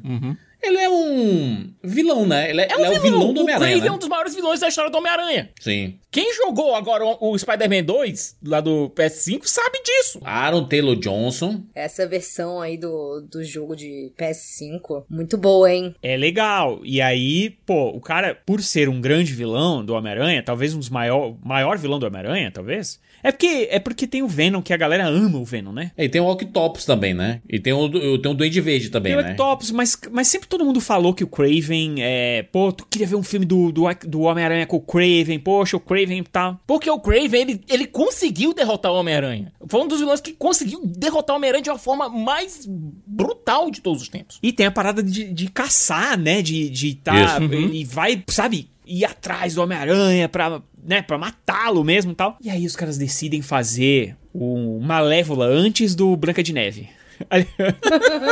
antes do Bela Adormecida. Em vez de eles fazerem o filme do Bela Adormecida e depois Malévola, eles já vieram com Malévola direto. E é isso, cara. Eu sei que tem gente que gosta do Aaron Taylor Johnson, né? Que ele fez aí uns filmes que a turma curte. Eu, praticamente, não gosto muito dele. Tu não gostou É. dele, dele nem no trem bala, juras? Eu vou me abster. Eu gosto do Trem Bala. Eu acho que é mais disso. Trem Bala parceiro. Também, eu, eu, eu também não gosto dele como ator, não, tá? É, não, Não é sei da sobre ter. pessoa, pode ser um cara muito legal e a gente tá sendo muito injusto com ele. Mas como ator eu não gosto, eu não gosto dele nem no. Que que é? Não, naquele Noturnos lá, como é que é? Não sei o que, Noturnos? É, no... Animais noturnos. Animais, Animais noturnos. Noturnos. Não gosto dele lá, que eu sei que a galera ama, É meu onde Deus. ele tá ai. melhorzinho ali, né? Eu acho Mas que... eu acho nada Eu demais. peguei acho... o geriza dele no Godzilla ali, e eu realmente eu não consegui mais engolir nada dele. Convenhamos, Sicas, ele tem um, um abdômen maravilhoso, ele tem um abdômen maravilhoso. Ai, que bom que eu não preciso falar nada. O Jurandir fala por mim eu me abstenho. Vai, Jurandir. ele é treinado no shape, ele, né? Ele toma o suco? Provavelmente toma Ele o faz suco. amor com o suco, provavelmente. Ele não é fake Nery. Ele tá fortíssimo aqui no Craven? Sim, mas a chance desse filme ser uma galhofa inacreditável. Mas juras, o, É que me deixa gigantesco. ton- o que me deixa tonto é o seguinte, sabe? O diretor, que é o J.C. Chandler, ele fez alguns filmes que eu gosto muito. Ele fez O Ano Mais Violento, ele fez O Até o Fim, ele fez Margin Call. Tá certo que ele fez aquele Operação Fronteira que foi bem fraquinho. Mas a filmografia dele é bem sólida, sabe? A gente sabe que todo mundo tem que pagar o aluguel, né? Todo mundo paga o aluguel, todo mundo. Mas. Seu Madruga, Sabe- paga o aluguel. Seu Madruga não paga. Todo mundo tem aluguel pra pagar. Exatamente. E tem um carisma infinito. Esse era pra sair, esse filme tá pronto, era pra ter saído em 2023, ele tá Por isso totalmente minha pronto. dica pra 2024 é não pague aluguel. Não paga Não pague aluguel, Não seja sua despejado. filmografia. Seja despejado em 3, 2, 1. Olha, mas a, a parada é o seguinte: esse filme já era pra ter saído, ele tá totalmente pronto. é, foi atrasado por causa da greve, porque não ia poder né, divulgar ele. Não ia ter material pra lançar em 2024. Exatamente. E aí tem um trailer. É tenebroso, né? que É, ele tipo, arranca o olho, arranca o olho lá, mano. Tá doido? Morde ele, aí ele fica. Ao invés de ser um aranha, tem um leão que morde ele, aí ele fica com Ele sente do na leão. cidade, ele vai andando assim. é bizarro, Sabe qual que é o real problema É. desse filme, gente? É, é o seguinte, a gente tem que ter a régua já de- desse universo dos vilão B e C do Homem-Aranha. Já temos a régua pra isso. O que eu Hum. gostaria que ele fosse uma galhofa divertida que nem Venom. Venom não é um bom filme, mas é muito legal de rir do Venom. Mas é que tá, o JC, o, o, o JC Chandler ele nunca fez uma galhofa na vida. Então, esse que é o problema, porque aí ele vai cair do outro lado da régua, que é o lado ruim, que é Morbius. Russell Crowe no começo do filme aqui, cara. Russell Crowe é outro que paga o aluguel, né? Gente, o Russell Crowe, ele tá pagando o aluguel de batina e motoca a essa altura do campeonato, É, é justamente essa a minha Assim. dúvida. Ele vai vir com a motoca lá do, do Exorcista do, Pado, do Papa? Não Ai, sei. Cara, é ele que... Nossa senhora, eu posso quase apostar que ele é, ele é o grande vilão desse filme aí. Ele é o grande vilão do filme. O Kraven era pra ser o vilão do filme, pô. Não faz o menor sentido isso. Meu malvado favorito 4 chegando aos cinemas. Illumination sem, sem freio, né? Bora Illumination. É isso aí. Lançou o Patos, não deu dinheiro. Vamos lançar o 4. Eles nunca esconderam que a parada desse filme é ganhar dinheiro. Sim. O 3 já saiu tem um tempo já, né? Convenhamos, tem bastante tempo já. Eu acho que foi 2017 ou 18 também. Foi, 17. eu acho que foi eu acho. 17 também, que eu também tava, fui, fui lá entrevistar lá o amigo do, do Jurandir. Eles só lançaram o Eles lançaram em o 2017 porque posteriormente eles lançaram dos Minions, né? Então Uhum. Dá aquela sensação, meu Deus, eles frearam a franquia, frearam o cacete, né? Lançaram Não, eles fizeram Minions, exatamente. É um negócio que mais vende brinquedo. Lançaram o Minions em 2015 e o Minions, a origem lá do Gru em 2022, né? Que tem o Gru, mas não tem as meninas. Porque a, a sacada quando Exato. funciona é quando tem as meninas e tal. E agora as meninas vão ser adolescentes, bibibi, Cara, meu blá. favorito é divertido, hein? Ah, eu acho também, não, não dói nada. Não me Leandro dói. Hassum dublando, hein? Ele é o dublador do, do Gru, né? Esse daí é um daqueles filmes que dublado é 10 mil vezes mais legal. Mil vezes melhor. Vocês já mil tentaram vezes ver? Tipo, melhor. eu amo o Steve Carell, ok? Eu amo o Steve Carell. Mas, agora aquele grande momento. Aquele grande momento. É, mulher privilegiada branca. Quando eu fui lá no, no parque da Universal, na atração Ih. do, do Malvado Favorito, não era a mesma coisa, não tinha a mesma graça. Não tem graça. Eu amo o Steve Carell, querido. Mas, cara, o Leandro Hassum, olha, poxa, mas a senhora é uma teteia. Quem é Steve Carell na frente de Leandro Hassum, rapaz? Respeita o nosso Leandro Hassum aí. Gente, o Steve Carell, o Steve Carell não fala, poxa, as vírgula, a senhora é uma teteia. Ele não fala. Não, Sabe? E, e- não fala. é isso, o Brasil deixa tudo melhor. Bairrismo não existe, não, porque ele é um gru estrangeiro barra carioca. Mas se não fosse meu Malvado Favorito 3, eu não teria conversado com o Evandro Mesquita. Entendeu? Olha. Que mandou um abraço especial para o meu pai. Então, que o Evandro Mesquita, eu gosto das, eu gosto das dublagens que eles são Você muito não malucos. soube me amar. Pô, eles pegaram ele pra dublar o vilão do 3, né, cara? Porra, sensacional. Filme brasileiro que vai chegar aos cinemas aí, Silvio Santos, O Sequestro. Com o Rodrigo Faro fazendo o Silvio Santos, hein? Tentaram sequestrar o Silvio Santos? Eu não faço ideia de que história é essa. Vou te contar uma, uma, uma história. A Patrícia Bravanel, antes de virar apresentadora e tudo mais, ela era só a filha do Silvio Santos. Ela foi sequestrada e ela ficou em cativeiro durante mais de uma semana. E, cara, era a filha do Silvio Santos, né? Então foi uma coisa que gerou um- uma comoção muito grande. E aí ela foi libertada. Uma hora pagaram o sequestro e ela foi libertada. Nesses dois dias entre o sequestro dela e o, e, e o algo que aconteceu depois. É, o Silvio Santos foi na TV, falou, agradeceu, né, o povo brasileiro que tava lá, né, rezando por ele e tal, não sei o quê. Né? Aí, o sequestrador da filha do Silvio Santos invadiu a casa do Silvio Santos e sequestrou o Silvio Santos. É Você tá aí, brincando? é inacreditável. Gente, eu nunca soube disso. E assim, alguém conseguiu fugir e avisar, e aí teve polícia na porta da casa, teve o Geraldo Alckmin entrando na, na, na residência do Silvio Santos pra. Meu Deus, tem o Geraldo Alckmin na história. O Alckmin entrou pessoalmente. Cara, foi um negócio gigantesco. Mas olha como é necessário o, o documentário o- e, o- e a biografia, sabe? Sei lá Deus o quê. Porque essas coisas elas ficam perdidas no tempo. Sim, as pessoas esquecem. Vamos ver qual vai ser a pegada do Rodrigo Faro fazendo o Silvio Santos. Não, Ele falou que conversou com o Silvio Santos, que tentou não ser. é, não fazer uma imitação do Silvio Santos, que seria né, um momento de, de dramático da vida do Silvio Santos. Então não vai ter Maoi, mas ele teve que pegar alguma coisa ou outra, que ele falou que não tem como ele ser Rodrigo Faro ali. Ele tem que pegar uma coisa ou outra e ele tentou ser bem realista. é, no máximo que ele pôde. Não sei o que achar desse filme, sinceramente. Acho, você viu como é necessário? Pela foto que eu vi, não gostei, não achei interessante, né? Achei a caracterização bem ruim.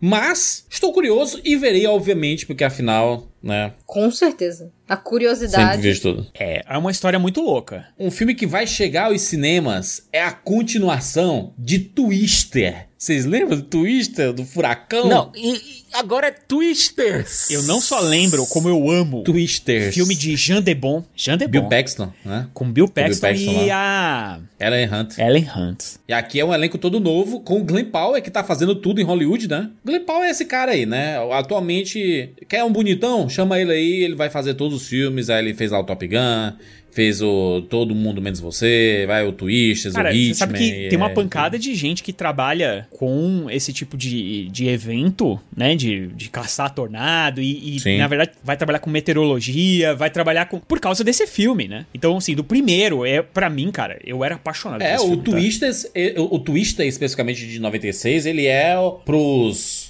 estudiosos aí de, de furacões, o que Jurassic Park foi pros paleontólogos aí, rapaz, né? Exatamente. Inclusive na- no irrealismo da, da história toda. né? Exatamente. Ah, mas os caras estão aí caçando aí os tornados até hoje. Teve já vários filmes que tentaram copiar Twister, nunca conseguiram. Tem programas na- no Discovery, caramba, sobre esse assunto aí, a galera lá, caçadores de tornados. É, os, né? os verdadeiros, né? E aí vai, vai continuar essa história mesmo, né? Acho que vai ter Ellen Hunt, inclusive. Sim. Vai continuar a história é, dos caçadores de tornado, só que agora vai ter mais tornado ainda. Particularmente, estou ansioso por esse filme, porque eu amo o primeiro twi- Twister. Acho muito louco. E eu queria uma loucura igual aquela. Só que hoje em dia a gente sabe que, né, o CGI vai ser tristeza. Podia ser uns três anos atrás, ia ser lindo. Uns três anos atrás ia ser o melhor CGI do mundo. É no mínimo curioso que quem dirige o Twisters é o Lee Isaac Chung, que é o diretor do Minari. Né? Não, não é muito a vibe dele, sabe assim, não, Não faz sentido isso, gente. né? O, o cara do Minari lá, né? O filme indicado a Oscar e tudo mais, o cara simplesmente vem com Twisters. E dirigiu um episódio de, de The Mandalorian e vai estar trabalhando no Skeleton Crew, né? De Star Wars, tá? Não, e a galera que tá dirigindo esse Skeleton Crew, pense, reuniram uma galera muito boa. Eu não entendo, eu não entendo, eu, eu juro que eu não entendo como é que vão, o, o drama que vão extrair desse novo Twister. Sério, eu, eu, eu, eu tô curioso. Se tu quer ver um Sabe- drama com furacão, ba- basta colocar um furacão chegando perto da sua casa, já é um drama. Mas é justamente isso, Juras. A gente tem um momento lá do, do Twister 1 em que a tia lá da personagem da Relante pede a casa e não, rea- não tem reação. Siqueira tá até hoje marcada a cena da vaca girando lá. A- a- essa, essa marcada do giro, inclusive. Cara, vocês são muito críticos. Esse filme é ótimo. Eu não sou, eu sou nada crítico, não. É, eu quero. eu adoro esse filme aí, eu era adolescente, Meu- eu meu- meu pirei corpo está nesse- pronto. Ele, o John DeBont, acho que ele se, ele se aposentou, né? O John DeBont, ele fez Velocidade Máxima 2. Eu me aposentaria depois disso. Não, mas ele fez Velocidade Máxima 1 também, aí você vai falar mal? Ele criou o gênero ônibus corredores, é, aí depois ele fez Depois Twister. tentou criar o gênero barco corredor e não deu muito certo, né? Não, ele era um diretor, era um diretor irregular, porque depois ele fez Casa Amaldiçoada e depois ele fez A Origem de Lara Croft. Ele fez William Dafoe proferir a frase Volte aqui, você é minha refém! Eu. eu, queria, eu queria só confirmar uma coisa aqui. Eu tô procurando detalhes técnicos do Twisters, tá? Procurando se ele foi filmado em IMAX. Que esse filme no IMAX vai ser uma experiência. Provavelmente não vai ser em IMAX, né? Mas é um filme grande aqui, né? Filme. Que Se espera muito, inclusive, existe uma atração. Olha aí, Fê, momento parque temático. Existe a atração do Oba. Twister, né? Lá em, Orlando, né? Não. Não existe mais, né? existia. eles apagaram ela, pô. Foi tirada. tem mais? Não tem mais. Que tristeza. Agora, agora a, a Universal ficou triste. Porque Se eu não me tiraram engano, e não vão poder ganhar dinheiro com entrou isso. no lugar foi uma atração de corrida por Nova York com o Jimmy Fallon. Que tristeza. Pensa num negócio aleatório, galera. É isso. Sabe quem tá nesse filme, Sicas? Ah, O David Conan Sweat, mano. o Superman, caramba. Superman tá nesse filme. Com cinco anos? Não, nesse novo filme. No novo, que no. Twister No novo. Ah, tá aqui na Chipka também, que é a menina lá do, do Madman lá. E Ah. a Daisy Edgar Jones também lá do Normal People, né? Ih, gente. Cara, o elenco é o Anthony Ramos. Pô, o elenco é bom, Aqui é cara. Oscar, compadre. Aqui é, é premiação. É 15 Oscars.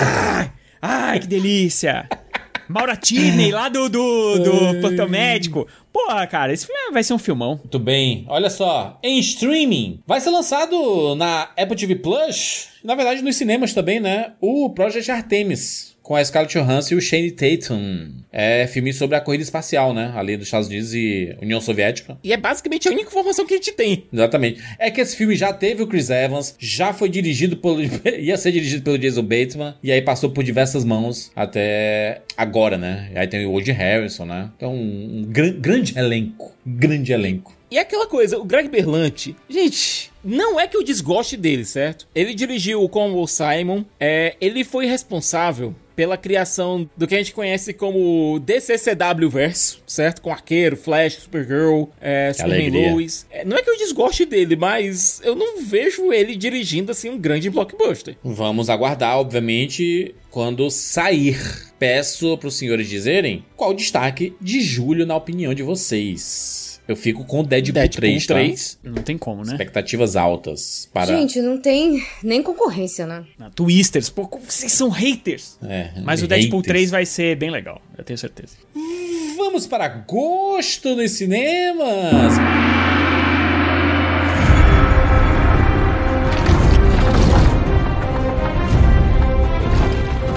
Borderlands chega aos cinemas finalmente, mais uma adaptação de videogames nos jogos, uma das franquias mais populares aí de videogames, né, de jogos. Falei que nem tiozão, né? Essa franquia de videogames. Então, o Borderlands, ele tem um elenco monstruoso, Sim. recheado. Kate Blanchett, é, Jack Black. Lee Curtis. Será que teremos o, melhor- o melhor filme do Kevin Hart? Meu Deus, tem o Kevin Hart? Tem o Kevin Hart. Ah, então já era.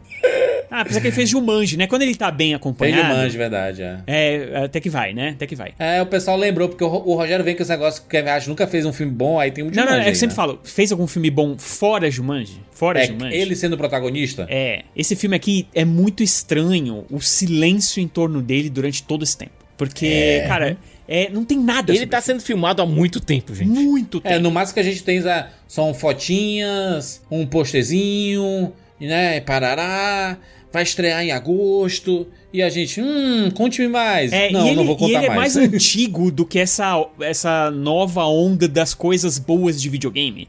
Tipo, ele Sim, começou sim. a ser feito na época que os videogames ainda eram tratados daquele jeitinho especial. É. Então dá muito medo do que é esse filme e que talvez eles tenham que ter mudado no meio do caminho e tudo mais, sabe? Não, e olha, tem uma coisa maluca, que é o seguinte. Eu entrevistei o Eli Ross, certo? Ele é um cara legal e tudo, eu gosto dos filmes dele. Eu não conseguia imaginar ele pegando, assim, um, um filme grande. Mas teve uma coisa esquisita durante as filmagens. As refilmagens do filme foram dirigidas pelo Tim Miller porque o Eli Ross tava fazendo Feriado Sangrento já. Isso é muito doido, né, cara? Aparentemente a visão do Eli Roth não, não foi muito aprovada, não, sabe? Alguma coisa me, me diz que.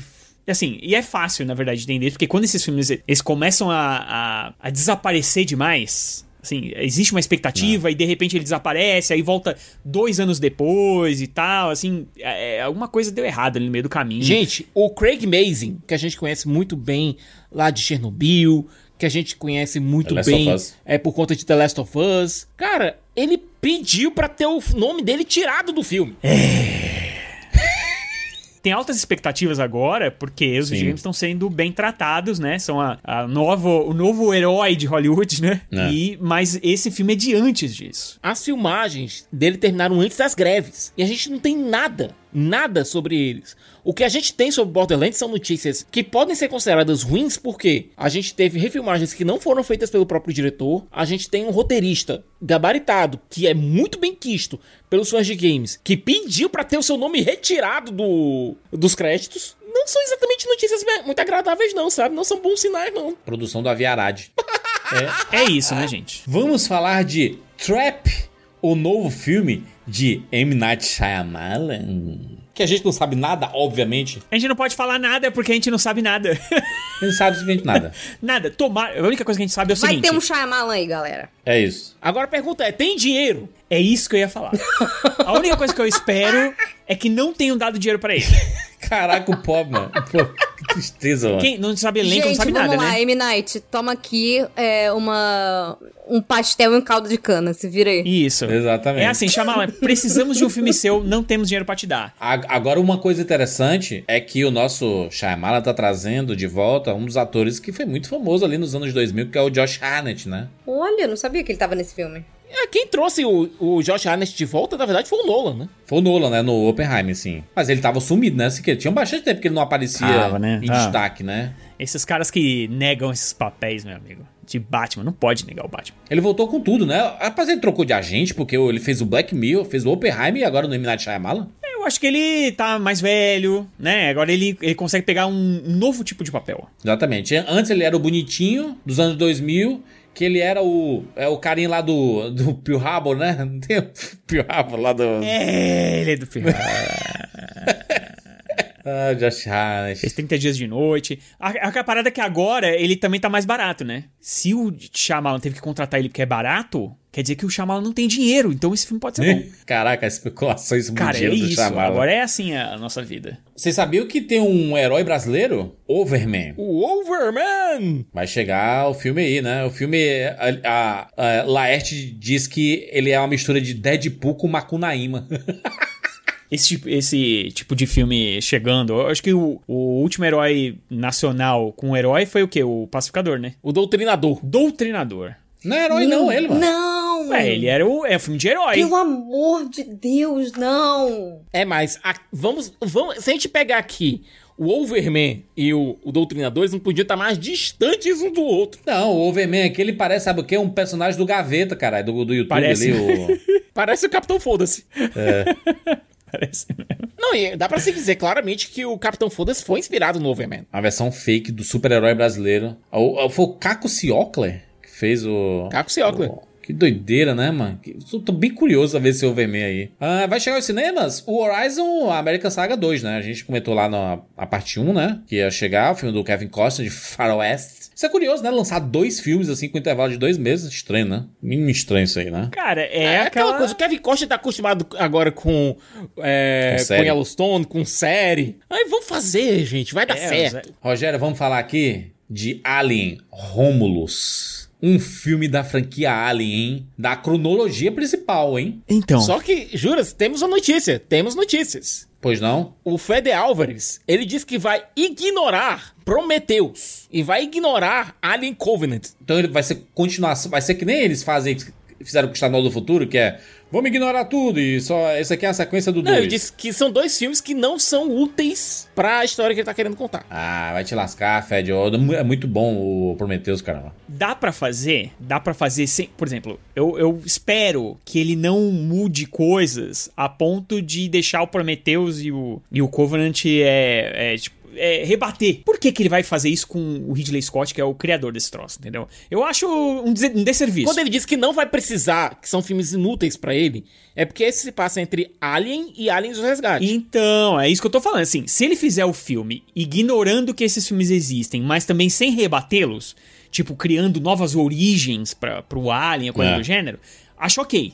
Porque acho que dá pra fazer, cara. Dá pra fazer Alien em qualquer lugar. Pensa, tu mete uma nave, tu mete um planeta, tu mete os aliens lá e pronto. E, e aí é salve-se quem puder. Dá pra fazer, cara, sabe? Só espero que ele não fique mexendo na, na, na cronologia do negócio, sabe? Mexer na- nas origens da. Porque É isso, cara. O Ridley Scott inventou o troço, ele criou a origem e acabou. Não adianta chorar. Esse aqui é mais um filme pro Ridley Scott falar que se arrepende de não ter dirigido. É isso aí. Porque ele, ele desistiu de dirigir a sequência lá de Blade Runner e aí passou pro Denis Villeneuve pra, porque ele ia dirigir o Alien Covenant, né? E aí ele falou assim: Nossa, eu me arrependo muito de ter ido dirigir o Alien Covenant ao invés de fazer o Blade Runner. Não, depois, daqui a pouco ele vai dizer, não, me arrependo muito de não ter dirigido Alien Romulus, mas é porque eu estava dirigindo Napoleão. É, mas eu acho que é mais porque a Fox não quis mais jogar na mão dele, não, né? É, vamos colocar um sangue novo aí, né? Pra fazer esse Ah, Alien. cara, é uma boa. O diretor é bom. Dá pra fazer uma boa história, né? De terror.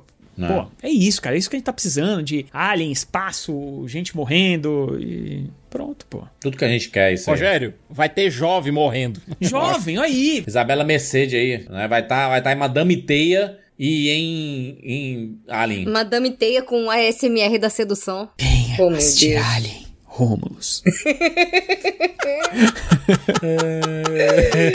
Ai, que situação, que horror. A Isabela Mercedes vai estar vai tá, vai tá onde também, hein? A Mulher Gavião, lá no Superman. Mulher Gavião Ah, vai estar Superman. em Superman, é verdade. Caraca, tá com tudo a menina, hein? Vai estar em The Last of Us também, né? Fazendo a Dina, né? Isso. Cara, ela, Ah, ela é demais. Isabela Mercedes tá com tudo, caramba, né? Cresceu, né? E Ela é carismática demais. bailarina vai estar, vai estar em Superman Legacy, no Alien, Madame Teia, fez voz no Patos agora recente. Não, não, não é no bailarina, não. É outro bailarina que ela vai estar. É outro? Ou Bailarina Overdrive é outro? É outro. Pô, mas os caras também ficam botando. Ficam atrapalhando Mesmo a gente nome, aí, cara. botando tudo o mesmo nome nos filmes, pô. É. Pô, aí, aí é sacanagem. Aí, tá aí, né? Alien, Alien Mas tá aí, ó. Romulus. Last of Us, Superman Legacy, Alien. Tá com tudo a menina. Bom pra ela, hein? Tá fazendo bons testes, hein? Vamos para streaming. Streaming aqui, o grande lançamento provável, né? Porque existe uma janela de julho, agosto e setembro para esta série, que é A Casa do Dragão. A segunda temporada, esperadíssima sim. de A Casa do Dragão, né? E aí é uma promessa Então, muito eles grande. não estavam. fi- Eles já terminaram as filmagens já? Já terminaram bastante tempo. Terminaram durante, durante as greves, mas lembra? Ah, é verdade. Quando começou a greve, eles estavam terminando as filmagens. Eles estavam não era isso? Não, trabalhando, exatamente. e, e, e como tava filmando na Inglaterra, eles, eles puderam continuar, né? Ah, já tava tudo escrito, né? É, aí filmaram tudo já e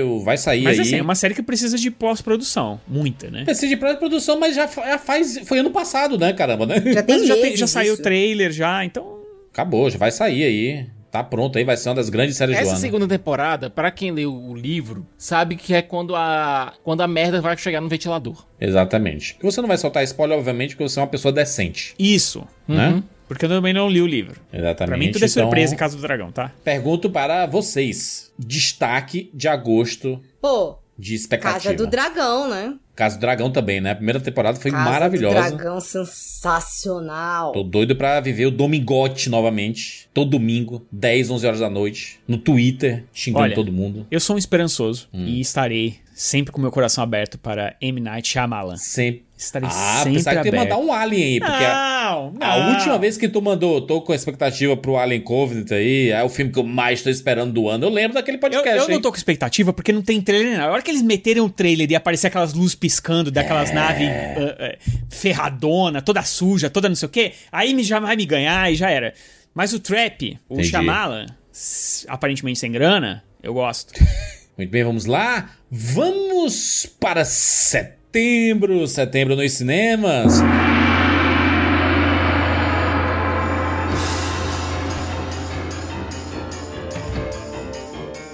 Chega!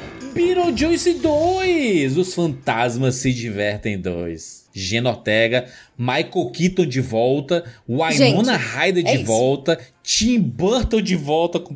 Já né? po- Ah, então, só não podem dar CGI na mão do Tim Burton, mas tirando isso, já posso dizer que é meu destaque do mês, porque eu adoro. A Gena diz que tem muita coisa sendo feita de maneira prática. Tem, exato. Isso, é. Tem, tem. Eu acho que é o Tim Burton um pouco mais. Old school. mais isso. E assim, cara, esse filme aí, ele ficou na gaveta há muito tempo, graças a Deus, porque saiu no momento certo. Saiu no momento Gena Ortega, entendeu? A Gena Ortega é a pessoa que pode fazer essa continuação acontecer. Porque. É a nova queridinha do Tim Burton, né? O que foi a Wi- Winona Ryder nos anos 90 pro Tim Burton, provavelmente vai ser a Gina Ortega, porque ela fez, além de Vandinha, tá fazendo aqui o, Be- o Beetlejuice e provavelmente tem outro projeto surgindo aí, né? Do Tim Burton e a Jenna Ortega, né? Sim, e ela faz um monte de coisa, né? E assim, a menina é carismática atrai o público. Sim, a, Ainda bem que saiu público, né, agora. Quem sabe não dou uma segurada aí no, no, no CGI e tudo mais, porque. Tim Burton colocou no filme a namorada dele, a Mônica Bellucci, compadre, né? Hoje de idade, quando eu- não, tem como traduzir essa porcaria dessa, dessa expressão. I was today years old quando eu descobri que Tim Burton namora, na- namora com a Mônica Bellucci. O Tim Burton tá toda hora aparecendo. O Tim Burton, ele saiu do gótico pra o homem mais feliz do mundo. Depois que começou a namorar o homem com Bellucci por motivos óbvios. Não tem como ser. Gente, olha a cara do Tim Burton. Eu aposto que ele nunca imaginou que seria possível. Ele foi lá e venceu. Venceu, né? Foi lá, sem saber que era impossível, foi lá e fez. É isso. Arrasou, Tim Burton. Felicidade. É claro que ele vai botar no para o filme, né? casal. Porque. Por que não, Ah, né? sempre. E ele vai colocar como sendo a esposa do Beetlejuice, hein? Vai ser a, a outra... Beetlejuice. Gente, até o Beetlejuice casado, gente. O que que tá acontecendo? Gente, até o Beetle diz: cadê o Ministério do Namoro, Lula? Lula, você prometeu, cara. O- os nossos amigos lá do Jovem Nerd. É? Eu tenho que concordar com eles nisso aqui.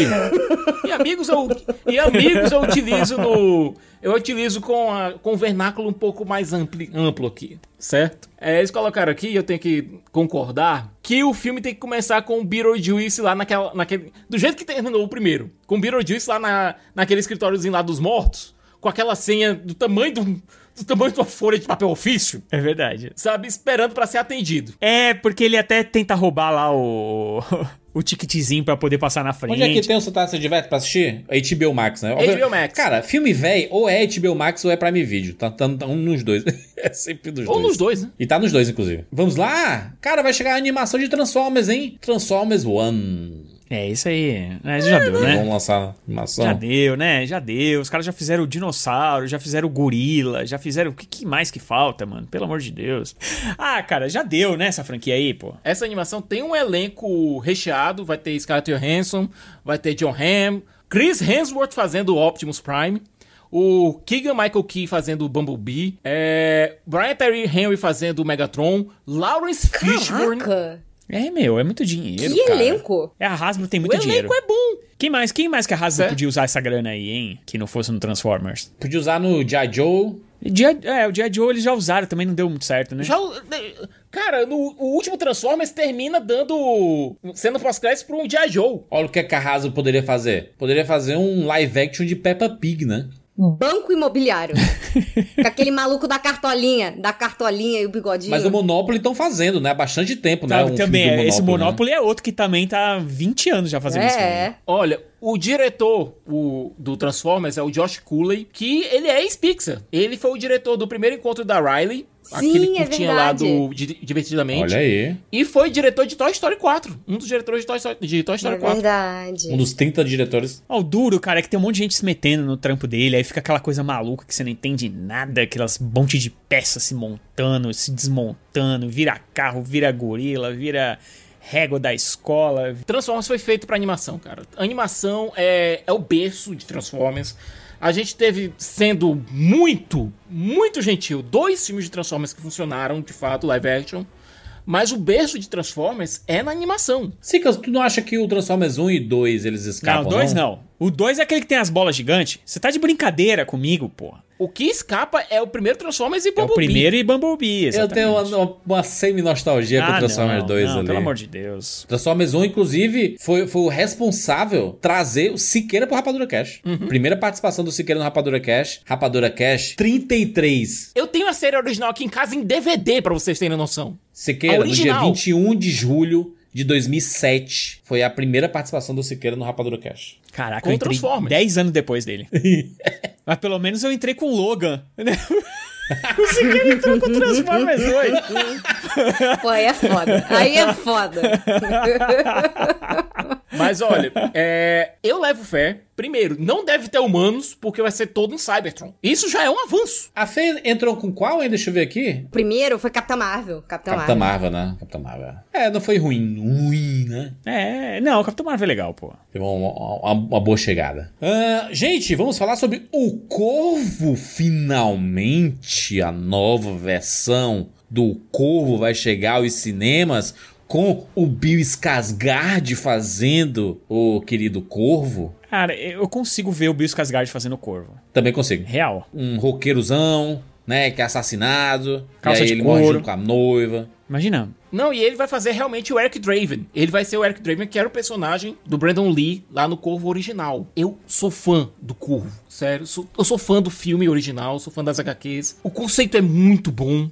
Extremamente gótico, carregado. O filme original ele tinha uma pegada decadente. Você tirando toda, toda essa mística da, da maldição que o filme teve, ele é um filme bacana. E o Brandon Lee é um cara, era um cara carismático. Então eu quero ver como vai ser feita essa nova versão do personagem. Eu tô realmente muito curioso. E- Agora esse filme é dirigido pelo Rupert Sanders, né, lá de Branca de Neve e o Caçador. Gente, o famoso que foi pego lá com a Isso. Kristen Stewart, corneando Ih. o pobre do Robert.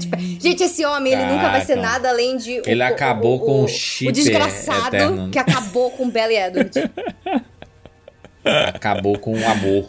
Mas, mas diz que na época, na época específica, a Kristen Stewart e o Robert Pattinson já não estavam mais namorando. Só que não tinha sido notificado, né, pra imprensa isso daí. Porém, todavia, entretanto, o Rupert Sanders ainda era casado, né? É, aí sim, aí a gente pode botar na conta dele, né? Porque, pô, aquelas fotos lá de sétimo, que loucura. É, aquilo ali não existe aquilo ali, né? E o Rupert Sanders, né, não é um, um Zé doidinho, né? Um- O, o Sikas falou, né? O filme é bem legal e tal. Mas assim, ele é bem legal com os olhos lá atrás. Porque ele é um filme bem, bem. Eu assisti há pouco. É, bem anos Bem 90, brega. né? O é bem Corvo, brega. né? Bem, bem, bem, bem, bem brega. A breguice funciona pra proposta do filme. É, então, não, ele, ele ficou. É brega, é, é aquele brega que envelheceu mal, assim. Aí você fala, putz, que, que tosquice e tal. Mas assim, eu acho que tem tudo pra realmente é, fazer um filme atualizado que funcione muito bem, entendeu? Porque eu acho que é, é, essa ideia do, do cara que, que perde a esposa ele vai se vingar e tal, né, tem tudo a ver. É pra funcionar hoje em dia, tal. Mas É, é, porque, é porque esse corvo aí, que é a, a adaptação, é baseado nos quadrinhos, né? Porque Uhum. tem aquele corvo que é do Edgar Allan Poe, né? Que aí tem uma versão de filme que é do John Cusack, né? Esse aqui é não, outra- é esse aqui outra é coisa, aquele né? do quadrinho mesmo e tal. Que é quadrinho, que o cara é um roqueiro. O cara morreu, roqueiro, que, que a esposa morre e aí ele se vinga. O cara cantou do Kiss, né? Não, A maquiagem igual. não, não. A, a maquiagem ele utiliza, a maquiagem ele utiliza quando ele tá como corvo, cara. Sim, mas não é igual do Kiss, né? É igual, né? Mas é, é, é. Oxi, como Cara, não? ele tem uma ma... Tem, tem, Sicas. Ele tem uma maquiagem bem. Cara, é... é- Sicas, sério. Assiste, é muito brega esse filme, mano. Muito, muito, muito, Cara, eu muito, muito, assisti muito, esse muito. filme mês passado. Nossa, é muito, muito, muito, muito, muito, muito brega. Mas o Brandon Lee, ele tem. Ele, ele é uma vibezinha. É tanto que se viu. Eu, eu lembro que eu tava vendo. Eu tava estudando umas coisas sobre o, o Heath Ledger, o processo de criação dele. E o, cara, o Coringa do Heath Ledger, ele tem uma vibezinha parecida com a do Cova ali, né? Uhum. É, de, de três jeitos mesmo assim. Ele, cara, tem tudo pra funcionar, tá? Vamos aguardar, né? Vamos pra, pra gente fechar o mês aqui nos cinemas? Deus ainda é brasileiro. Continuação, meu Deus. Cara, De 21 anos atrás, né? Do clássico ali do Antônio Fagundes. Alto da Compadecida, Estômago, Cidade de Deus e Deus Ainda é Brasileiro. No mesmo ano, quatro continuações. Que maravilha. que mais vai sair? O Tropa de Elite 3? Padilha, tá? alguém tá sabendo aí do Padilha? A gente não tem Wagner Moura. Volta o Fagundes, volta o Fagundão. Isso. Mas a gente não tem Wagner Moura aqui. Fagundes como Deus, Que tristeza. né? Que tristeza. Bem atrasado. que tristeza. negócio- co- Não, Mano, poxa, Antônio esse- Fagundes, um beijo. Não foi de você que eu tava falando. Tô falando que tristeza que não tem outro. Deu um o delay agora, aqui, gente. ele deu o molho, Perdão. ele deu o Não, tempero não, não, não, não, não, negócio, você não tá entendeu? entendendo. Deu um delay na minha cabeça. O TDAH foi o meu delay. Foi pior ainda. Eu processei a informação e falei, ah, pô, o Wagner Moura. E aí você já tava, não, e tem o Antônio Fagundes de Deus. ai, Eu, pô, ai. que tristeza. Olha, vou te falar, viu? Fagundão. Esse filme foi um baita sucesso, né? Tem, faz sentido ter uma continuação. Não sei como é que não teve ainda antes, cara. Não sei porque. É que é a retomada, né? Olha aqui, ó. Os seres celestiais estão zangados com os rumos da humanidade e decidem causar um novo extermínio com um meteoro, tal qual os dinossauros. E Deus retorna para a Terra em sua nova jornada. Eu acho isso maravilhoso. Olha só, o brasileiro descobriu a continuação, pô. Antes só fazer de comédia, né? Aquela, aqueles. é, se eu fosse você, lembra do Se eu fosse É, você Minha que é eles uma faziam todo ano? A mesma peça. Vamos lá, vamos pra stream? Donzela da Netflix com Millie Bob Brown. Trailer horroroso. Horroroso, aquela espada mole. A espada mole. Espada mole não dá, cara. A menina tá segurando uma espada, Fê, de borracha, caramba, horrível. É muito, cara, é muito ruim, cara. Não é o pôster que lançaram? Não, teve um pôster que lançaram e falaram assim, gente, essa espada aí tá... tá meio- Não, acho que foi, Tá o, meio- foi o- Não, foi o trailer mesmo que passou na, na época do. Do Tudum, pô. a, a foto. Olha a espada, caramba. Gente, isso aqui não tem. Ela não tá segurando absolutamente nada, né? Isso é muito feio. Olha, Muito feio isso, cara. eu não sei, viu, mano? Olha, Millie Bob Brown. O diretor desse longa, ele fez um filme que eu gosto, que é o Extermínio 2. Que não é tão bom quanto o Extermínio, mas é um filme legal. Mas isso já faz um bom tempo. Isso foi lá em 2007, ok? Então, eu vi Mas o o elenco trailer. é grande, hein, Sica? Tem a Angela Bassett, tem a Robin Wright, lá de House of Cards. O Ray Winston tem um elenco recheado. Agora, a premissa também é interessante, que é uma princesa que acha que tá sendo levada pra se casar com um príncipe, na verdade ela tá sendo sacrificada. E ela vai ter que se salvar. É, a princesa vai ter que matar o dragão nesse filme, sabe? É, então a premissa é, inter- é interessante. Agora, o trailer não, não vendeu, né? Sofrido. Vamos, o filme. vamos aguardar. Por favor, gente, destaque de setembro aí na opinião de vocês. Vou ficar com o Beetlejuice. É, Beetlejuice, Com né? certeza. Com certeza. Beetlejuice, Beetlejuice, Beetlejuice. Parece que eles foram no meu Twitter. E aí tem aquela interseção, sabe? E eu sou. Eu tô É. no meio da interseção. Eu sou o público-alvo de tudo nesse filme. É isso. É Gena Ortega, é Beetlejuice, é Tim Burton. Pode jogar tudo aí. pra Eu mim. vou surpreender um pouco aqui. Eu vou com Transformers. É claro que ele vai. Olha! É a cara do Sicas. O Sicas né? começou. É, aí depois já tá. ah, ah, Foi vendo os detalhes, né? Não, vendo olha, as eu, vou, coisas. eu, vou, eu vou explicar o porquê. É animação, e eu acho que Transformers tem. Nasceu em animação, tem que ser tratado em animação. É, o elenco é bom. Eu gosto do diretor. Tem potencial. Cara, eu sou. Eu gosto de Transformers. Eu sou Transformers, né? Você quase manda eu sou um Transformers. Eu, sou um um- Transformers. Sou primo de Optimus Prime, né? Se eu ganhasse na Mega Sena, o primeiro sinal que haveria seria eu comprar aquele Optimus Prime de 20 mil reais, sabe? Sicas, qual, qual seria o carro que você se transformaria se você fosse um Transformers? Ah, cara, um, um Fusquinha. Olha, Ô, gostei. louco. Que, que... Bi. Vamos para outubro nos cinemas. E eu preciso fazer alguma coisa pra me alegrar. Eu sou um palhaço, eu sou o Coringa, o palhaço, o Joker, o palhaço. Mês de Joker, folheador. É, que no Brasil vai ser Coringa 2. Lady Gaga. Lady Gaga. Tinha, tinha saído uma notícia falsa que ia ser Coringa 2, mas na verdade vai ser Coringa Folheador. Cara, vai ser muito engraçado ver a galera chegando lá. Me vê aí um, um ingresso pro Coringa Folia 2.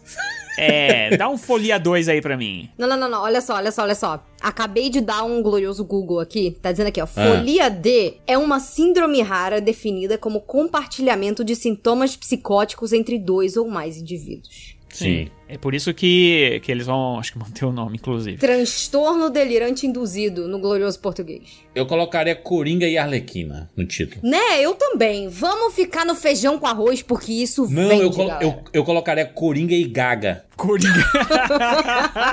Coringa. Eu faria mais, eu colocaria Bad Romance. Caraca, seria seria fantástico. Olha aí, seria Warner, que fantástico. vacilo. Porra. Coringa Joker, 2, Bad Romance. Bad Romance. Uau, uau, uau, uau, uau. Se não É. tocar a música no filme, eu vou ficar bolada. Vai ser um musical, né? Onde musical, já, já se preparem, tá, gente? Vocês Eu aí. tô né? empolgadíssima, tô empolgadíssima. Não chorem no cinema. A gente não sabe quão musical ele vai ser. A gente não sabe quão musical Mas ele tem a vai Lady Gaga. Então, Hum, que a- canta. Ah, acredita-se gente, que mas ela combinar cante. Que a Lady Gaga cantando qualquer coisa, ela... Ela, Ela é fantástica. Ela ganha de todo... Ela, a mulher é uma performer completa, entendeu? Ela, ela, ela conquista, cativa todo mundo. A mulher, ela tinha um tour de force. Quem não gosta de musical vai gostar. Vai gostar dela também. Não precisava, o Joker não precisava de uma continuação, mas decidiram fazer e trouxeram a Arlequina. Eu acho que vai ser uma loucura inacreditável. Vai ser uma loucura inacreditável. Já tem o Joaquim Fênix, que é uma pessoa que já não bate muito bem, né? É, e aí ela fica nessa ideia de, de que entra no papel e fica maluco. E aí já deve ter ganhado um sapo também, aquelas coisas lá, maluco. Vai mandar umas baratas. Camisinha usada pra galera. É, mas, o, o- o- é. mas a parada aqui é que é o seguinte: eu vou fazer uma aposta aqui. Esse acho que é o filme do ano. É que o Deadpool a gente vai ter que ver como que ele vai sair. Se ele vai sair 18 anos mesmo, sabe como é que é? É, vai ser 16 anos aqui, né? E ele já vai chegar com aquela vantagem de que vai estar todo mundo ansiando por um filme de herói a essa hora. Provavelmente a Disney vai lançar Deadpool 3, né? 14 anos aqui no Brasil, tá? É, então, é isso que a gente precisa saber. Se o Deadpool for 18 anos, que nem era lá na Fox, eu acho que o Joker. Lembrando né, que o Deadpool não chegou a ser 18 anos aqui, ele foi 16. Ele nunca Sim, foi 18 é, mas anos aqui no é, Brasil. nunca, né? é, quase nada sai 18 anos mesmo de verdade aqui É. no Brasil, né? Isso tem que ser quase um filme pornô pra fazer 18 anos aqui. Mas ah, eu acho que, cara, o Coringa tem tudo pra funcionar, ser talvez o filme do ano aí de bilheteria, porque as pessoas amam muito o primeiro. Eu sou uma das pessoas, tá? Eu sei que tem muita gente aí. Já, já virou, né? Na época todo mundo achou o máximo, aí todo mundo já, ah, não. Já podemos falar que Coringa é uma porcaria? Vai te catar. Coringa é incrível, fantástico. Marcelo Bassoli. Eu acho um baita filme, e aí eu acho que vai atrair muitas pessoas que viram o primeiro filme. Vai atrair fãs da Lady O primeiro Gaga. filme foi um fenômeno, né, gente? Bilhão, filme de bilhão, né? Vai, Tem vai tudo geral. pra ser filme É de bilhão, o, o Coringa 2, tá? Já digo aqui, pode ser candidato com Deadpool pra ser filmes do ano, os dois. De os pops, né? Tá falando do, do né, dos... De dos bilheteria eu tô falando, porque Bilheteria. o Coringa, ele ainda tem uma coisa a mais. Ele pode também estar lá no Oscar no final do ano. Exatamente. Então, né? Com o Joaquim Fênix e a Lady Gaga ganhando o Oscar, imagina. Imagina isso, imagina. Imagina eles dançando lá no, no- no- no- na festa do Oscar. E, e se a os Warner for, for esperta, coloca a Lady Gaga com atriz coadjuvante e ganha mesmo. E, ganha- e não, não, ninguém derruba. Ninguém derruba, não. Porque se colocar a atriz principal, aí fica mais disputado, né? Com É. as- a concorrência, né? Esse filme, cara, e tudo que já saiu dele, tudo. Foto de vazada, foto não vazada, né? Foto que os É. caras lançam. Cara, tudo é maravilhoso nesse negócio. Até, e até o título é maravilhoso. Pe- Pega o, prognóstico, porque assim, o primeiro Coringa é um filme extremamente polêmico. Exatamente por ele ser divisivo, de muita gente ter gostado, muita gente não ter gostado, de ah, ter achado, ai meu Deus, foi super exagerado, ai, é muita. É uma crítica social foda, ai meu Deus, ah, vou fazer uma crítica no básico. É, te- teve de tudo, teve de tudo. E por isso que ele foi popular. Fura a bolha. extremamente popular por isso. Ele furou muita bolha. Tem muita. Cara, eu espero, inclusive, que não tenha sequer menção a Batman nesse negócio, entendeu? Não, nem existe Coisa Batman. que eu acho que é a pior coisa do primeiro filme, que é esse negócio de ser arrastado na família do Bruce Wayne, aí tem um moleque. Não precisa nada, nada, nada. Joga esses caras fora. Foca na foca loucura, aqui, compadre. foca na loucura. Asila Arkham, tá ligado? É isso que a gente quer. Eu, eu, se fosse a Warner, eu dis- distribuiria batons na entrada do cinema todo mundo ficar risca na cara inteira. Vamos. É, Juras, vamos incentivar o pessoal a ficar doido, né? Vamos incentivar os malucos. Já que no primeiro não teve a loucura que a gente achou que ia ter, então vamos incentivar no dois, não, né? Não, Jandir? vocês Pelo lembram, de né? O, o que o pessoal tava dizendo era vai morrer gente por conta desse É filme. isso que eu tô falando, né? E, tipo, dava um medo e aí. pô, não. Ai, caramba, não. né? Mas tá aí, cara. Esse, esse vai ser um sucesso, hein, gente? Isso aqui é, é, é, a, é a aposta da Warner do ano, com certeza. Ai, Duna, ai, não sei o que. Que conversa é essa, compadre? É Joker na cabeça, meu irmão, né? Só vai dar errado se for realmente algum problema de roteiro e tal. Porque, cara, é o mesmo diretor, mesmo. Mesmo Joaquim Fênix, né? Vai ter a Lady Gaga. E o que eu vi dos sets também eu achei bem legal do- das filmagens. Vão recriar coisas do Coringa 1 que ficaram icônicas, né? O Cara, a roupa Coringa é dela, a icônico, roupa cara. dela, cara, animal. Loucura, O- o loucura. Figurino. loucura. Nossa, loucura. nossa. O trailer vai quebrar a internet, compadre. Isso aqui vai ser sucesso demais. Agora esse outro que você vai falar agora, eu já não sei. Já tem um. Vamos um falar receio. de Gladiador 2? Olha aí. Cara, eu, Scott. primeiro, eu tô meio preocupado porque Gladiador é um filme que precisa, pelo menos o primeiro, se a gente comparar com o primeiro, precisa de grandes efeitos especiais, etc. E as filmagens terminaram quase agora, Sim. sabe? É, e o próprio Ridley Scott também tava ocupado com o lançamento do, do Napoleão e tudo. Eu não sei quão focado ele tava. Mas ele é rapidão nessas coisas, né, Sicas? E tanto que ele lança 3, 4 filmes por ano aí. ele é o Stephen King do, do, do- de Hollywood, pô. É, não quando a gente tem um filme com uma escala dessa, a não ser que ele tenha diminuído a escala. É, e vai ter um, cara, um elenco aqui é fantástico, né? Pelo amor de Deus, né? Paul Mescal, Denzel Washington, o Pedro Pascal, né? o Pedro Barry Pascal. Keoghan. Que loucura, né? Que elencão. Ah, cara, é, o, o Gladiador 2, É engraçado isso, não faz sentido nenhum, né? Porque o primeiro filme ele se Faz fecha. sentido nenhum. Mas, cara, desde o do primeiro mês que o filme já tinha estreado, né? Que o filme foi um baita sucesso, já começaram a falar de dois. Eu falei, cara, como é que pode ter o dois? Não, e apareceram, apareceram umas, uns plots bizarros, tipo o, o, é, o Maximus no Elísio, coisa assim, sabe? O foco aqui vai ser, vai ser naquele pivetinho. Lembra daquele pivetinho do primeiro filme, o Lucius, Sim. né? Ele, ele se passa aqui 25 anos depois do primeiro filme, né? Aí o Paul Mescal faz ele, ele né? O Lucius, né? E vai ter o ator lá que ficou com o Senado no final do primeiro filme. Ele vai Uhum. estar ainda, ele, ele, ele vai estar nesse filme, então... E ele que, entre aspas... ti- Entre aspas não, ele que meio que virou o imperador lá, né? Porque É. eles iam passar pro, pro Senado e tudo mais. Então, é uma história vai realmente continuar. Adoro a temática, tá? É maravilhoso, né, cara? Se for bem feito. Só que o Ridley Scott, ele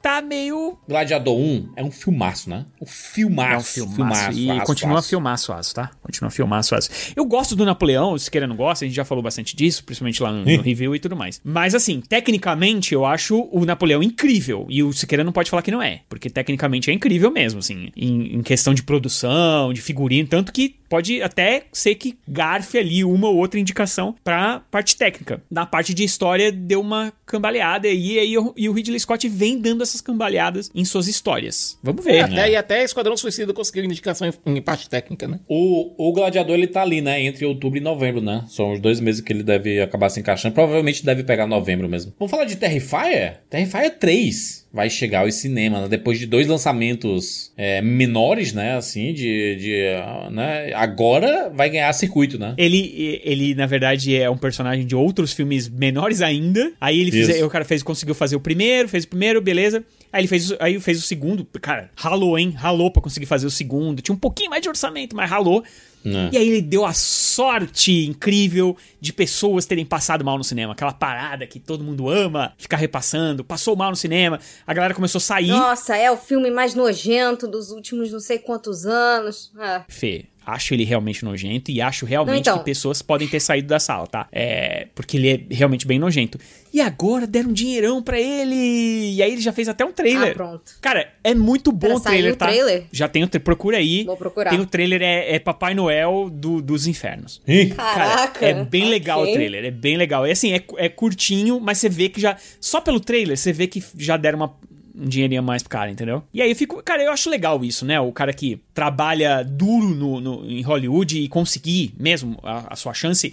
é, trabalhando, sabe? Não, não- eu falei sorte aqui, mas é óbvio que não é sorte. Ele fez um filme que é nojento para as pessoas realmente acharem nojento e, e sair reclamando. Então, assim, é mérito dele. E eu, eu gosto dessas histórias, quando os, os grandes diretores de, de, de terror aí de todos os tempos vieram daí. Então é muito legal ver uma nova geração de diretores chegando em Hollywood, cara. Então é isso. Eu, eu fiquei ah, esperanço, esperançoso, não. Eu, eu fiquei feliz pelo, pelo Terrifier. Acho que é legal. ah, vai chegar aos cinemas Homem com H. Olha só, filme nacional, cinebiografia do grandioso Ney Mato Grosso, né? Aqui a expectativa Cara, altíssima, né? expectativa altíssima, porque eu quero demais que eles contem a história do Kiss. Ia ser. O Jesuíta Barbosa, não vão contar, né? Não vão contar isso. Ah, podia, né? Pô, podia. Podia, podia. É uma cópia dos Secos e Molhados, é isso? É, que na Não verdade, não, falar só uma cópia, como chamaram eles, chamaram os Secos e Molhados pra ir para os Estados Unidos, só que eles iam ter que mudar um pouco o estilo de música e o Ney Mato Grosso falou, hasta la vista. E aí, de repente, magicamente apareceu o Kiss com toda aquela, toda aquela Pompa. pompa e circunstância e aí o Ney Mato Grosso, hum, entendi. Cara, acho que vai ser muito legal o Je- Jesuíta Barbosa fazendo o Ney Mato Grosso. Tô bem curioso pro filme. Cara, o Ney Mato Grosso é incrível, tá? Um baita artista isso é brasileiro. demais. Baita Eu, artista ti- brasileiro. eu tive a oportunidade de assistir em 2023 três shows do Ney Mato Grosso. Então eu fiquei muito feliz de demais. poder vê-lo no palco aí, nativo e bem pra caramba. Ah, vamos falar de Sorria? Sorria 2. Continuação do terror, né? É óbvio que ia ter continuação, né? Sim. Gosto Tem um gancho, né, pro segundo. É, é muito bom, é feito orçamento minúsculo, é, rendeu muito dinheiro o primeiro filme. Ganhou 200 e poucos milhões de dólares, É, né? dentro do, do- né, do espectro ali do, do, do terror, é aquele, filme que gerou Sim. muito dinheiro. Então, nada mais, né, corriqueiro que tem uma continuação. E, cara, eu, eu fico- nesse caso aqui acho que é legal, porque merece, tem que ter mesmo e mais franquias de terror. Fica só invocação do mal, é tudo é invocação do mal. A freira, tudo é invocaverse. Eu não quero mais invocaverse, eu quero outras coisas novas, pelo amor de Deus. Vamos lá, vamos para destaque de outubro, na opinião de vocês, ou fico com Joker. Coringão, né? Coringa. Claro, pô. Caught in a bad romance. É isso aí. Vamos para novembro! Novembro nos cinemas, nos streams.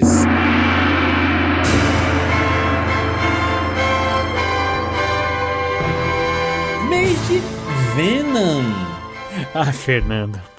É, Pô, tem Venom coisas que eu tô 3. empolgada pra ver, tá? Venom 3 é só uma delas. Há uma especulação muito forte que o Andrew Garfield vai, vai participar do Venom 3. Gente, isso só vai deixar Venom um negócio ainda mais legal pra mim. Eu sou muito a favor. Por favor, façam. É isso. Não, não façam. Pra quem não, sa pra quem não sabe, o público-alvo desse filme sou eu, que abertamente amo a trecheira dele, e os meninos de 13 anos de quem pegaram a quote pra falar não acreditem nos críticos na época do primeiro filme, Venom é muito da hora. Olha, faria certo sentido, porque a gente viu o Aranha do Andrew Garfield reclamando que não enfrentou é, alienígenas lá no.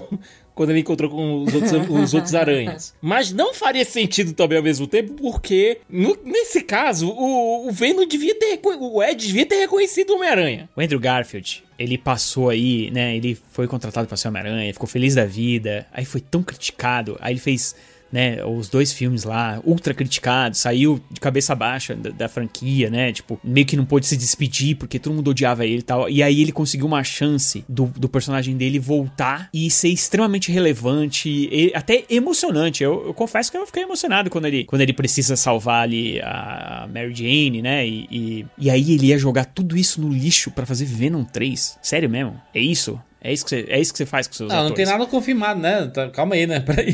Se for uma participação, uma bobeirinha, ok. Mas ué, como personagem de Venom 3, sério mesmo? Venom? Cara, Venom é muito ruim, Jesus amado, né? E também tem outro detalhe, né? Um filme do Homem-Aranha de um Homem-Aranha não seria o protagonista, porque, olha, é esse. Esse Venom, estão dizendo que é o último do Tom Hardy. Eu acho que o dinheiro ainda vai falar mais alto se esse filme der bilheteria. Mas estão dizendo que é o último. Vai fechar uma tri- a trilogia. Vai ser pra fechar a trilogia e o Tom Hardy se despedir do personagem. Pessoalmente, eu duvido. Porque duvido. não faz sentido nenhum você ter um Venom que faz tanto sucesso financeiramente e você não ter uma- um encontro dele com qualquer Homem-Aranha desse Aranha-Verso. Não é, galera. Tem que ter. É, a gente teve no. Vocês lembram, né? Final de Venom 2, tem lá o Tom Holland, né? Mas não teve encontro, Jurandir. Ele viu o Tom Holland na televisão e terminou o filme conversando lá com o Danny Rojas. Eles colocaram o Tom Holland, que é o Homem-Aranha do MCU, no filme do Venom. Tu acha que eles não vão colocar o Andrew Garfield, que não é nada do MCU? Não teve interação, Juras. Ele viu o Tom, o,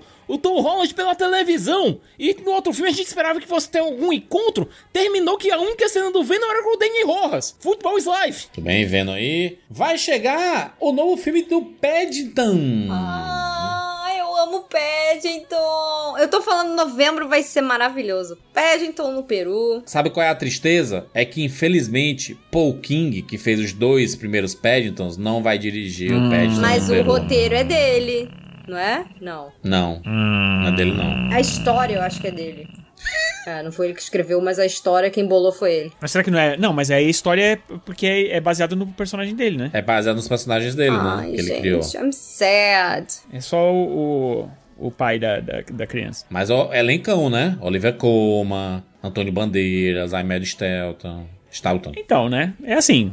É um filme. A gente até gravou na, até no dia da gravação Bandeiras aqui. A gente falou de um, de um- vídeo sobre Paddington e tal. Existe uma assinatura ali do Paul King, né? Um- uma assinatura visual que você sabe. Hoje em dia você consegue saber o que é o filme do Paul King, entendeu? Eles vão tentar seguir isso. é, espero que com sucesso, porque Paul King tá, tá com tudo, né? Exatamente. Vai chegar aos cinemas, filme brasileiro, Central de Inteligência Cearense. Mais um filme aí da dupla Raul de Gomes e Edmilson Filho, que fazem diversos projetos juntos, como o Cine Hollywood, né? Que além de ser filmes é, série também. Shaolin do Sertão, Bem-vindo aqui Xiramobim, filmes brasileiros aí, Então, o filmes... Roder Gomes trabalha, né, mano? Raul de Gomes não, não nega e não, viu? É, é- aqui é trabalho, meu filho. Mano, é um projeto engatilhado no outro, ele não para, o tempo É. todo ele tá fazendo. Enquanto ele não tá fazendo a série da Globo, ele tá fazendo um filme, e aí quando ele para de fazer o filme, ele já tá fazendo a série, e, cara, e ele vai emendando, é loucura total. Cara, e aquela coisa, não, é, é surfar a onda e não, ter- e não parar, bicho. Não parar. É exatamente. isso. O importante é fazer, cara. A gente tá falando do Paul King? O Walter Gomes, ele tem também, né? Ele tem hoje em dia, Tem você sabe qual que é o filme do Ah. Walter Gomes, sabe? Um filme, uma série, um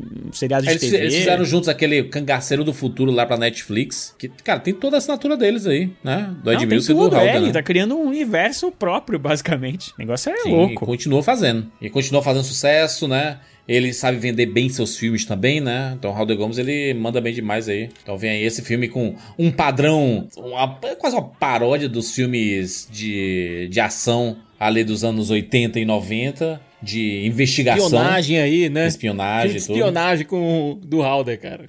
Exato. Espionagem cearense. Vamos falar de Autonights. Esse filme tem outro nome, né? É chamado de Wise Guys também, né? Filme com Robert De Niro, dirigido pelo Barry Levinson, diretor lá de Bom Dia Vietnã. Cara, é guerra de máfia, né? Guerra de Máfia, exatamente. O Alto Knights, ele tem a direção do Barry Levinson, mas o que eu acho mais interessante é o roteiro. O roteiro é do Nicholas Pileggi, que é responsável somente, somente por Os Bons Companheiros, Cassino e o Irlandês. Caraca, hein? É tudo Scorsese, né? Isso Tudo Scorsese. dá pra comparar muito bem com o Barry Levinson, né? Barry Levinson é um bom diretor. É bom, mas não é Scorsese. Sim, mas não quer dizer que seja Mas tudo bem, vai. A gente tá falando de um cara que escreveu Os Bons Companheiros e Cassino. Tá ótimo. Só isso já coloca o cara muito acima de muita gente. Tá ótimo Só isso. e, e, né, e a gente vê o De Niro fazendo bons papéis. É tudo que a gente quer na vida, Sim. né? Porque ele andou pagando um aluguel. Agora ele parou de pagar aluguel, né? E né, ele tá fazendo Minha Casa Minha Vida. Coisas Cara, ele tá. Ele eu vi ele.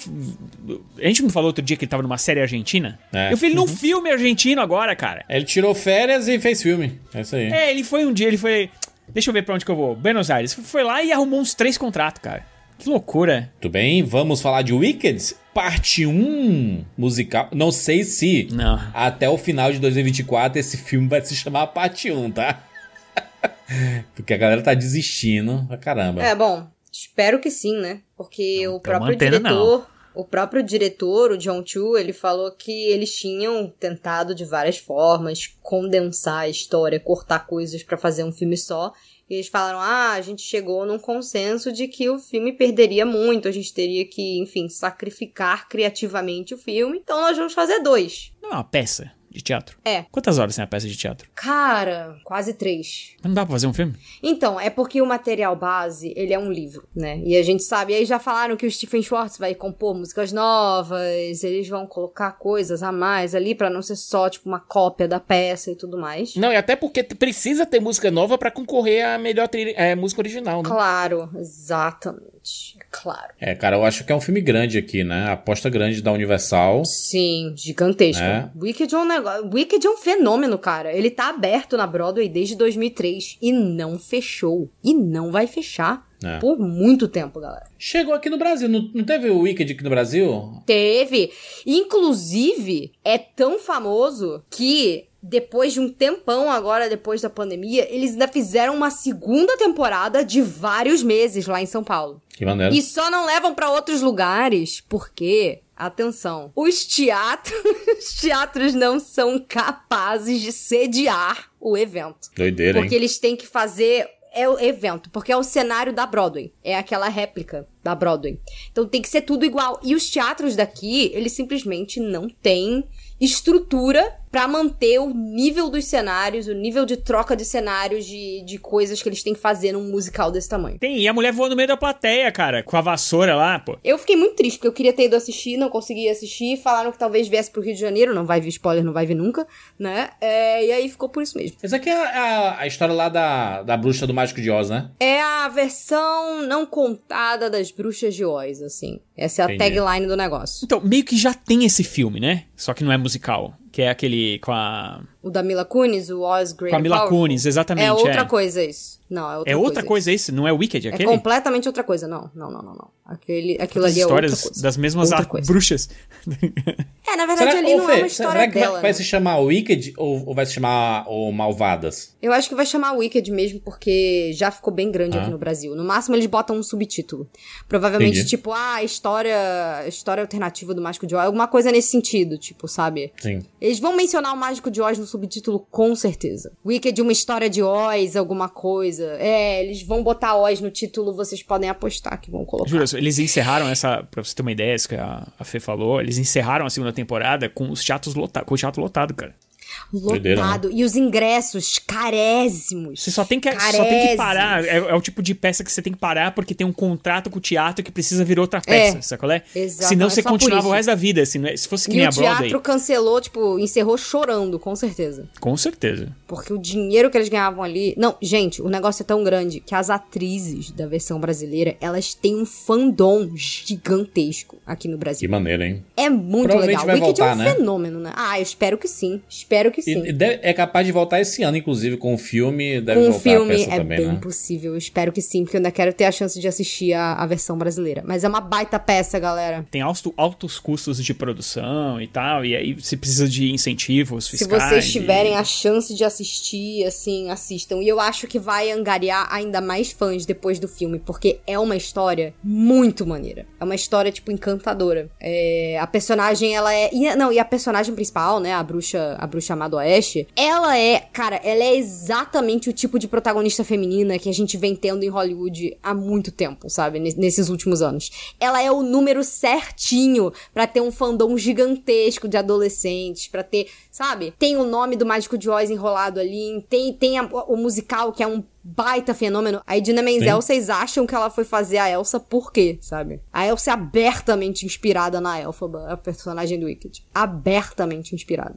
Que maneira. Essa história é muito linda, gente. Gosto muito. E as músicas são muito lindas, muito lindas. Chegando ao streaming, chegando à Netflix, segunda temporada de Arcane. Arcane que é baseado no universo de League of Legends, esse jogo maravilhoso. A primeira temporada que é uma obra de arte. É uma obra de arte a primeira temporada. E pra quem não conhece League of Legends, dá pra, dá pra assistir de boinha, sem conhecer nada. Você vai ser introduzido a um novo universo ali, é muito rico, bem profundo também, bem trabalhado a- o roteiro desses personagens. E segunda temporada esperadíssima, cara. A Arcane, quando saiu, ganhou praticamente tudo de premiação. Foi muito difícil vencer alguma coisa de Arcane. Porque realmente a, a- o estilo de arte é fantástico, é totalmente dentro desse do, do conceito que se tem de hoje em dia de animação, sabe? E, e é perfeito, assim. Eu acho que é uma das grandes expectativas pro ano, é a segunda temporada de Arcane aí. Vamos lá, destaque de novembro, na opinião de vocês.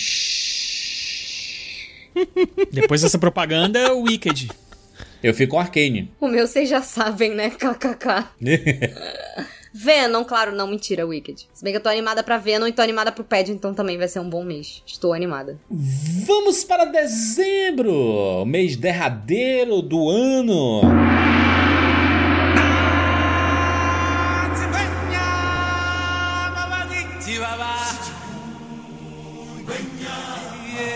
Com vários filmes, provavelmente alguns deles vão ser adiados. Provavelmente alguns deles podem ser adiantados. Provavelmente também, porque é um mês recheado de filmes e filmes grandes que ocupam muitas salas de cinema. Começando com Mufasa, o Rei Leão. e aí, hein, tu tá- Juras? Eu, eu- Juras, eu quero te ouvir. Eu quero te ouvir, Jurante Filho. Oxe, não, Cicas, aqui, pra, pra- na, na minha cabeça, aqui é um outro filme, tá? Aqui, a, a minha opinião sobre o Rei Leão live action que saiu lá e que é horroroso e não sei o que, tá lá. Pra mim, isso aqui é outro filme, é outra tentativa de fazer a história de O Rei Leão funcionar e do jeito que eu acho que seria legal, que é colocando uma história que não foi contada ainda. Aqui, no caso, a infância do Mufasa, né? A juventude do Mufasa. Do Mufasa e do Scar, no caso, né? Exato. É. Eu acho que aí eles têm algum potencial. Também acredito. Também acredito que tem potencial, porque tem o, Ba- o, o Barry Jenks, né, dirigindo aqui. É, provavelmente vai ter músicas novas, né? Músicas inéditas. Agora, Juras, tem que mudar. Tem que mudar as feições dos bichos pra elas não ficarem aquela coisa horrorosa e engessada. É, então, assim, a gente reclama, mas deu certo de público, né? Então, não sei se eles vão mexer, não sei o que, não sei se eles vão mexer naquilo que rendeu muito. É o maior live action barra animação da Disney, né, cara, da história, né? Exatamente. Isso é uma coisa que, assim, eu, eu não tenho palavras pra expressar minha tamanha tristeza que esse negócio É. feito pra parecer um, um documentário do Discovery Channel. Aí, quando convém, eles dizem não, porque a animação de maior bilheteria. Ah, Cap Now Watch, hein, galera? Isso não é animação, não. Show. Saiu informação. Parece que vazou de um produto uma sinopse. Que ia falar que sim. É depois que uma terrível enchente separa o jovem leão Mufasa de seus pais, sua vida é salva por outro filhote de leão chamado Taka. Mufasa Que e é Taka crescem como irmãos, mas anos mais tarde, outro grupo de leões perigosos ameaça a existência do bando e Mufasa e Taka têm que fugir juntos. Lá eles encontram novos aliados e muitos perigos, e a lealdade mútua também é posta à prova. Pois quem entre eles está verdadeiramente destinado a reinar como Rei Leão e a que custo? Eita! Então é aí, né? O Será que o Taka Taka é, é, o nome de origem do Scar. É assim, já era há Sim. muito tempo. O Imaginago pode confirmar. Então, assim, teremos um anti-herói virando full vilão e eu estou aqui pra isso. Inclusive o Taka, ele, se- ele, ele se torna o Scar quando ele ganha essa cicatriz Esse no olho dele, que né? deve ser o final do filme. Os dois Exatamente. tretando. Será? Pra ver quem vai ser o rei? Exatamente.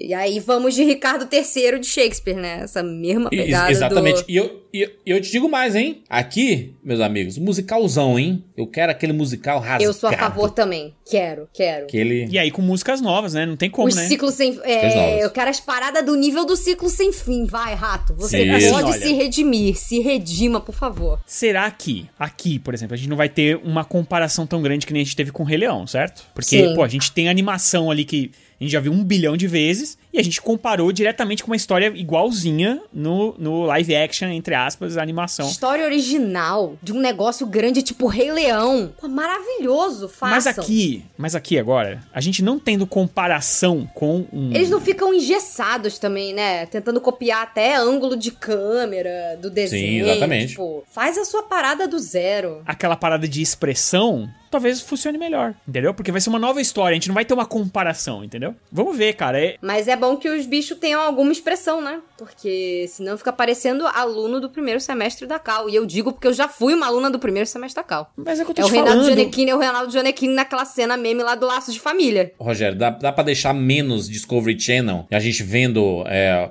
os animais na, na savana, tá ligado?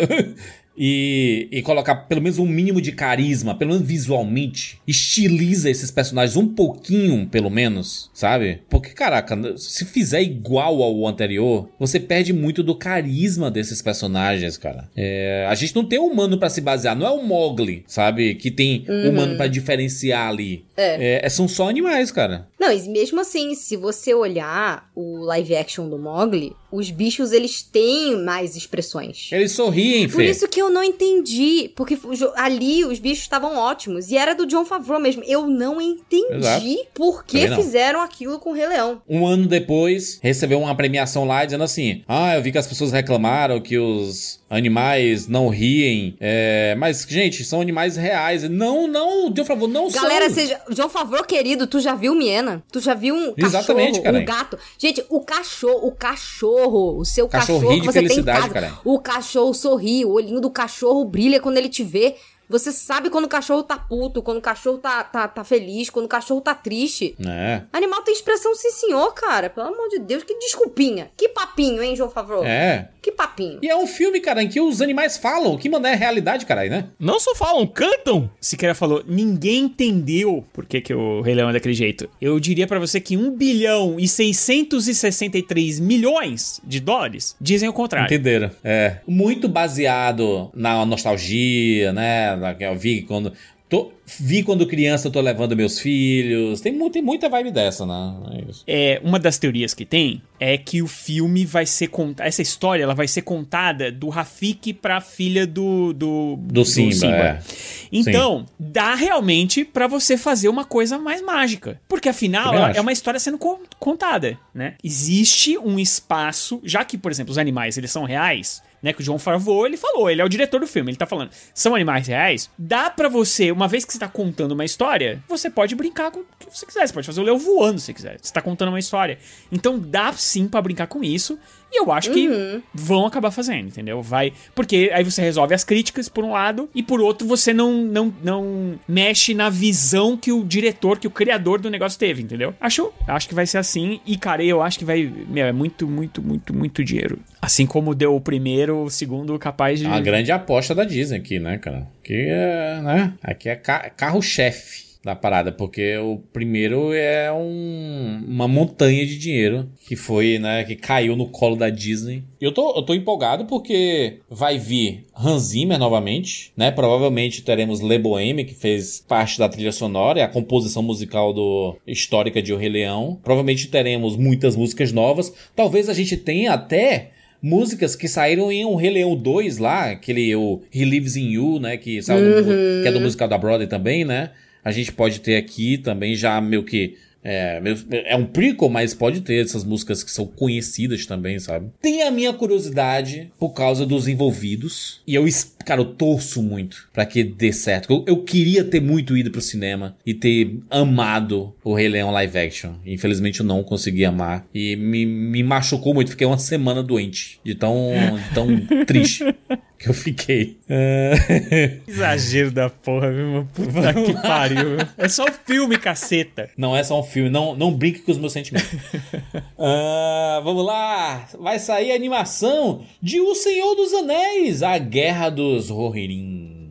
Cara, essa história do Helm Mão de Martelo é basicamente os 300 de Esparta do universo do Senhor dos Anéis. Eu tô muito feliz que algumas coisas estão saindo em animação, hein, Sicas, assim, que, tipo, é, Game of Thrones desistiu de live action pra fazer também animação, né? Algumas coisas. Cara, vamos usar a animação como ferramenta pra contar essas histórias, gente. Por E favor. vai ser no estilo Fantástico. mais anime. O que eu acho que vai acontecer? A gente tem a presença da Miranda Otto é, no filme. Eu acho que ela vai fazer a Elwin novamente. E tem aquele momento em As Duas Torres em que ela tá liderando o pessoal que tá nas cavernas, os- as mulheres e as crianças estão nas cavernas, enquanto o Aragorn e o Theoden estão liderando as forças contra o- a invasão do Saruman lá no, no Abismo de Helm. E o filme vai contar a história do Abismo de Helm. Você lembra que o Gandalf, em determinado momento, disse que o, o Abismo tinha salvado eles antes em uma, uma situação parecida? De sítio? O filme vai contar a história de como o Abismo de Helm se tornou essa fortaleza que salvou Rohan anteriormente, em outra invasão. Os personagens vão ser bem mais brutos, não tem nenhuma ligação direta com o que a gente viu na trilogia, mas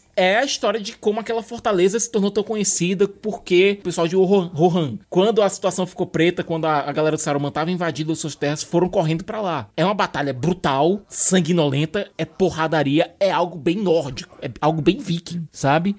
É, eu tô realmente ansioso pra ver isso na tela. Acho que vai ser bem maneiro mesmo. Ah, vamos falar sobre Karate Kid, exatamente. O universo do Karate Kid vai se juntar Cobra Kai com o filme do Jack Chan. Karate Kid Verse. A gente tá tendo a última temporada de Cobra Kai sendo filmada nesse exato momento, certo? Provavelmente sai esse ano, né, Cicas? Em algum momento do ano aí, né? Eu acho que consegue sair esse ano ainda. Cobra Kai não precisa Eu de tanta pós-produção. Não, tem um monte de coisa que sai esse ano que a gente não sabe data porque a Netflix sim- simplesmente não, não libera data de nada, né? A gente não sabe Exatamente. absolutamente nada. Mas ao mesmo tempo que a gente tá tendo o Johnny Lawrence, a galera de Cobra Kai, incluindo o próprio Daniel Larusso, lidando com o que tá rolando lá na cidade, a gente vai ter uma outra aventura, também com o Daniel Larusso, mas dessa vez na qual o Daniel Larusso vai encontrar com o personagem do Jack, Chan lá do, do último filme de Karate Kid. Boa demais. É isso que eu quero, compadre. Quero série, filme, tudo misturando. É, eles, tão- eles fizeram uma busca global. Não sei se já encontraram.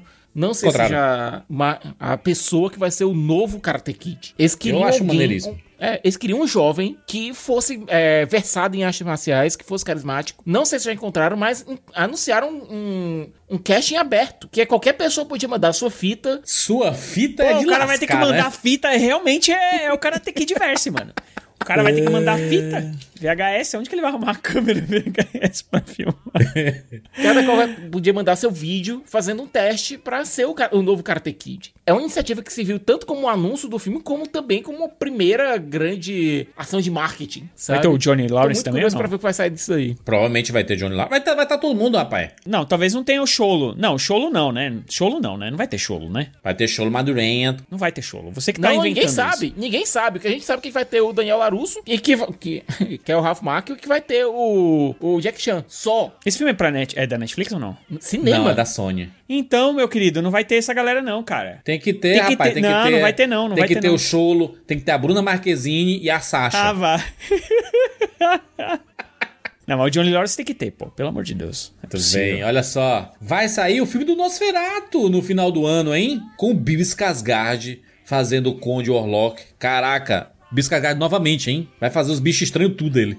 É, o Nosferatu clássico, né? Remake do clássico. Só que aqui, dirigido pelo Robert Eggers, né? Que dá certo. Tá no branding dele. É isso. Caraca, mano. Robert Cara, Eggers, É o Robert Eggers. Eu vou estar na primeira fila. Eu diretor de A também. Bruxa, O Farol, Homem do Norte. Se não Cara, fizer e uma tem o- loucura... e tem o- esse filme tem o Nicholas Hoult, tem a, a Lily Rose Deep, que, cara, é uma boa atriz, tá? Vai ter o William Dafoe, que já, que já fez um, um antes. É, a filha do Johnny Depp. É, falei Deep, Vai ter não, o é Ralph Depp. Ineson, vai ter a Emma Corrin, William Dafoe. Cara, o William Dafoe que já fez um filme de Nosferatu, né? Que da hora. Ele fez o Nosferato, ele fez o ator que fazia o Nosferato. Por que Nosferato? Porque na época que fizeram esse fi- o filme clássico, eles não conseguiram comprar os direitos de Drácula. Então, basicamente, fizeram o Drácula mudando o nome dos personagens. Eu acho fantástico Exatamente. isso. E simplesmente completou recentemente 100 anos, tá? Então quando o filme sair, Exato. Vão ter, vão ter 102 anos de Nosferatu, do, do filme original clássico de 22. É surreal. A história do cinema se passa é, por Nosferatu. Gente, no final do ano, chega Sonic 3 aos cinemas. Caraca, Hora de James mas- Marsden continuar pagando seu aluguel. esse daqui é demais, hein? Sonic 3, o filme. É, depois dos sucessos ali do Sonic 1 e 2, né? O Sonic 3 aí com o Idris Elba fazendo a voz do Knuckles, nosso a gente James não Madison. sabe ainda quem vai fazer a voz do Shadow. Existe uma especulação, porque tudo existe especulação na internet, né? Nesse momento, de que o Hayden Christensen, nosso Anakin Skywalker, vai ser a voz do Shadow. Que loucura, hein? Oi? Seria maneiro. Muito bem. Eu, eu, eu acho bacana os, os filmes do Sonic. Bacaninha, né? Tipo assim, nada. Ai, meu Deus. Ah, ah, loucura. Não, eu acho filmes bacanas. Acho que eles cumprem o papel aí. É, Gosto muito do Jim Carrey. Tomara que ele volte Eu acho que não mesmo. vai rolar Jim Carrey dessa vez, Júlio. O Jim Carrey tá Seria aposentado. tristeza não voltar. Que tristeza, né? Tomara que ele volte porque o Robotnik dele é tão bom. Tão bom. Real- Ele é a melhor coisa do filme, pô. Ele é. Pelo menos eu digo isso por mim. Esse filme só, só teve audiência porque falaram: caralho, olha aí o Jim Carrey fazendo um negócio caricato Sim. igual quando a gente era criança. Eu, pelo menos, sei que eu fui por isso. Né? Ah, muita gente foi por causa do Agora, Sonic, né? só uma coisa, viu? Antes desse filme, a gente vai ter o lançamento no Paramount Plus da série do Knuckles. Exatamente. Hum. O Knuckles é do Idris Elba, né? É o É. do Idris Elba. Não tem data ainda, mas vai ser antes do lançamento do filme. É muito maluco, né? Tu, tu pega o personagem lá e de repente ele abre a boca, aí você fala, caraca, mano. É o Idris Que coisa né? mais Nada, maluca, né? o Idris Elba dublando um personagem do Sonic. É muito legal, cara. Vamos fechar aqui o mês de dezembro? Cara, um dos lançamentos mais esperados de 2024 se chama O Alto da Compadecida 2. Filme brasileiro. Gente. Que é um clássico do cinema nacional. Um dos filmes mais importantes do nosso cinema, cinema da retomada. é, que veio de série, transformado em filme, fenômeno na TV. Fenômeno no cinema. É um ícone do cinema nacional. Chicó e, é, João Grilo e Chicó. É o nosso Salton Mello e Matheus Nachegali. De volta, caramba. De volta com Alto Compadecida. Pra, pra mim isso já é surreal. Já volta um tempo. Sim, né? e o diretor é o mesmo eu também. fico preocupado. Eu, fico, É. eu, eu, eu, eu tô ansioso e preocupado, sabe? Eu tô que nem o, o personagem do Will Wilson lá em Armagedon, 98% ansioso, 2% preocupado, é, 2%, é, 2% ansioso, 98% preocupado, dependendo da hora, porque o Alta Compadecida, sem o Ariano Suassuna tá envolvido, é algo que me deixa preocupado. Ao mesmo tempo, tá todo mundo, tá toda a galera de volta, sabe? É, todo mundo que era possível voltar, voltou. Especialmente o Matheus Nachegali e o Celton Mello. Sabe, eu fico. Eu fico ansioso e preocupado. E eles estão fazendo a- a- toda a história do filme baseado baseadas em outros contos do Ariano Suassuna. Sim. Então, assim, eles estão tentando não é, fugir o mínimo possível do que o Ariano Suassuna criou, entendeu? Eu, eu estou 100% com o Sicas. é, pode ser o, talvez o filme de 2024 pra gente, porque, cara, é, é, o, é todo mundo que tá lá é, é puro talento, mas também pode ser uma grande tragédia, entendeu? Porque é, é talvez é, seja algo que não precisasse de uma revisita. A não ser que você simplesmente botasse lá o seu DVD para assistir, entendeu? Ou fosse assistir um relançamento ou coisa do gênero. Porque o primeiro filme e a série, a série até mais do que o filme, acho que a série é, é, brilhante. Ela é isso, ela é nada menos do que perfeita. Perfeita, não tem um, uma vírgula fora do lugar. Então a gente revisitar isso talvez gere uma sensação esquisita, entendeu? É, mas o, o, o Celto Mello, ele tá ele tá bem empolgado, o Celto Mello, né? Falando aí que. E ele falou que tá cara, bem respeitado, né? Eles estão respeitando muito o original e não, não vai ficar tosco, entendeu? Não vai ser aquele negócio, uma continuação tosca de Aldo Compadecida, saca? Exato. E ele, e ele sabe da responsabilidade também, né? De fazer uma continuação desse clássico aí, né? Cara, tem tanta continuação em Hollywood aí. Por que, que o cinema brasileiro não pode fazer? A gente falou de várias aqui, é brincando, porque acabou caindo numa. É, são várias juntas, né? Tudo, todas no mesmo Sim. ano. Mas, cara, Hollywood faz isso ah, ah, desde 1920. Chegou a hora, é. o Brasil tem que fazer mesmo, cara. Sabe? Tem esses fazer, filmes são muito queridos. Central do Brasil 2, cadê Cidade de Deus 2? Cadê Tropa de Elite Central 3? Central do Brasil 2, não. Pelo amor de Deus. Cadê Se Eu Fosse Você 3? 4, quer dizer? Juras, vai ter Cidade de Deus 2, tem a série, que a Vai ter a série, é exatamente. Não, mas não, mas não, mas Cicas, não, é, não é filme, né? Série é série, filme é filme. Cadê o Pagador de Promessas 2? Sim, cadê o... Né? Posso falar mais um filme de dezembro? Saneamento Básico 2. Tem mais um filme de dezembro que ele não tá ainda hum. 100% a data, mas eu posso apostar com vocês, quando vocês quiserem, que vai sair em dezembro. Que é o Frankenstein do Guilherme Del Toro. É... Que vai ter aí o é Christopher Waltz. É, aí é com a Netflix lançar, é, definir a data, né? Então, eu posso apostar com vocês que vai ser em dezembro por conta de Oscar e afins. É, que vai ser com o Jacob Elordi, né? É, Jacob Elordi. Ia ser o Andrew Garfield. Ia ser o Andrew Garfield, é. E por algum motivo, minha gente, o que é que leva um ator a sair do Frankenstein do Guilherme Del Toro pra fazer outra coisa? Te digo, hum. Venom 3. Money que é good, nós não have. Venom 3. Venom Tô 3? zoando, pô. Provavelmente Venom 3. Venom 3. Tá... Falando já tá até pronto o Venom 3, né?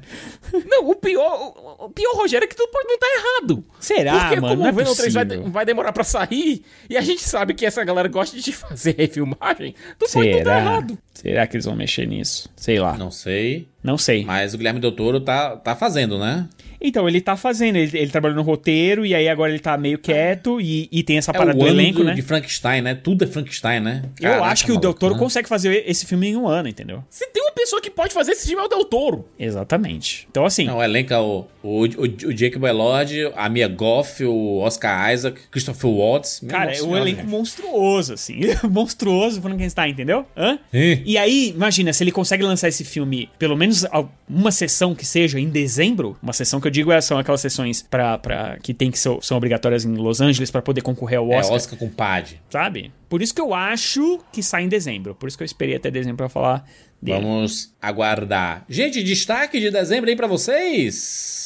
Expectativas? Não adianta, é Terra-média, eu quero voltar. Tem a Felipe Boys na produção. Eu tô muito curioso para ver se anime de seus anéis, cara. Eu, eu vou apostar no que não é certo. Eu vou no Frankenstein do Del Toro. Eu e... vou apostar no Mufasa, o Rei Leão. Cara, eu só não vou no Frankenstein porque a gente não sabe se ele vai sair mesmo ou não. Desses que a gente é. comentou aqui, então, já que estamos aí nos monstros, eu fico no fico com o Nosferatu. Caraca, muito bom. Ah, podia, olha que mês pode ser esse. Uma batalha de Nosferatu né? e Frankenstein no mesmo mês, assim. Caraca, por favor, Netflix, nunca Por favor, faça isso. Só os clássicos. Apesar que pra gente, eu acho que deve estrear só no ano que vem, tá? Eu tô falando assim, pra sair em dezembro pra poder estar tá no Oscar. Porque, cara, Frankenstein feito por Del Toro é Oscar, né? É Oscar. Não, mas é aquela coisa, é, se se a história se repetir, sair tipo na época que saiu o Maestro, é, vai sair em alguns cinemas, aqui no Brasil também em dezembro, vai sair junto. Talvez saia só nas capitais, mas talvez eu acho que a gente consegue assistir. Se rolar realmente, se for em dezembro, se tiver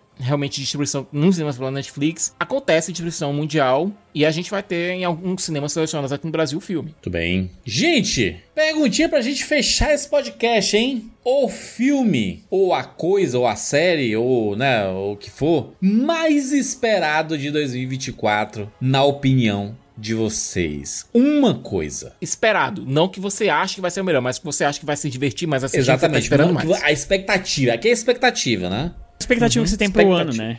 De 2024. Isso. É, o que eu tenho mais curiosidade em assistir se eu tivesse um ingresso mágico agora. Isso, ingresso mágico. É, pra É. se me levar pra assistir agora, seria o Deadpool 3. Porque é o que eu tô mais curioso pra saber no que vai dar. A minha curiosidade, o meu bilhete premiado aí, é em cima desse Joker. Tô bem curioso. O que é que vai sair desse angu? Obviamente tem outras expectativas, né? Mas, né? é, Eu, eu, eu, eu colocaria em cima do Joker a expectativa. Nhaim. A gente reclama, chora, é, esperneia, tem que acabar o boneco. Ih, E a nossa expectativa é sempre. Porque a minha é o Coringa Sempre o também. boneco.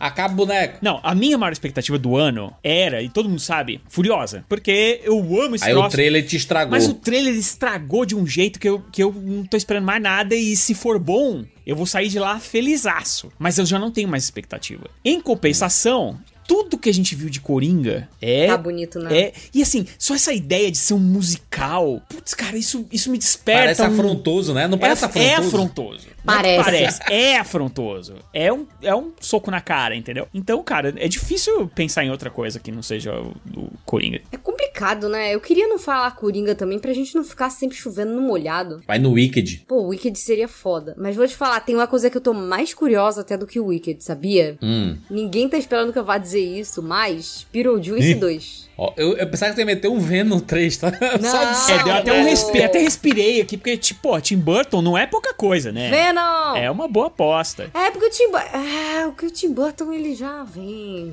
O primeiro filme é legal, é um universo criado por ele. Então, assim, dá pra E ele o Michael brincar é solto. incrível no papel. Exatamente. Ele não tá brincando em parquinho ele de ninguém, é o divertir. parquinho dele. É o parquinho dele, exatamente. Deixa ele. E é aquela coisa, se alguém tem direito de estragar o próprio parquinho, é a pessoa que fez o negócio. Isso, eu também acho, eu acho honestíssimo. A bola é dele, ele que decide quem vai jogar. Quando o Ridley Scott Sei. acabou com o Alien, é dele a bola, vai fazer o quê? Vou chorar? É, Muito bem. Muito bem. Repassamos aí pro 2024 nos cinemas, nos streams. Muita coisa a gente não tem data, muita coisa a gente nem sabe que vai sair. Tem projetos que estão ali acontecendo, sendo filmados e simplesmente não, não tem novidades nenhuma. Então a gente meio que fez um bem bolado de um monte de coisas aqui que estão previstas, né? Que tem datas, algumas não tem, mas que a gente pôde comentar também, porque a gente sabe que vai sair em 2024. Mas se prepare porque vão ter muitas novidades, tá? Vão ter muitas surpresas. Inclusive de sair coisas que não estão previstas nesse podcast. Vão sair. Nos streams, A principalmente, gente né? tem coisas que a gente não citou, tipo, a gente vai ter a nova temporada de Doctor Who que vai sair em maio.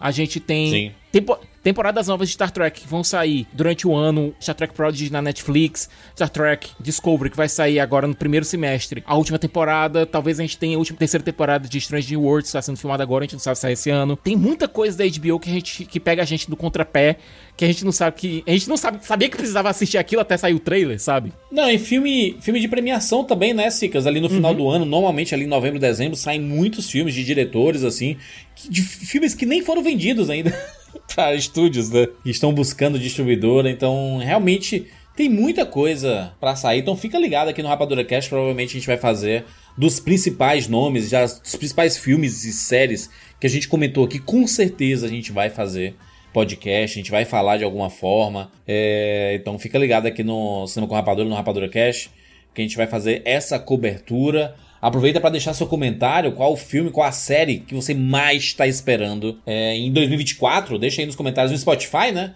Se você estiver ouvindo no Spotify, você pode mandar aí. É, tem um espacinho de comentários. E também você pode mandar nas redes sociais, arroba rapadura lá no Twitter, arroba cinema com rapadura lá no Instagram. A gente está produzindo muitas coisas bacanas, podcast, em, em vídeo também lá no YouTube, né? Tem muita coisa interessante saindo. Você não perde nada, vai ser um ano recheado de cultura pop, recheado de discussões e de bate-papos bacanas. Então, junte-se a nós, né? Acompanhe com a gente que esse ano promete. É isso! Nos encontramos na próxima semana. Tchau!